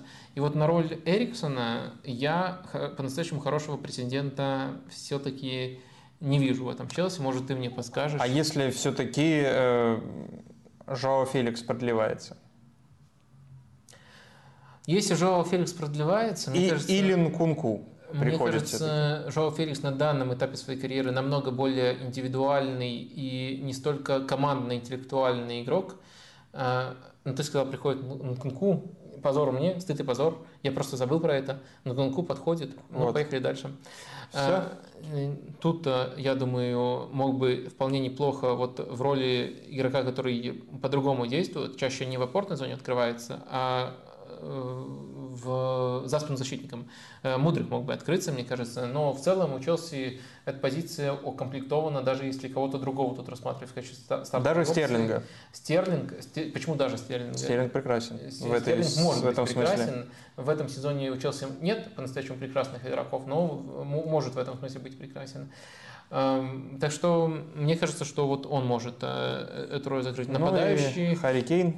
Да, Харри Кейн. Надо брать. Он же доступен наверняка но, будет летом. Но возвращается Лукаку, и может быть, если, опять же, исходить из скажем так, соотнесения возможностей реальных Челси и того, что у них очень большой состав, если быть адекватным клубом стараться, то можно попробовать дать э, шанс Лукаку. Но и сделать из Лукаку Харикейна? Э, ну, не обязательно Харикейна. Или вот тут твоя теория ломается? Не совсем, не совсем. Э, ну, понимаешь, Харри Кейн, каким он был при Почетино, и Харри Кейн сейчас, это разные футболисты. Заметь, что только на самом позднем этапе при Почетино он начал уже делать то, что с ним сейчас ассоциируется, типа отходить и бросать мяч для того, чтобы креативить. Дальше это стало все сильнее и сильнее. Ну, это Жозе раскрыл, конечно. Развиваться. Да, часть, без иронии на даже. Самом, на самом деле, если нам нужен первый источник, то э, в матче Сейчас против смотрю, Испании... Академия Арсенала, сейчас копнешь, как всегда. Это же еще было, ему Да. было 8 лет, это тогда еще в нем разглядели. Да, да, это точно, ему было 8 лет, прогуливался, в общем, э, Арсен Венгер э, по тренировочному комплексу Арсенала, у вас первой команды был выходной, и он говорит, вот этот игрок потом будет очень Вместо много... Бергампа возьмем. Очень много будет в Лондонском дерби забивать. Я вижу у него большой потенциал. И вот присмотритесь, он хорошо разрезающие передачи делает. Да. Десят- десятый номер ему дайте, пожалуйста, хотя бы в академии. Э, Но потом э, нехорошие люди... А вот пишут, Гюста купили, кстати же, правый защитник, вот. Э, Да, для, для- для- для да, ротации варианта. глубины, да. Спа- Спасибо большое за это дополнение. Так что это, это началось позже, но первоисточник, я хотел сказать, все-таки еще более великий и ужасный тренер Гаррет Саутгейт. В Да, матче да. Англия-Испания это уже очень сильно прослеживалось. Это было за- задолго еще до Жозе Мауриньо. Ну и, и при Почеттино на позднем этапе, после того, как Кейн получил некоторые травмы, это тоже не так э, часто, но начало прослеживаться. Но большую часть карьеры Кейн как раз-таки по-другому действовал. Он э, действовал в том числе, открываясь э, в пространстве между центральным и крайним защитником. Он много прессинговал. Вот не знаю, потянет ли тут Лукаку этот э, объем. Но, наверное, если сбросить десяток кило, то, может быть, потянет. И он может обратиться ко мне за советом. Я, может, ему там диету порекомендую какую-нибудь. Есть люди, которых точно не будет в команде Почтина? А, Потому что очень много же людей сейчас э, могут уйти, и я так понимаю, из-за этого... в Джорджа России- Шелви. Прекрасно. Те, кто сейчас в Челси. А, Но они могут, конечно, чтобы угодить новому тренеру, они, они могут купить Джорджа Шелви, чтобы его выгнал э, Почеттино. Э, Я не знаю, мне кажется, зависит от того, я, я, те, кого мы сейчас назвали, это те, кто, ну, вполне Нет, ну вот э, те, кто вписываются. Пулишич, а дальше, а дальше- а этот, э, господи, Зиеш, э, Абамия, ну, упомянуть про это в аренде, ну, непонятное, Феликс и так далее. Вот большая группа, Мадуэки, кто Канте, ну, Канте ты сказал, да, не, не очень вписывается. Ну, вот там, Я, я думаю, что это скорее будет не так и реализовано. Мне кажется, есть те, кто лучше вписываются, и у них хорошие перспективы. Остальные зависит от того, насколько их устраивает статус э, игрока, который борется за свое место, и насколько они готовы развиваться. Потому что Почетино – это игрок, который блестяще развивает Тренер. футболистов. да. А ты, кстати, Был игроком когда-то. И прекрасно. тоже блестяще развивал футболистов. Замечательно. Сделал пол карьеры за Майкла Оуэна.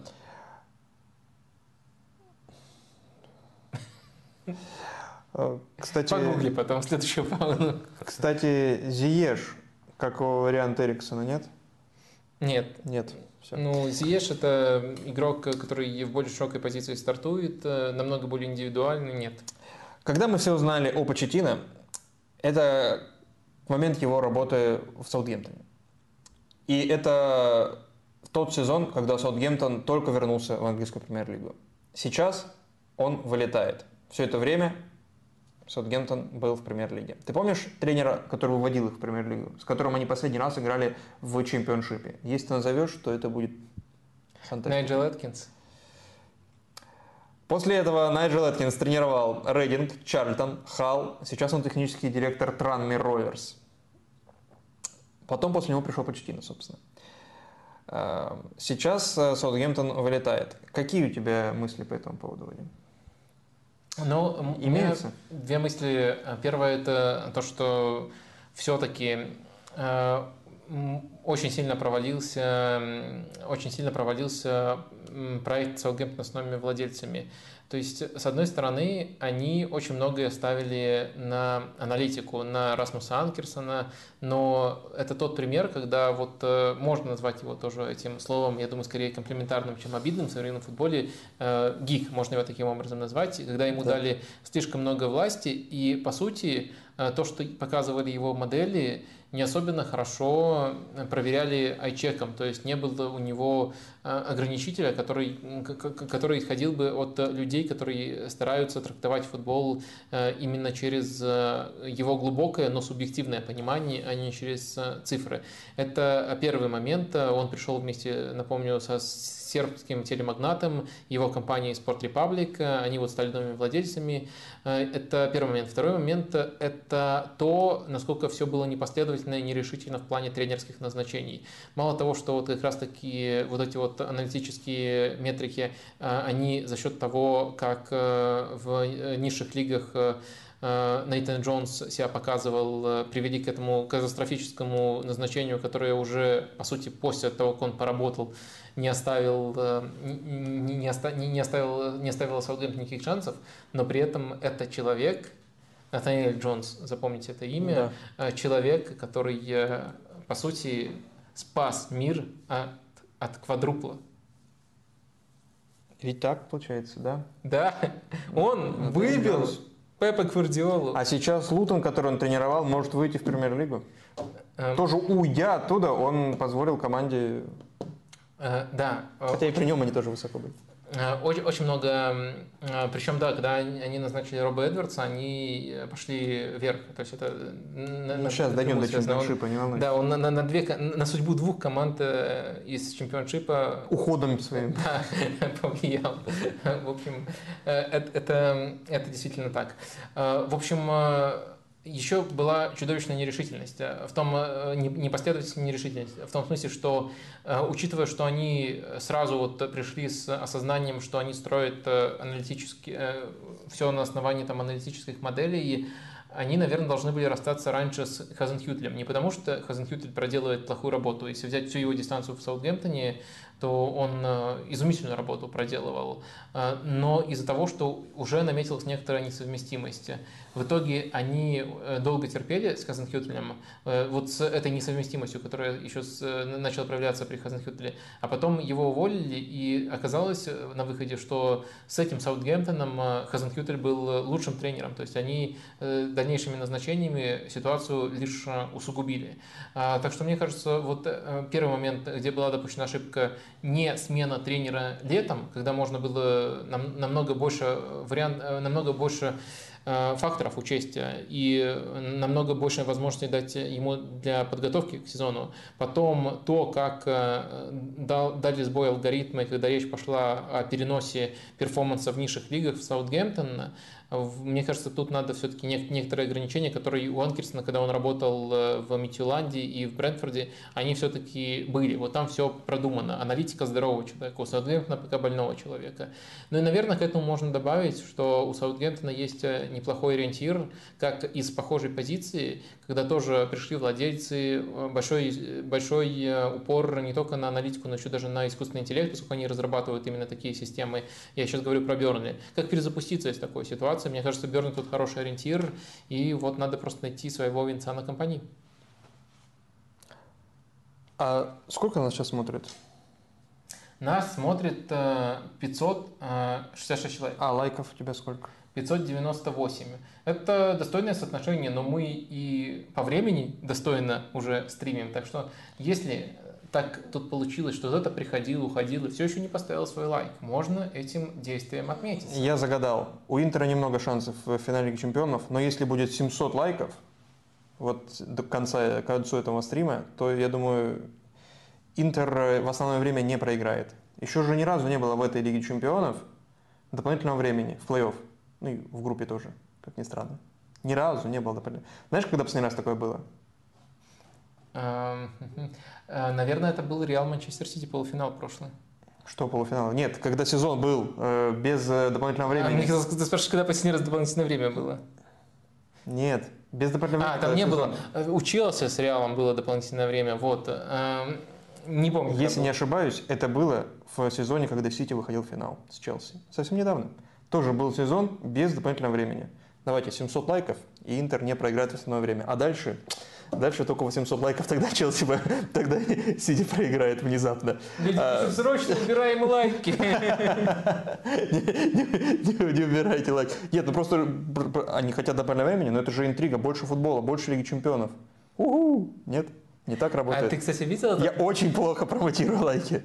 А, а ты, а ты видел, кстати, этот мем? а, Вот эм, Там изображен Лукаку, очень простой мем, но он многим в футбольном комьюнити, там на Reddit, например, зашел. Там изображен Лукаку, но в своей такой вот позе грозной. Я Лукаку, я машина по забиванию голов. Ну, Я когда-то был машиной по забиванию голов. Э, И э, подписи. Никогда не думал, что это скажу, но он сейчас стоит э, между Манчестер... э, Но от него сейчас зависит спасение э, судьбы человечества. Вот, э, так там было сформулировано. Вот э, это так сейчас думаю. Это последняя надежда человечества – это Лукаку. Так что, в принципе, мне кажется, твой посыл многими разделяется. Многие считают, что Интер, и в частности Лукаку, это последнее, что стоит между Манчестер Сити и победой в Лиге Чемпионов. Это действительно так, а победу воспринимают как нечто негативное. Да не. А, так, рубрика «Пора поиграть про», которую мы обещали. И сейчас Вадим очень аккуратно подвелся к команде, о которой пришла пора поговорить, о которой спрашивали, не так много, но все-таки. Берли, Винсана Компани, которые вышли в чемпионшип уже несколько недель назад. Вышли и Шеффилд Юнайтед, и еще одна команда из тех, кто идет сейчас по плей-офф. Либо Третью мы Лутон, либо знаем. Ковентри. Лут- Лутон или Ковентри. Да, третью мы узнаем э, через там, две недели. Только, конечно, Через неделю, плей-офф 27 числа. чемпионшипа разочаровывает. э, Оба Я раза, смотрел э, ответные оба, матчи. правда. Оба раза прошли команды, которые ну, не пытались играть в футбол. Которые, которые вот Бернли в худшем представлении Бернли. Вот даже При хуже, этом, чем э, Шон Дайч. При этом можно сказать, что они этот стиль освоили хорошо. Ну, наверное, они не были бы в Потрясающе. плей-офф, если бы они Конечно. не освоили Конечно. хорошо. Но, Но- команды, которые пытались играть и Миддлсбро, Сандерленд, да, э, Да, пусть еще они- развиваются, а мы увидим в премьер-лиге команду, которая хотя бы одна такая должна быть в АПЛ обязательно. А, Но будет еще одна команда, команда Берли, Винсана Компани, который перестроил, по сути, эту команду за один сезон. Он же пришел летом 22 года, и ну, я посмотрел этот, э, как его зовут, тренерский штаб компании, там нет великих людей, э, я имею в виду каких-то знаковых э, персонажей э, тренерского ремесла. что? Заговорил я штампами. Ты Но там есть, по башке захотел но там получить? есть о- о- один чувачок, который очень знаком всем, конечно. Это Крейг Беллами, да. Э, Крейг Беллами. Захотел все-таки клюшкой по башке. Не-не-не, ну просто Крейг Беллами, который является ассистентом э, компании, э, и еще там какой-то джентльмен тоже, который был в Андерлехте. Э, ну, в общем, все люди из Андерлехта пришли вместе с компанией. Вот как так получилось, Вадим, что ком- компании все с прекрасно, хотя он же начинал в Андерлехте, я помню, свою тренерскую карьеру как играющий тренер, и там чудил как только мог. Он и на, на три ставил в основу толстенького, и сам становился в основу, когда не тянул. Я не могу ответить за Андерлехт. Я не видел компании в Андерлехте, практически не видел. э, Но Я просто на, самом деле, на самом деле, из того, что я э, читал, оказывается, Андерлехт был в таком разбалансированном плохом состоянии, что компания в целом еще проделывал М. не самую плохую работу. Вот такие отзывы я о нем встречал. А по Берни могу уже ответить По Бернли? детальней. Давай. Э, Причем э, сразу тут анонсирую, я не следил за Бернли в режиме там все, э, каждого матча весь сезон, но вот сейчас, когда они уже понял. вышли, и когда было какое-то время, отсмотрел их матчи и могу вот вам предоставить вполне э, точное описание того, как вот а, они э, действуют. Пожалуйста. Э, Что, мне кажется, в первую очередь нужно отмечать, э, Бернли, конечно, это Манчестер Сити чемпионшипа, если мы говорим про стиль. Но это очевидная аналогия, в том числе потому, что компания открыто говорит, что многому научился у Гвардиолы.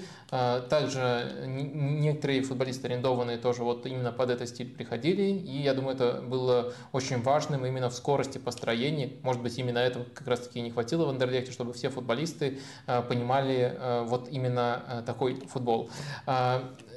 Как Берни, наверное, начнем со стадии владения, как Берни трансформируется. Тут э, мы наблюдаем, как правило, вот э, такую картину. То есть э, мы видим э, э, еще более смелую, на самом деле, чем в классике Гвардиолы структуру. То есть у Гвардиолы как оно происходит? Э, Принципы очень похожи, но у Гвардиолы обычно все-таки, как вы знаете, тройка тут, а тут, э, ну, обычно Родри и Стоунс, два футболиста. У компании э, очень часто мы наблюдаем ситуацию, когда вот так вот футболисты располагаются, то есть э, два защитника, три футболиста иногда плотно в опорной, иногда в более широких позициях это зависит от соперника, но они, грубо говоря, контролируют эту зону. Э, вингеры в широкой позиции стартуют на флангах. В начале сезона Сити так пытался играть иногда. Да, и Ньюкасл их, по-моему, за это очень да, су- да, да. сурово наказал, 3-3. и после этого Пеп от этого отошел. Но если смотреть на, пози... на команду, которая так играет, ну это просто банально более смелая структура, чем у Манчестер Сити. Другой вопрос, что Бернли, учитывая, что это чемпионшип, и тут по-другому проверяют, может таким образом себе позволить играть, и это на дистанции сезона оправдалось. Но посмотрим, как будет в АПЛ. Тут пока зарекаться, мы даже составы не знаем, который у них будет в АПЛ. Э, Но если брать команду, которая пытается достаточно часто так строить э, футбол, то м, в голову приходит, э, ну, понятное дело, э, Фейнорд, мы их просто сегодня уже вспоминали. Два ложных фулбека, да, поэтому? Да, у, ни- у них э, есть, есть такая особенность. А, Но Фейнорд очень консервативно пасует в рамках этой структуры. Берни все-таки пытается достаточно часто продвигаться именно через центральную зону, а не просто вот доводить до вингеров э, и дальше смещение, удар.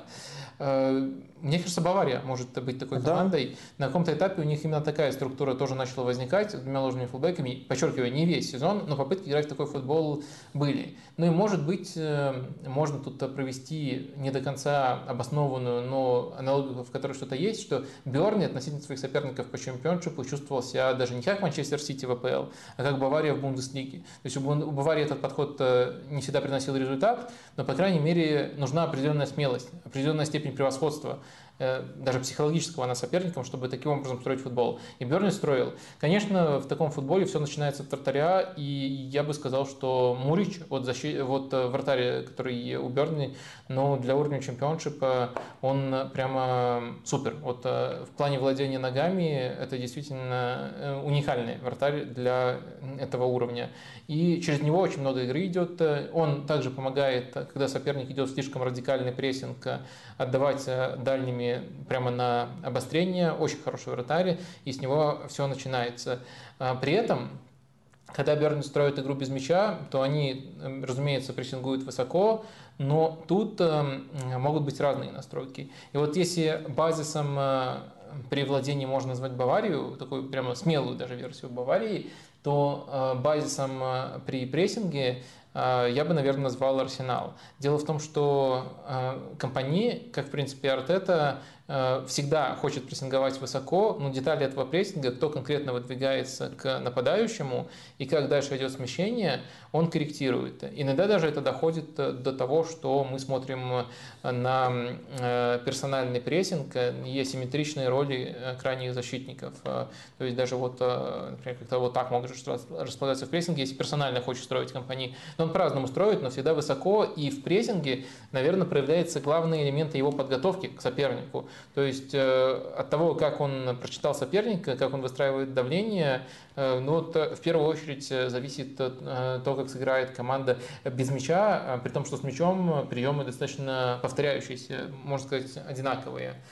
Ну, наверное, на базовых настройках все. Наверное, еще раз только подчеркну, что я уже говорил о шансах Бернли в АПЛ, и есть опасения, которые связаны именно с тем, что стиль слишком смелый. Как его перенести в АПЛ, это вопрос пока что без четкого ответа, но надо хотя бы посмотреть, кто будет в распоряжении у компании. Э, Да, и вот, собственно, это был, э, по сути, единственный мой вопрос. Э, Насколько вот этот стиль можно перенести из чемпионшипа в АПЛ? И если взглянуть на уже существующие проекты, которые были в АПЛ, которые переходили из чемпионшипа и сохраняли свой стиль, то успешными э, можно назвать только проекты, которые немножко в другом стиле, мягко говоря, в другом стиле. То есть это, естественно, Брентфорд э, Франка, это Лидс Бьелсы, это Фулхэм Марку Силвы, это э, Вулверхэмптон Нуну, не знаю, Шеффилд Уайлдера, да даже Бормут Эдди Хау. Это те успешные проекты, которые в первый сезон после выхода играли примерно так же, как играли в чемпионшип, при этом не вылетели и нормально играли, даже ну, в середине турнирной таблицы условно были и добивались результата. А, Но есть пример Ты просто дискредитирован был только что. Марку Силу, потому что назвал. Нет, ты забыл Сон Силону. Свонси, да. А, Свонси Лона а, выходили с кем? Брэндон Роджерс. С Брэндом Роджерсом. И, э, но смотри, Вот, собственно, два примера. Я, я, я к чему? Свон Силона это как раз таки вариант Бернли, правильно? Ну, очень похоже. Вот. Да. Свон Силона, два пути, я к чему вел? Два пути. Свон Силона, у которой, у Бренда Роджерса ну, в первый сезон, наверное, все нормально было с Свонси, правильно? Иначе Но он бы... один сезон в АПЛ отработал, а потом его взял какой-то там клуб, не помню. Иначе бы его не позвали, да. Стал... Иначе бы его не и позвали он, в Ливерпуль. Не почти, он стал чемпионом, просто вот скоро этот титул по-настоящему вот. засчитают, То есть... потому что Манчестер Сити будет отправлен в чемпионшип, и у них отнимут э, да, то есть удалось сохранить э, стиль Свонси, но есть другой, более, более, более свежий пример – Пример Норвича, который так же, как и Бернли в этом сезоне доминировал э, с Фальки э, в, с Фарки, с Фальки, господи, в чемпионшипе, пытался сохранить этот стиль и в премьер-лиге, смотреть было невероятно увлекательно. Ну, там, любые счета с любыми командами, пытался играть смело, естественно, получал огромное количество мячей в свои ворота. Вот два разных пути. ну, э... И самый свежий из них не очень приятный в ныне, который ближе к современности, соответственно, ближе к текущему уровню АПЛ. Я бы отметил тут Барселона, два момента. Во-первых, э, Норвич, Фарки, и этот пример я вспоминал, даже когда нам вопрос про Бернли чата задавали, то есть такое опасение есть у меня тоже. Но если все-таки пытаться найти некоторые детали, э, почему, например, э, вот есть объяснение, почему Бернли ближе к Свонти, тому Брэндон, Свонти Брэндона Роджерса, чем к Э, Норвичу. Главное объяснение заключается в том, что Норвич, они брали открытостью, а не контролем.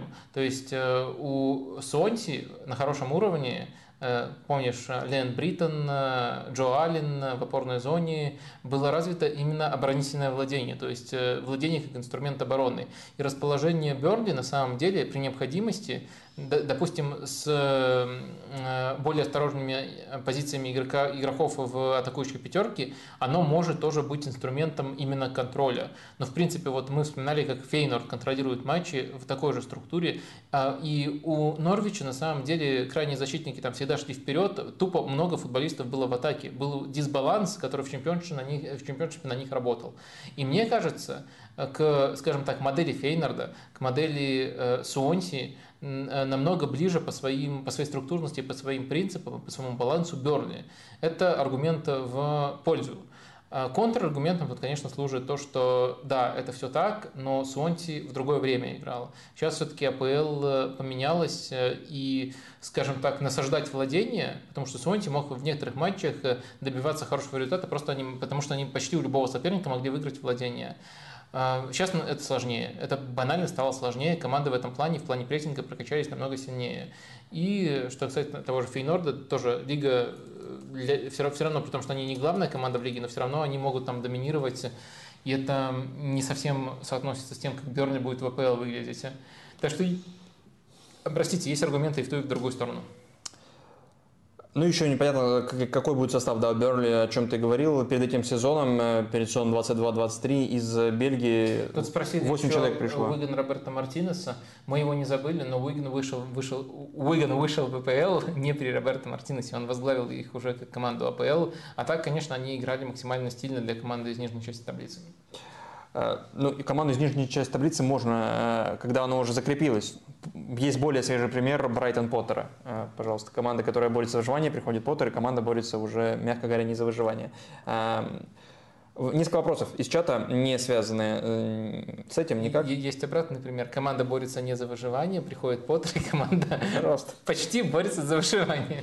VS. Э, новый директор Ювентуса из э, Наполи. Что о нем можете сказать? Э, Кристиана Джунтоли, спорт-директор Наполи, дал согласие на переход в Ювентус на аналогичную должность. Но... Ну, есть какие-то впечатления о нем? А, конечно, есть. Э, это, Кто бы сомневался. Да, это очень важное звено в успехе текущего Наполи. У Наполи очень хорошая трансферная политика была в последнее время. Если посмотрите, практически нет провальных трансферов, э, хорошие достаточно тренерские назначения. И есть, вот как я часто привожу в последнее время, э, ну просто в один сезон уместились две феноменальные находки из периферийных лиг.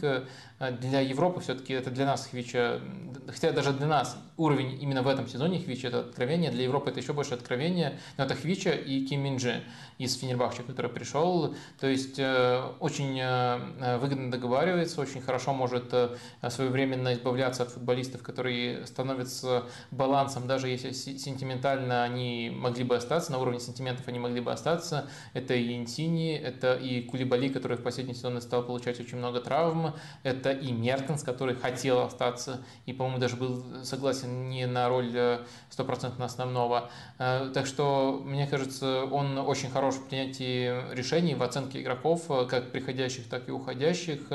Но, конечно, нужно понимать, что, как и любой спортивный директор, он зависит от степени своего влияния и от окружающей среды.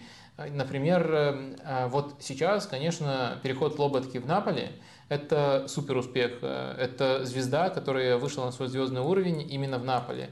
Но был период, какое-то время, а после того, как качества уже были очевидны в Лоботке, когда его рассмотрели, когда он не был игроком основы и казался, наоборот, провальным трансфером. Да. То есть э, важно кто будет тренером, который будет раскрывать, и насколько большие полномочия будут влиять на тренера у Джунтоли, на выбор тренера. Потому что, например, тут у нас есть э, две новости, буквально соседствующих. Первое – это то, что место Аллегри не под вопросом, что он остается в Ювентусе. Не знаю, можно ли на это на 100% верить, но такие новости вот пошли буквально уже после вылета с учетом того, э, что Ювентус более-менее понимает итог этого сезона.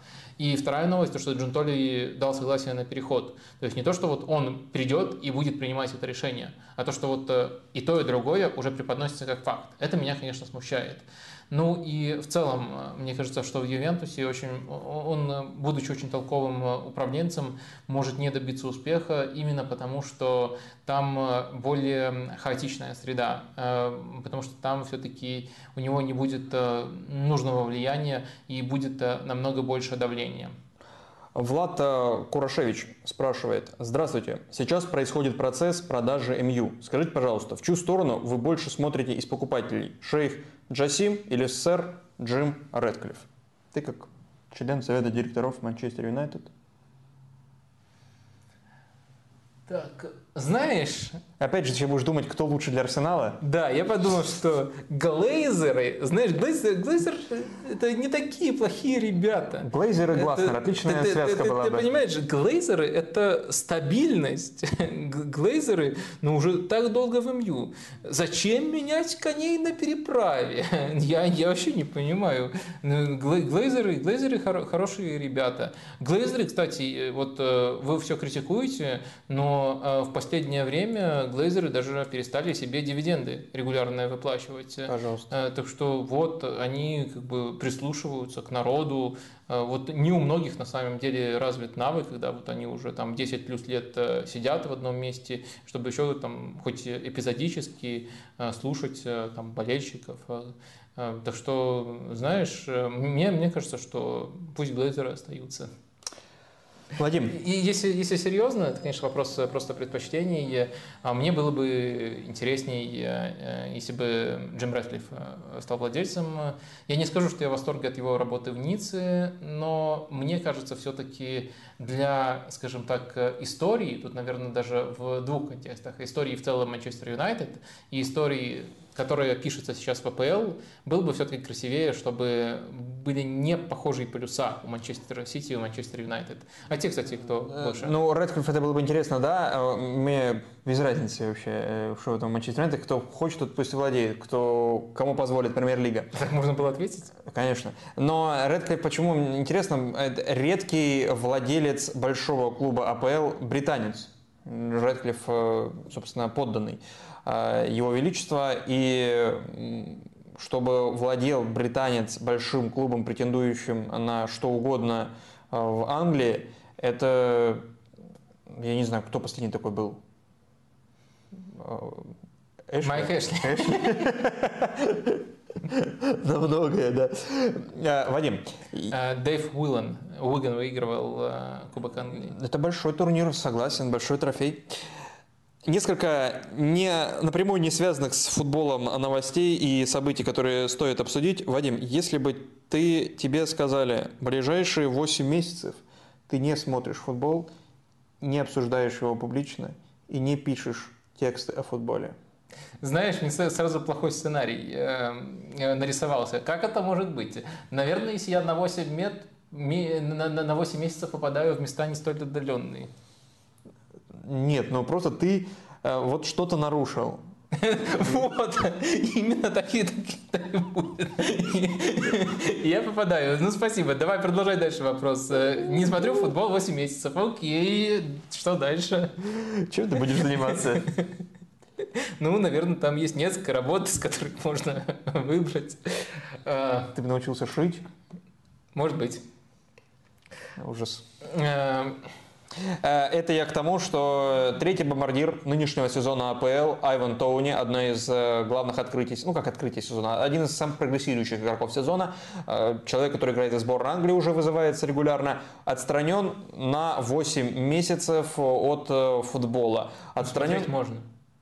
Ему-то да, но тебя, ну, отстранять тебя от игры в футбол. Многое изменится в твоей жизни. Конечно. От профессиональной игры в футбол причем. А то у него можно тоже выходить во двор, бегать сколько угодно. Э, так вот, э, отстранен он из-за того самого Кстати, дела. А неизвестно, ему сейчас можно делать ставки? В, в эти 8 месяцев? Да, да. Это очень хороший вопрос. Я не знаю ответ на него, но это, я думаю, тот вопрос, который его адвокаты должны были задать в первую очередь. Или иначе это плохие адвокаты. То есть сразу, как только обвиня... А, объявляют, 8 месяцев из-за того, что сколько там, 250 чем-то ставок э, за его карьеру, не только э, когда он играл за Брэнфорд, но и за низшие, дивизион... за низшие команды, за команды из низших дивизионов. 232 нарушения э, регламента о ставках.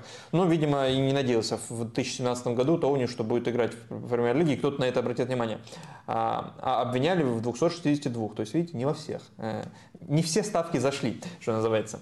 А, вот. А, и 8 месяцев он будет без футбола. Человек, который мог, мог уйти летом в какую-то серьезную команду, могли продать его за большие деньги для Брэнфорда.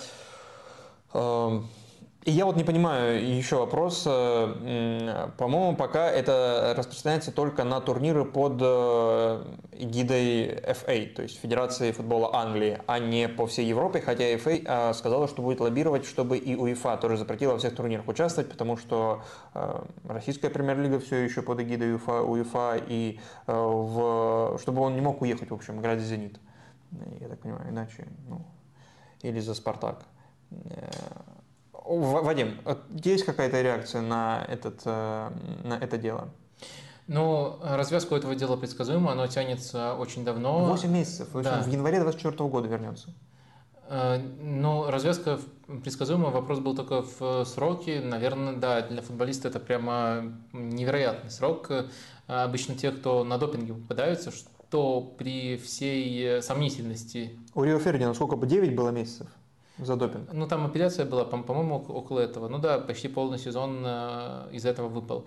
А, то есть эм, тут э, все-таки разные вещи. То есть ставки и допинг, ну, мне кажется, это не, не совсем соизмеримо, хотя учитывая, что за, за допинг иногда банят не за умышленное применение какого-то препарата, потому что там что-то каким-то образом попало, и вроде как даже обвинители соглашаются, что это не, не было умыслом, но все равно банят, так что там тоже бывают разные случаи, но ставки, при том, что при, всех, при всей сомнительности, тем более для игроков, для игрока, мне кажется, все-таки не таким тяжким грехом, и поэтому мне то не жаль, то не Но это э, совсем такая субъективная эмоция. Жаль, конечно, не, не потому, что он э, на ровном месте был наказан, а потому что срок прям, прям очень большой именно для профессионального спортсмена, тем более в его текущей форме. Он же сейчас да, находится да, в лучшей на, на форме своей жизни.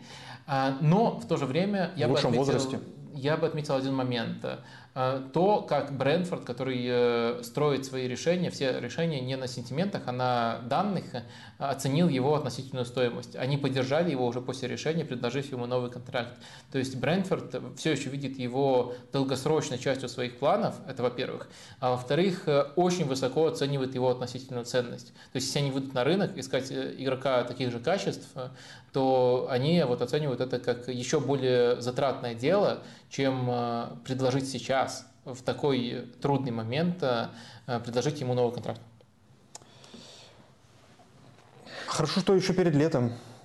Ну, может быть, дотянули до конца сезона. Сейчас тут два тура остаются, потом три месяца, ну, два там с половиной без футбола.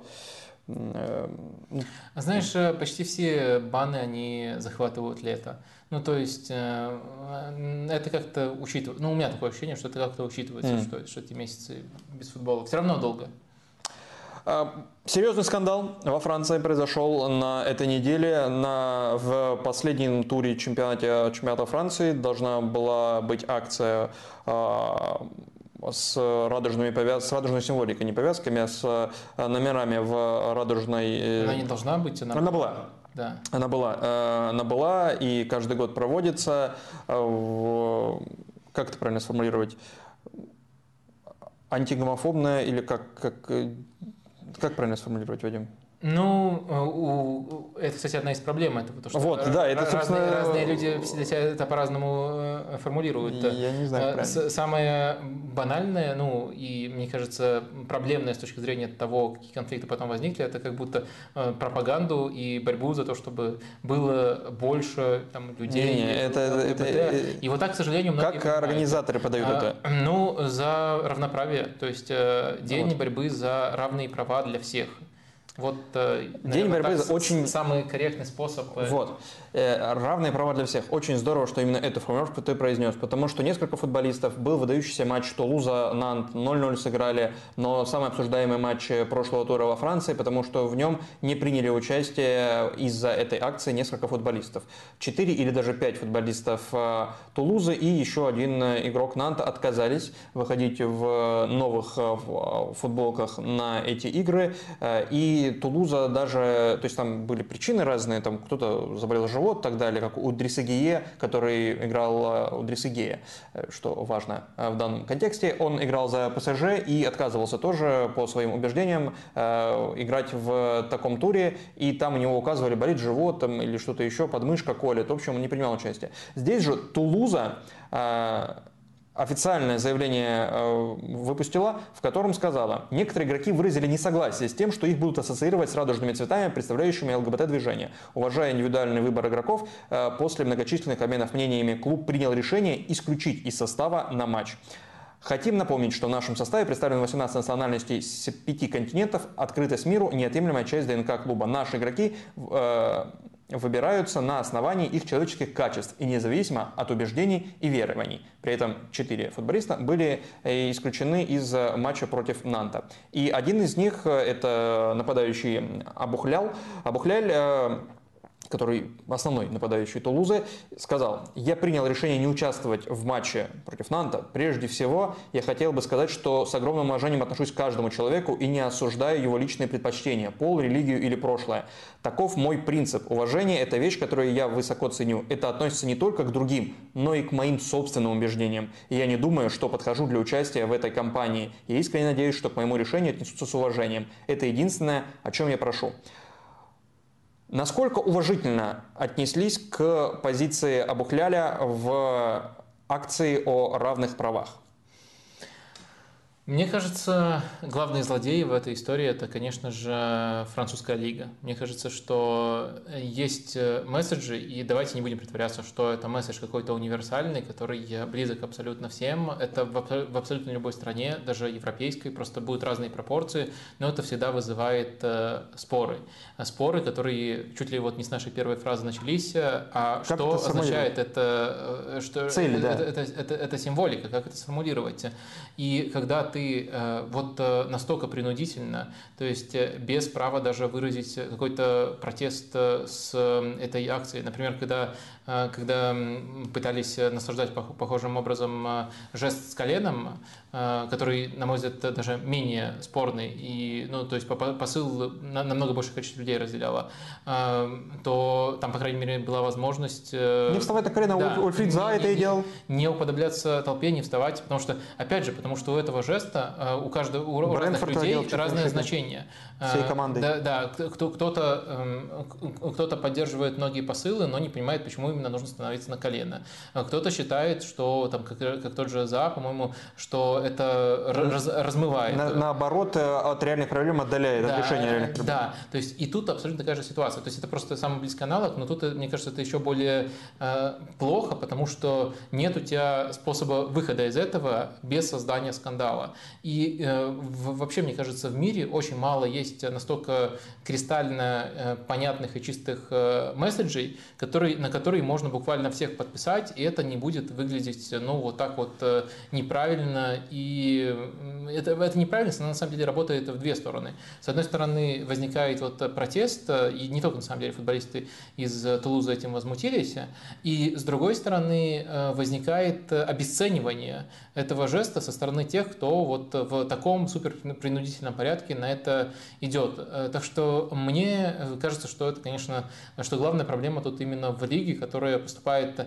максимально некрасиво. Э, это просто делать э, неправильно вне зависимости от того, насколько благой вы видите такую цель. Вне зависимости от того, как конкретно вы называете этот день как вы его трактуете. И я это говорю тоже, опять же, вне зависимости от того, как я отношусь вот угу. к проведению, к, к, к подобным акциям, к подобной символике. Э, мне кажется, это неправильно. Но в то же время, если уже как бы так пошла у нас такая тема, и пошли в том числе заявления официальные от игроков э, в социальных сетях и, и так далее, мне кажется, ну, они себя проявляют тоже очень редкостными лицемерами. Э, хорошо тут никто себя не проявил. Проявляют э, по ряду причин. Во-первых, потому что очень многие прикрываются своей религией для того, чтобы не участвовать. Здесь, кстати, никто официально не прикрывался религией. Вот, а из э, выступления Абухляля не было ни одного слова Э, про религию, про свою религию. Он говорил, что он уважает все э, личные предпочтения, пол, религию. Просто там еще несколько а, может быть, я другие не, не, не видел. Может быть. И там точно у одного, э, это был мусульманский футболист, если кому-то интересно, можете погуглить, могу я вам найти в следующем выпуску. Сори, сейчас не, не, не вспомню точно имя. И вот он прикрывался религией. Но это немножко в таком случае становится странно, когда один и тот же человек готов играть с там, букмекером на футбол, футболке, но не готов участвовать в такой акции и в качестве причины приводит угу. именно религию. Вот э, в, в этом есть определенное лицемерие. Э, хочешь, хочешь дополнить, да? Деталь важная. Ты сейчас э, повторяешь, э, по сути, претензию правозащитников французских, некоторых правозащитников, не всех, естественно, к футболистам, и, которые обвиняли правозащитников французские в лицемерии там, Идрису Гие или других футболистов, которые прикрываются религиозными убеждениями, при этом носят футболки с логотипами букмекерских контор или пива у кого-то из у Нанта, по-моему, пиво официальный титульный спонсор, а у Тулуза, по-моему, Буки как раз. А, так вот, э, не, не ошибка ли это? Потому что, как бы это сейчас не звучало, ну, то, что называется за деньги, а это бесплатно. Это, по моим убеждениям, то есть мы, э, не то, что мне даже за это платят, а клубу даже за это ничего не платят, за эти акции.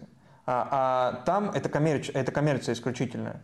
То есть э, это все на это, ином уровне решается, это, на уровне то есть, э, э, бумаг, да, финансов, это, зарплат это, и юрисдикции. Это абсолютно... И ты подписываешь контракт. Когда ты подписываешь контракт, ты как бы, ну, ну видимо, там есть какие-то пункты, по которым ты не можешь ну, отказаться. Хорошо, смотри, в контракте есть и то, что ты должен соблюдать правила лиги, в которой играет твой клуб. Это тоже базовый пункт Но есть ли этот пункт вот с этой акцией в, в регламенте? Но эта акция часть, часть часть правил лиги. То есть э, почему она должна проговариваться отдельно? Э, почему лига не может учесть э, каждое событие, которое случится, акций устраивается много. Многие из них проходят намного более там, безболезненно, там, минута молчания в честь, в честь каком-то. И каждую такую акцию не проговоришь, это проговорится на уровне mm-hmm. общих правил лиги. Так что в конт... по контракту не согласен, по разнице в том, что есть деньги, нет денег, да, согласен, это важная разница, но опять же, это никак не относится к поинту про религию. Вот ей прикрываться, мне кажется, неправильным. И второй момент, который мне кажется тоже немножко лицемерным, это вот сама формулировка, которую, в частности, Абухляль использовал. Я всех уважаю, вот права всех уважаю, всех уважаю, но в то же время я в этом не буду участвовать. По сути, эта акция, опять же, если ее не, не понимать извращенно, за права для всех. То есть ты уважаешь Э, право других людей, э, какими бы они ни были, иметь равные с тобой права. И вроде как Абухляль с этим не спорит, а наоборот э, это подчеркивает. Но участвовать в этой акции ты отказываешься. То есть тут есть конфликтующий месседж в самом этом сообщении. А почему, спрашивается, Абухляль говорит о том, что он всех уважает? Чтобы в конце добавить предложение. Я надеюсь, вы будете меня уважать вот за мою позицию. Ну, он, да, не проговаривает, тут, он не проговаривает тут честно. Же не, не всех. А, ну, посыл этой акции не в а, уважении ко всем, а, а там же ты же сам говоришь. Хорошо, немножко по-другому. А уважение в, к, к определенной группе. В, нет, в уважении к возможности всех иметь равные права. Вот так вот можно ну, сформулировать. Э, уважение, мне но, кажется, опять что же, всех есть, по сути... есть какие-то общие акции, наверняка, а я не знаю. Просто Black Lives Matter – это не про общие права, это не про права ЛГБТ, согласись. Black Lives Matter не про права ЛГБТ. Почему? Точно так же и эта акция не про права э, э, но, темнокожих людей, не про права. На, на мой взгляд, он проговаривает, э, по сути, а про, про такое, же, да, такое же значение, уважение ко всем. Э, э, и дальше э, э использует это в качестве аргумента, почему он в этом участвовать не будет.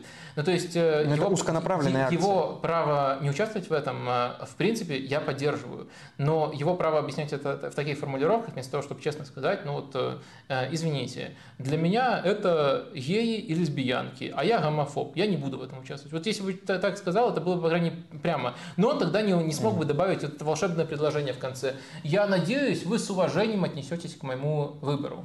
Вот, э, мне кажется, очень э, так э, зашифровал некрасиво и э, лицемерно. Но в то же время, повторюсь, мы немножко тут отвлеклись и начали даже немножко спорить. Повторюсь, для меня главное злодей тут лига. Это просто неправильно. Что почитать на этой неделе, Вадим? Давай рекомендации какие-то свои. Потом еще пару вопросов из чата мы возьмем. Хорошо, ты нарвался, ты нарвался. Я... Три рекомендации, что почитать. Обычно мы берем один текст и разбираем его там э, по тезисам, но в этот раз э, я решил э, нагрузить вас, дать вам три так. ссылки, Э, совсем базовое направление, о чем эти тексты, и вы почитайте, ну, надеюсь, учитывая, что я очень много всего отсмотрел, чтобы выбрать эти материалы для вас, надеюсь, вас они не разочаруют. Первая моя ссылочка – это материал ASPN про то, почему э, вратарская позиция – самая трудная работа в футболе. Заголовок немножко э, такой притянутый, там про каждую роль можно так или иначе сказать, но там очень много деталей объясняется, которые связаны и с тем, Э, насколько неправильно иногда люди оценивают вратарей и связаны в том числе с э, некоторыми особенностями. Э, например, например, есть ли какие-то именно психологические отличия у вратарей от игроков других позиций? Нужны ли они? И там есть очень ценные комментарии от вратаря Брэнфорда Дэвида Раи и еще есть от нескольких тренеров вратарей, которые тоже на высоком уровне работали. Идем далее. А, вторая моя рекомендация – это материал The Athletic про Серхио Бускетса. Ну, я думаю, вы понимаете, почему. Очень много трибютов было. Мне кажется, неделя трибютов Серхио Бускетсу была объявлена. Лучший, конечно же, написал в среду а, Родри, а, выступая за Манчестер Сити против Реала. Но текстовые tribute'ы тоже были. И вот очень хороший, мне понравился на The Athletic, который хорошо суммирует особенности роли Бускетса, особенности его величия. А, Причем а, одно из достоинств этого текста, что удалось э, лаконично, вот именно в формате этого клише «краткость сестра таланта» а, написать это, потому что я представляю, как я писал бы про Бускетса. Может, мне к концу сезона еще доведется это сделать, наверное, это был бы мега longread, но тут есть и главное, и достаточно коротко. Наверное. Это точно был бы мега longread. Третий текст. Третий текст это великолепный Сид Лоу, на The Guardian написал э, материал, но не про актуальное, а про ретро, про старенькое. Э, Уго Санчес э, и про его сезон за Реал Мадрид, в котором он забил 38 голов, И все эти голы были забиты в касание. То есть ни разу он не делал Вау. Э, больше одного касания в этих э, голевых э, атаках. Много головой забивал, там внутри уже более подробный разбор. Но это я вам привел цепляющий факт из заголовка. И дальше про этот сезон конкретно он рассказывает, понятное дело, отталкиваясь от манеры Холланда, которому до такого все еще далеко, несмотря на то, что из современных нападающих он... Слабак. Он, наверное... Я не про количество голов, а про именно то, что все в касании. Хотя он тоже много забивает именно в касание. И вот про этот сезон там материальчик э, я, кстати, ошибся. Это не Седлоу написал. Седлоу расшарил этот текст, я подумал, что это его текст. Вот так э, бывают иногда косяки. Ричард Фостер, э, автор этого материала. Извиняюсь перед Ричардом в первую очередь, ну и перед Сидом Лоу тоже, что приписал ему не его материал. Мне кажется, интересный, интересный текст, и сразу есть у вас факт, которым вы можете впечатлить друзей в пабе. Вот если вы ходите в футбол смотреть паб, да, да. Э, ну, все же ходите в футбол, смотрите пап, что там еще делаете, э, то можете там э, рассказать, то, что... А, Холланд! А вот у Реала Мадрида был Уго Санчес. 38 голов за сезон, все в касании. Ну и потом можно врубить видосики и вместе их посмотреть. И... Вот эти материалы я вам э, рекомендую на этой неделе. Я пока не видел, э, не читал эти материалы, но я увидел заголовки. Э, и вот первый из них про, ну, где Давид Рай дает комментарий про нелегкую судьбу в лотерей, и там заголовок «You feel alone», и там плохие мысли приходят вам в голову, все дела. И я тут же вспомнил ну, фильм Вима Вендерса, раз уж мы в разделе рекомендаций, великий фильм «Страх вратаря перед 11-метровым», но это, по сути, трагедия экзистенциальная. Там э, история о вратаре футбольном, который э, удаляется в матче, ну, там немножко лажает, ну, там, естественно, это в гиперболизированном виде, э, получает красную карточку, потом встречается с девушкой, проводит с ней ночь и убивает ее. И история о том, как потом его, собственно, жизнь складывается в голове, естественно. Он там бродит, как положено у Вима Вендерса. Это вот трагическая Под, история. Подожди. Страх вратаря перед 11 метром. женщину и бродит потом в голове. Нет, бродит он, естественно, по городу. Э, но мы из его брожений э, понимаем, что происходит в его голове. Или не понимаем. Опять же, это про... Э, всегда нужно упоминать этот фильм, когда речь заходит о вот, вот под, под подобными заголовками, когда тексты «You feel alone» и плохие мысли приходят в голову вратарям и так далее. Это, это, ну, это, это, понятно, это кино, это искусство, это не, не должно быть в реальности, конечно. Не, ну я просто уточнил, что сами события фильма как бы по фильму реальны, а не в голове происходит у вратаря. Да, да, Все, да, ясно. да, да. Это нет какого-то твиста в конце, что это сон собаки все. И о заголовке про Бускетса Э, никогда не будет такого, как э, Бускетс. И, соответственно, про э, сравнение нынешнего нападающего Манчестер Сити с э, Санчесом, и, и вот эта формулировка «никогда не будет такого, как э, Бускетс», я, я сразу другой фильм в голову пришел. Это уже комедия. Нормальная, гротескная э, комедия подростковая о взрослении, как и положено подростковым. Есть только один Джимми Гримбл не видел ее? 2000 Нет. год, не, не такая старая, как э, Вендерс. Э, и про мальчика, которого, у которого все получается. Он прекрасен на тренировках. Маленький мальчик, который стремится попасть в Академию Манчестер Сити. Он болеет за Манчестер Сити и стремится попасть в эту Академию, играть там. А, у него все получается на тренировках, но в играх за свою школу он все, все лажает, лажает. И потом одна бутсы? женщина, да, дарит ему бутсы, и он я каждым касанием, каждым касанием практически как э, Санчес забивает э, голы. Я даже могу сделать спойлер, что не надо. в конце, но не буду. Не надо. Да, да, я смотрел, я смотрел, это я просто по названию не читал. Да. Э, вот так. Давай несколько вопросов из э, чата. Э, напоследок, сколько у нас есть? У Интер шанс. 700 пробито. А про Уга Санчеса будет? Ну, я вот соединил Уга Санчеса и Бускетса, потому что там а. Манчестер Сити упоминается, и, по сути, он забивал каждым касанием своим в этих бутсах. А я, я, я думал, ты скажешь там про Уга Санчеса, что вот есть сериал «Наркос» про... Нет, тут приближенные к футболу, по крайней мере, фи фильмы. Э, так. Там, по-моему, второй сезон в Мексике, да? Я не, не видел «Наркос». Нет? Я и пока нет. Вот сейчас закончится сезон. А там еще есть? Нет, сезон вот футбольный. Я думал, там третий сезон Три сезона. А, там три сезона? Ну, Я видел первый, второй не начал еще. Оказывается, есть еще третий. Давай пару вопросов из э, чата напоследок. А, а вот Валентин Виноградов спрашивает в тему э, вообще Еврокубков. Почему в плей-офф слепо решается, кто играет ответку дома? Ведь это преимущество, если дошли до овертайма. Может, стоит сравнивать результаты в группе или еще что-то? Вот в плей-офф э, в НБА, например, ну, я так понимаю, во всех других американских видах спорта в плей-офф, там это, естественно, учитывается, как ты выступал в регулярке, но там есть плей-офф. Но вот если представить под регуляркой групповой этап, то можно как-то это тоже учитывать. А, блестящая идея, согласен, согласен. Э, и что это дает преимущество, и что это неплохой маркер, э, который увеличил бы еще ценность э, выступлений в группе.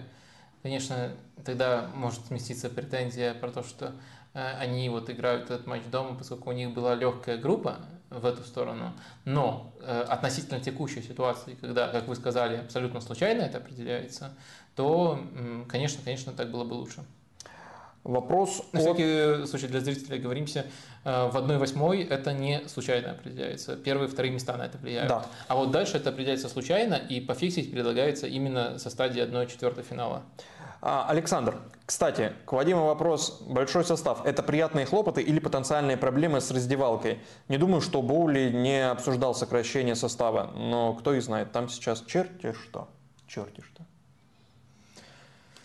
У нас нет никаких свидетельств, что большой состав может быть плюсом. Ну, то есть э, нет хороших э, примеров, э, нет свидетельств на обратных цифрах. То есть такой большой состав может быть плюсом. А у нас есть как бы два конкурирующих подхода. Первый подход – это маленький состав с большим количеством универсальных игроков. Гвардиола его блестяще использует, и поэтому как-то бок о бок существуют два таких тезиса. С одной стороны, что у Манчестер Сити самая большая скамейка в мире, а с другой стороны то, что вот у Манчестер Сити очень маленький состав. И по идее, хотя все-таки фактически правильно то, что у Манчестер Сити маленький состав, но по идее верно и то, и другое. Потому что э, очень много футболистов, э, которые могут быть именно в стартовых 11, но все равно кто-то из них остается на скамейке. И э, в то же время они все очень универсальные. И второй подход – это почти там, два футболиста на позицию для ротации. Но когда у тебя, вот, э, во-первых, нет такого, что есть четко отведенные позиции, которые можно ротировать, у тебя просто разбалансированный набор э, футболистов в разные зоны, которые собирались просто по принципу, хороший это футболист или плохой, хотим мы его или не хотим. И это согласовывалось с разными тренерами, когда кого хотим. Э, тогда это, конечно, однозначно минус. Ну и просто даже если бы Э, было все более сбалансировано с точки зрения линий, то все равно, мне кажется, такой большой состав, он не может быть плюсом. Вопрос, который от Натальи Гапоновой, который тебя одновременно и обрадует, и разозлит. Как мне кажется, через два сезона Габи Жезус очень подошел бы Реалу. Очень похож на Карима. Как вам идея? А, через два сезона. А почему именно через два сезона? Почему сейчас не подошел бы? То есть, если это комплимент Габи Жезусу, то мне кажется, он и сейчас подошел бы Реалу, но э, в то же время... Ну, потому что Карим еще играет как бы два сезона, и, видимо, Наталья считает, что он еще будет на этом уровне. Я думаю, поэтому. В то же время, мне кажется, Реал будет все-таки ориентироваться на то, кто будет доступен вот именно в тот момент. А так, Габи Жезус, мне кажется, шикарный вариант. А, Габи Жезус э, очень, э, мне кажется, здорово вписался бы в бразилоцентричное нападение мадридского Реала. В ближайшие годы значимость Венисиуса и Родриго, по идее, будет э, только расти. Габи Жезус очень умный, очень тонкий игрок, но ее единственный минус, он на поверхности, реализация, но люди, которые погружались в этот параметр, понимают этот параметр, конечно, также понимают, что на большой дистанции Э, результативность определяется количеством моментов в первую очередь и уже во вторую очередь, э, не критичную часто, э, реализацией. При этом Карим Бензема сам тоже значимый пример, как можно в этом аспекте по ходу карьеры сильно вырасти.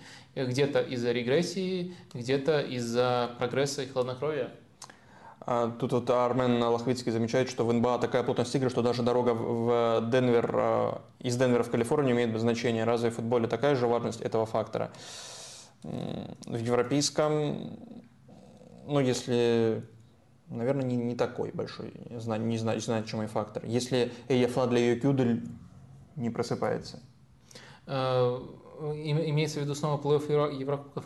Ну, вообще, в целом, мы когда обсуждали э, по, по, по или к чему это, я не знаю, к чему это вопрос, просто я увидел НБА и решил почитать. А, а, у, Ден, у Денвера очень сложно выиграть дома, потому что это высокогорье. Вот еще бесполезный факт на футбольном стриме.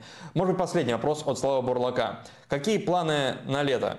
Отдых или будете смотреть женский ЧМ? Я, скорее всего, хочу архивные турниры. Например, 98-й чемпионат мира, Евро 2000. Что бы вы посоветовали из архивных турниров?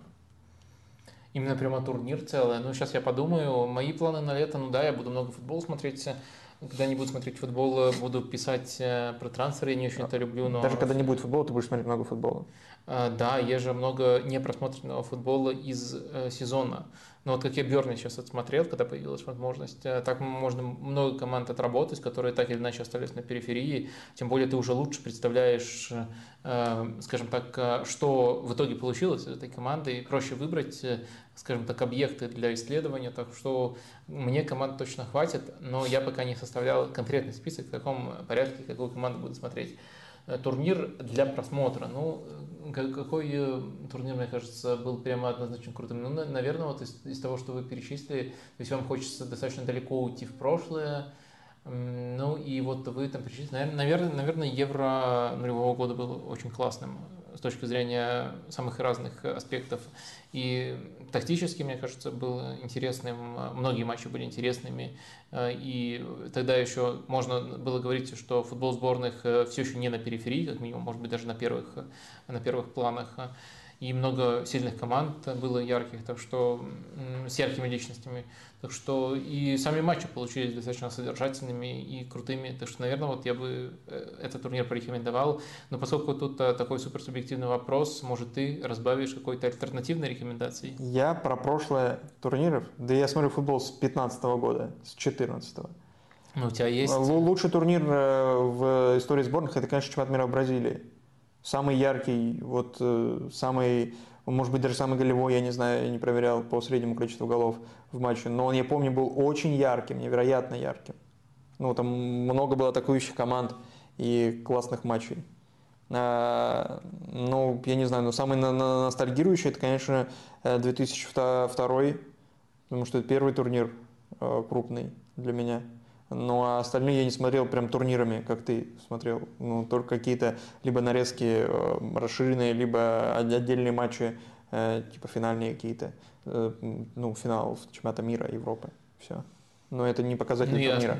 Ну, ладно, тогда 2014 да, ты, ты называешь. Это серьезный архив, да, да, да. Уже в HD есть, если что. Да, не в, 4, не в 480p. Вадим, подводи итоги, пожалуйста. 726 э, пальцев вверх поставлено. Сегодня многое Еще поняли. синоним я подобрал в конце. Пальцев еще, еще, еще, еще не совсем э, это, это ты подобрал, никогда до этого не было, да. Да, да. Никогда не использовалась формулировка. Изобрел. Ты Изобрел, первый, да, да. Сейчас ты тоже, кстати, палец вверх поднял. Да, прямо, прямо как э, Пеп Гвардиола, когда он общался с Кевином Дебрёйне. Э, в общем, нас все еще много людей смотрят. Я не понимаю, почему вы не разбегаетесь, но вам все-таки... Самокритично.